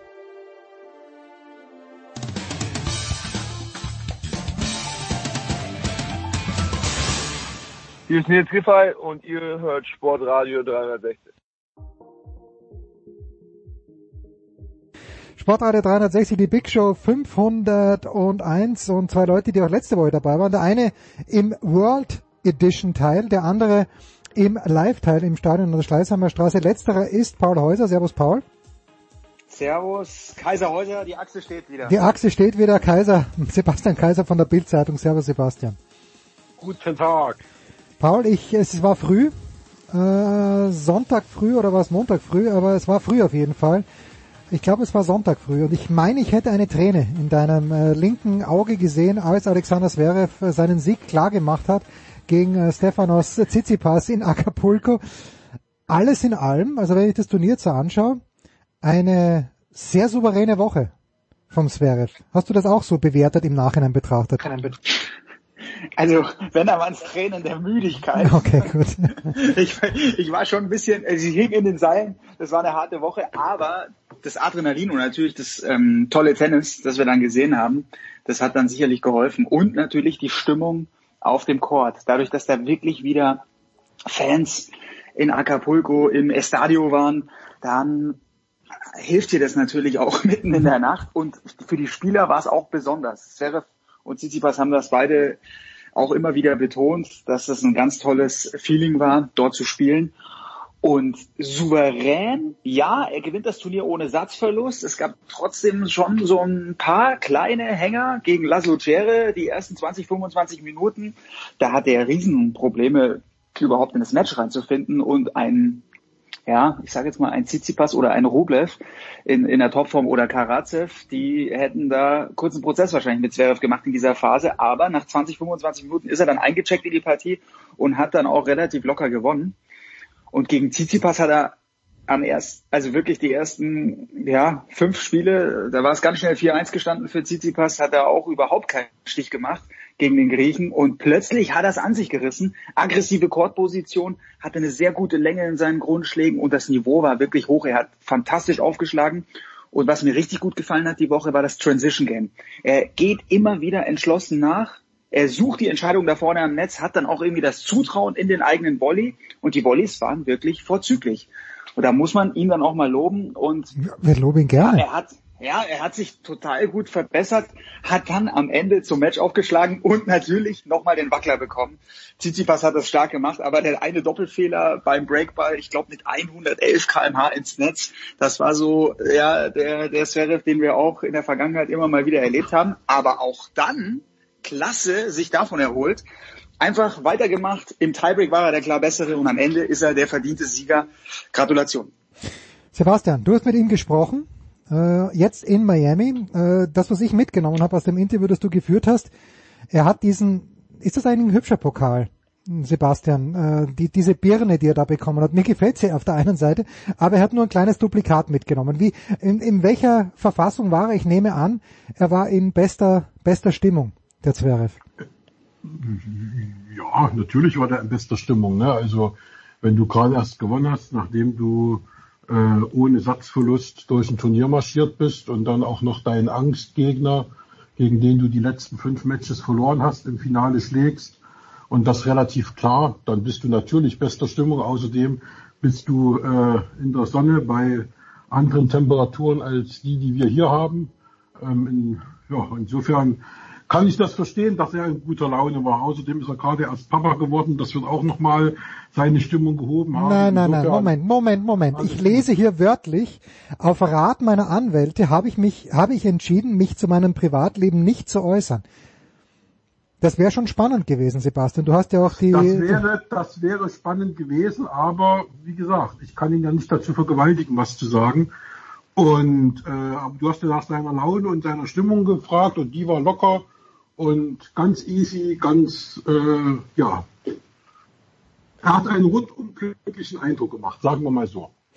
ja, warum auch nicht? Äh, nicht ganz glücklich und ähm, wenn, wenn man Aber ein, ein was, Entschuldige, Bitte. muss ich noch zu, muss ich noch zu Paul sagen. Meine Volleys waren gestern auch hervorragend. Die haben nämlich äh, gegen Düren 3 zu 1 gewonnen. Und da waren äh, Zuschauer in der Halle. Und ich habe also gestern äh, Volleys gesehen, äh, live vor mir auf den, ja, auf dem, auf dem Feld und äh, habe die Zuschauer nicht nur auf dem Ohr gehabt, sondern sie war, ich war inmitten, mittendrin in der Halle im ersten Spiel seit ja, 13 Monaten in Deutschland, wo wieder Menschen in einer Halle sich Sport angeguckt haben. äh, wird, wird das für die Füchse, Sebastian, auch gelten oder war das jetzt nur mal ein Pilotprojekt fürs, für Nein, das, äh, die Füchse haben, die spielen ja in derselben Halle, Hm. die haben dieses Pilotprojekt an die Volleyballer abgegeben Ah, okay. und haben gesagt, äh, das gönnen wir euch.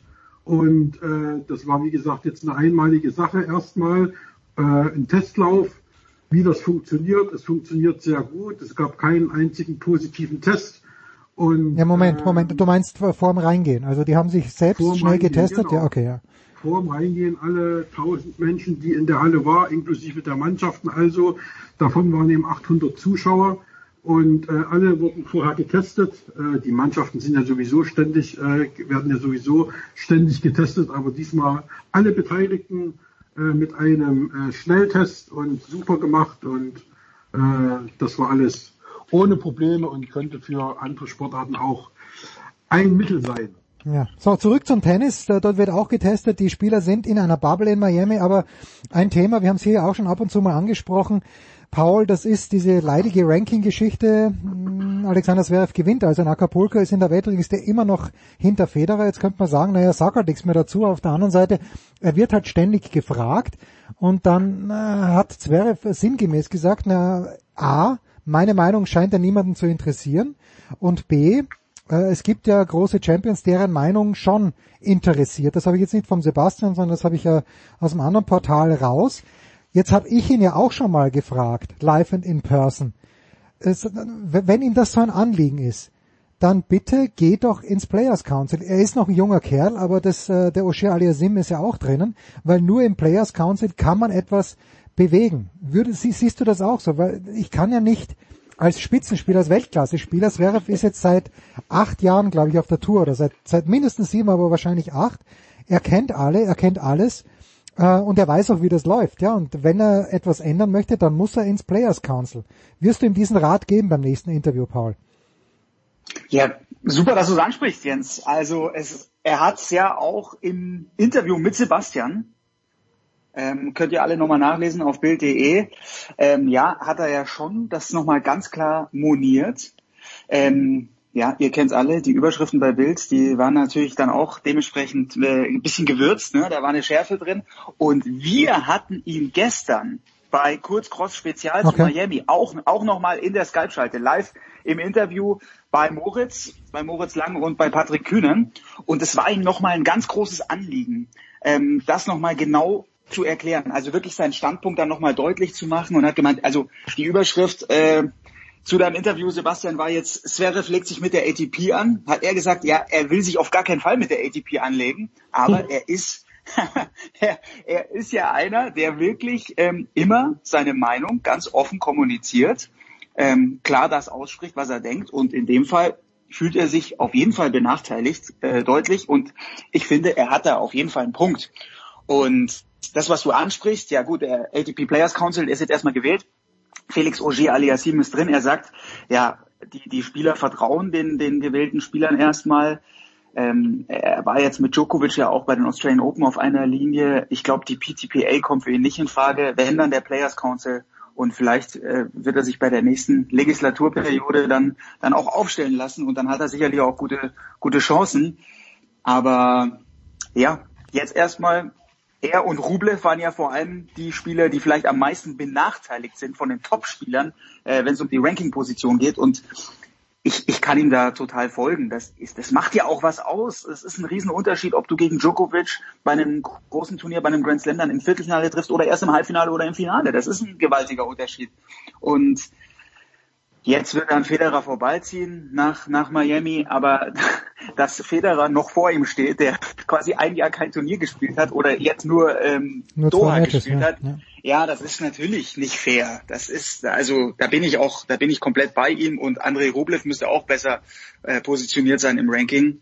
Ja, war ganz interessant. Also ihm war das wirklich wichtig, da auch nochmal zu sagen, ich lege mich nicht mit der ATP an, aber ich will hier schon Missstände trotzdem offen ansprechen. Und er sagt ja, aber wir, hatten ja auch ein völlig anderes Thema. Bei uns ging es ja nicht um das Ranking. Bei uns ging es ja darum, dass die äh, Spieler nicht, wie es Djokovic und er gefordert haben, alle Turniere an einem Ort austragen, solange Corona ist, sondern dass er nach wie vor, fröhlich durch die Welt geflogen wird und äh, die ATP auf diese Geschichte, auf diese Vorschläge, die ja in Melbourne ausgesprochen wurden, überhaupt nicht reagiert hat. Die haben das einfach, äh, die haben einfach Gras über die äh, Sache wachsen lassen, so nach dem Motto, äh, morgen sind sie alle aus Melbourne verschwunden, dann warten wir mal ab, ob sich noch einer meldet. Und natürlich haben die das dann einfach äh, auf sich beruhen lassen, die ATP. Und um dieses Thema ging es. Es ging also bei uns ja nicht um das Ranking. Das Ranking also, ist eine völlig andere Sache. Ja, also dass er mehr quasi das Gefühl hat, äh, die Veranstalter werden von der ATP mehr geschützt genau, als die Spieler. Das, ja. Genau, genau, genau. Er sagte eben, sie sollen sich äh, eigentlich soll die ATP für die Spieler da sein, aber er hat das Gefühl, zurzeit sind sie mehr für die Veranstalter da. Und das bezog sich eben äh, auf diese Geschichte, okay. dass natürlich wahrscheinlich die Veranstalter Druck machen und sagen, sag mal, seid ihr bescheuert, äh, ihr spielt alle an einem Ort, was haben wir dann davon? Äh, wenn die alle irgendwo in einem Ort spielen, dann freut sich der eine Ort und der eine Veranstalter, aber wir gucken alle in die Röhre. Äh, das, äh, das hat er gemeint. Und da ist er eben der Meinung, das kann nicht sein, dass dann praktisch die äh, Interessen von verschiedenen Veranstaltern über äh, der Gesundheit stehen. Und die Gesundheit wäre nun mal äh, besser in den Griff zu bekommen, wenn alle Spiele, alle Turniere an einem Ort stattfinden. Die können ja unterschiedlich heißen, die Werbung kann unterschiedlich eingespielt werden, man kann jede Woche äh, einen neuen äh, Namen auf den Court zaubern, das ist überhaupt kein Problem technisch. Aber Naja, es wären eben äh, alle in einer, es wären eben alle in einer Bubble und in einem Ort und müssten nicht mehr fliegen. Ja, Moment, Moment. Aber was passiert mit den kleinen Turnieren? Ja, Ja, was ja passiert, schon was, was passiert, was passiert mit dem Fernsehen? Ja, das ist ja gleich das nächste. Ja, ich kann, ich kann ja nicht beim Fernsehen, äh, die, die brauchen ja auch äh, die, äh, die, die, die Zeiten, wenn alle Turniere in Australien stattfinden. Das passt ja für die europäischen Turniere von den Fernsehzeiten eigentlich überhaupt nicht. Und genauso andersrum, wenn die Bubble in Europa ist, interessiert das die Amerikaner und die Australier natürlich auch insofern wenig, als dass die ja überhaupt keine, ja, die haben ja, aber keine das- Zugriff. ja Ja, ja, das stimmt, hast du recht. Aber wie gesagt, wenn äh, das Virus angeblich so gefährlich ist, dann stelle ich alles zurück. Das ist ja das Problem, was wir in Deutschland haben. Wenn das Virus so gefährlich ist, dann interessiert mich der Datenschutz äh, überhaupt nicht. Ja, dann äh, muss ich sagen, wir brauchen diese App mit allem drum und dran, mit allen Daten und dann äh, steht die Gesundheit über allem und das Gefühl habe ich in Deutschland nicht und äh, Mhm. das ist auch äh, die Geschichte jetzt beim Tennis. Wenn das so ist, dann muss ich sagen, okay, dann äh, ist, du kannst nicht alle glücklich machen. Das geht nicht, schon aufgrund der Zeitzonen. Da hast du völlig recht. Aber dann müssen eben äh, ein paar Zeitzonen in die Röhre gucken und müssen sagen, okay, dann haben wir eben Tennis nur äh, nachts Mhm. und dann muss man eben gucken, wo ist das am sinnvollsten, dieses Turnier zu spielen. So, und dann geht man eben, keine Ahnung, in die Wüste, wo es das ganze Jahr heiß ist oder warm ist und äh, macht es eben da, dann äh, äh, gucken die Europäer äh, Tennis, aber die Amerikaner und die Australier in der Nacht, keine Ahnung. Ja, also wie gesagt, die Gesundheit steht über allem und in dem Sinne muss man entscheiden und nicht, ob danach irgendwie ein äh, Turnierveranstalter oder ein Fernsehmarkt in irgendeinem Land äh, äh, äh, da böse ist. Also tut mir leid, das ist, da muss man gucken, was wichtiger ist und das ist die Gesundheit. Und hat er gesagt, wo er am liebsten spielen würde? Nein, nein, nein, nein, nein, wär- darüber haben wir, darüber haben wir nicht gesprochen. Monte Carlo, glaube ich, weil da hat das nicht weit. da,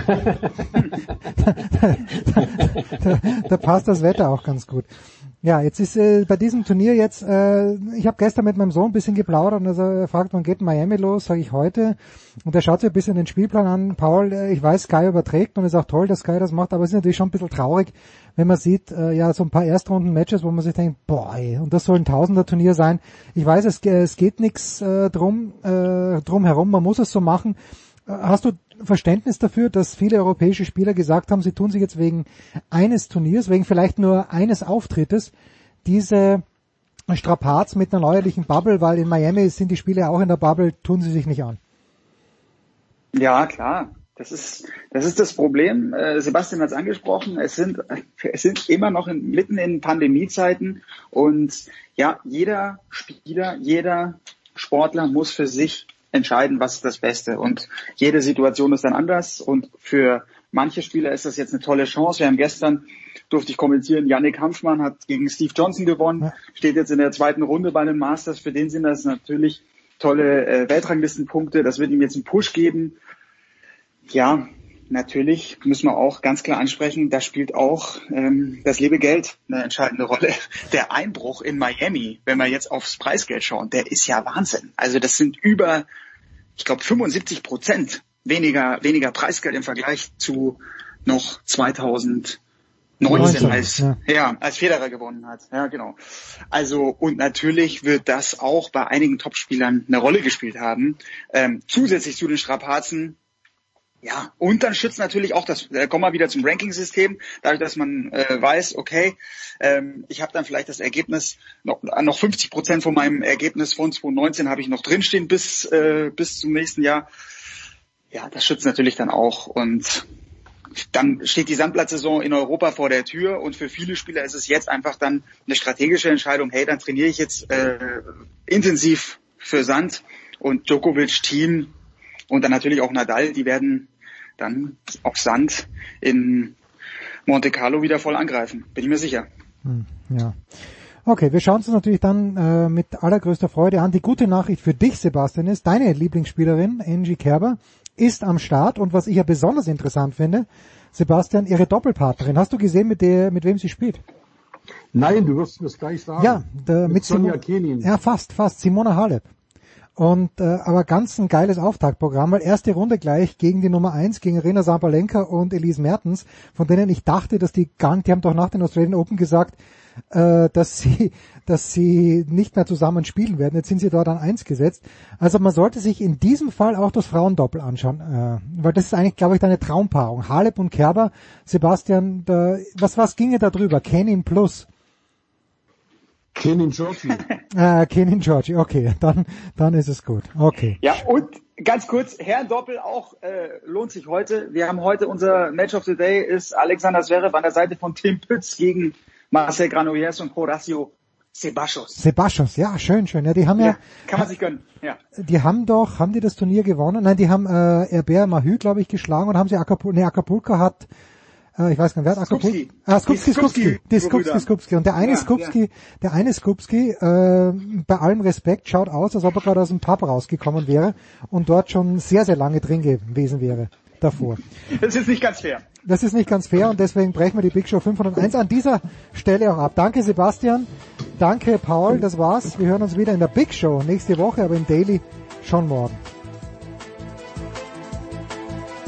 Das war die Big Show auf sportradio360.de. Folgen Sie uns auf Twitter, klicken Sie den Gefällt mir-Button auf unserer Facebook-Seite und abonnieren Sie uns via RSS-Feed oder auf iTunes. Die nächste Ausgabe der Big Show gibt es am kommenden Donnerstag. Bis dahin sollten Sie die Zeit nutzen und die weiteren Angebote auf sportradio360.de wahrnehmen. Play Ball! Da ist gar nichts toll.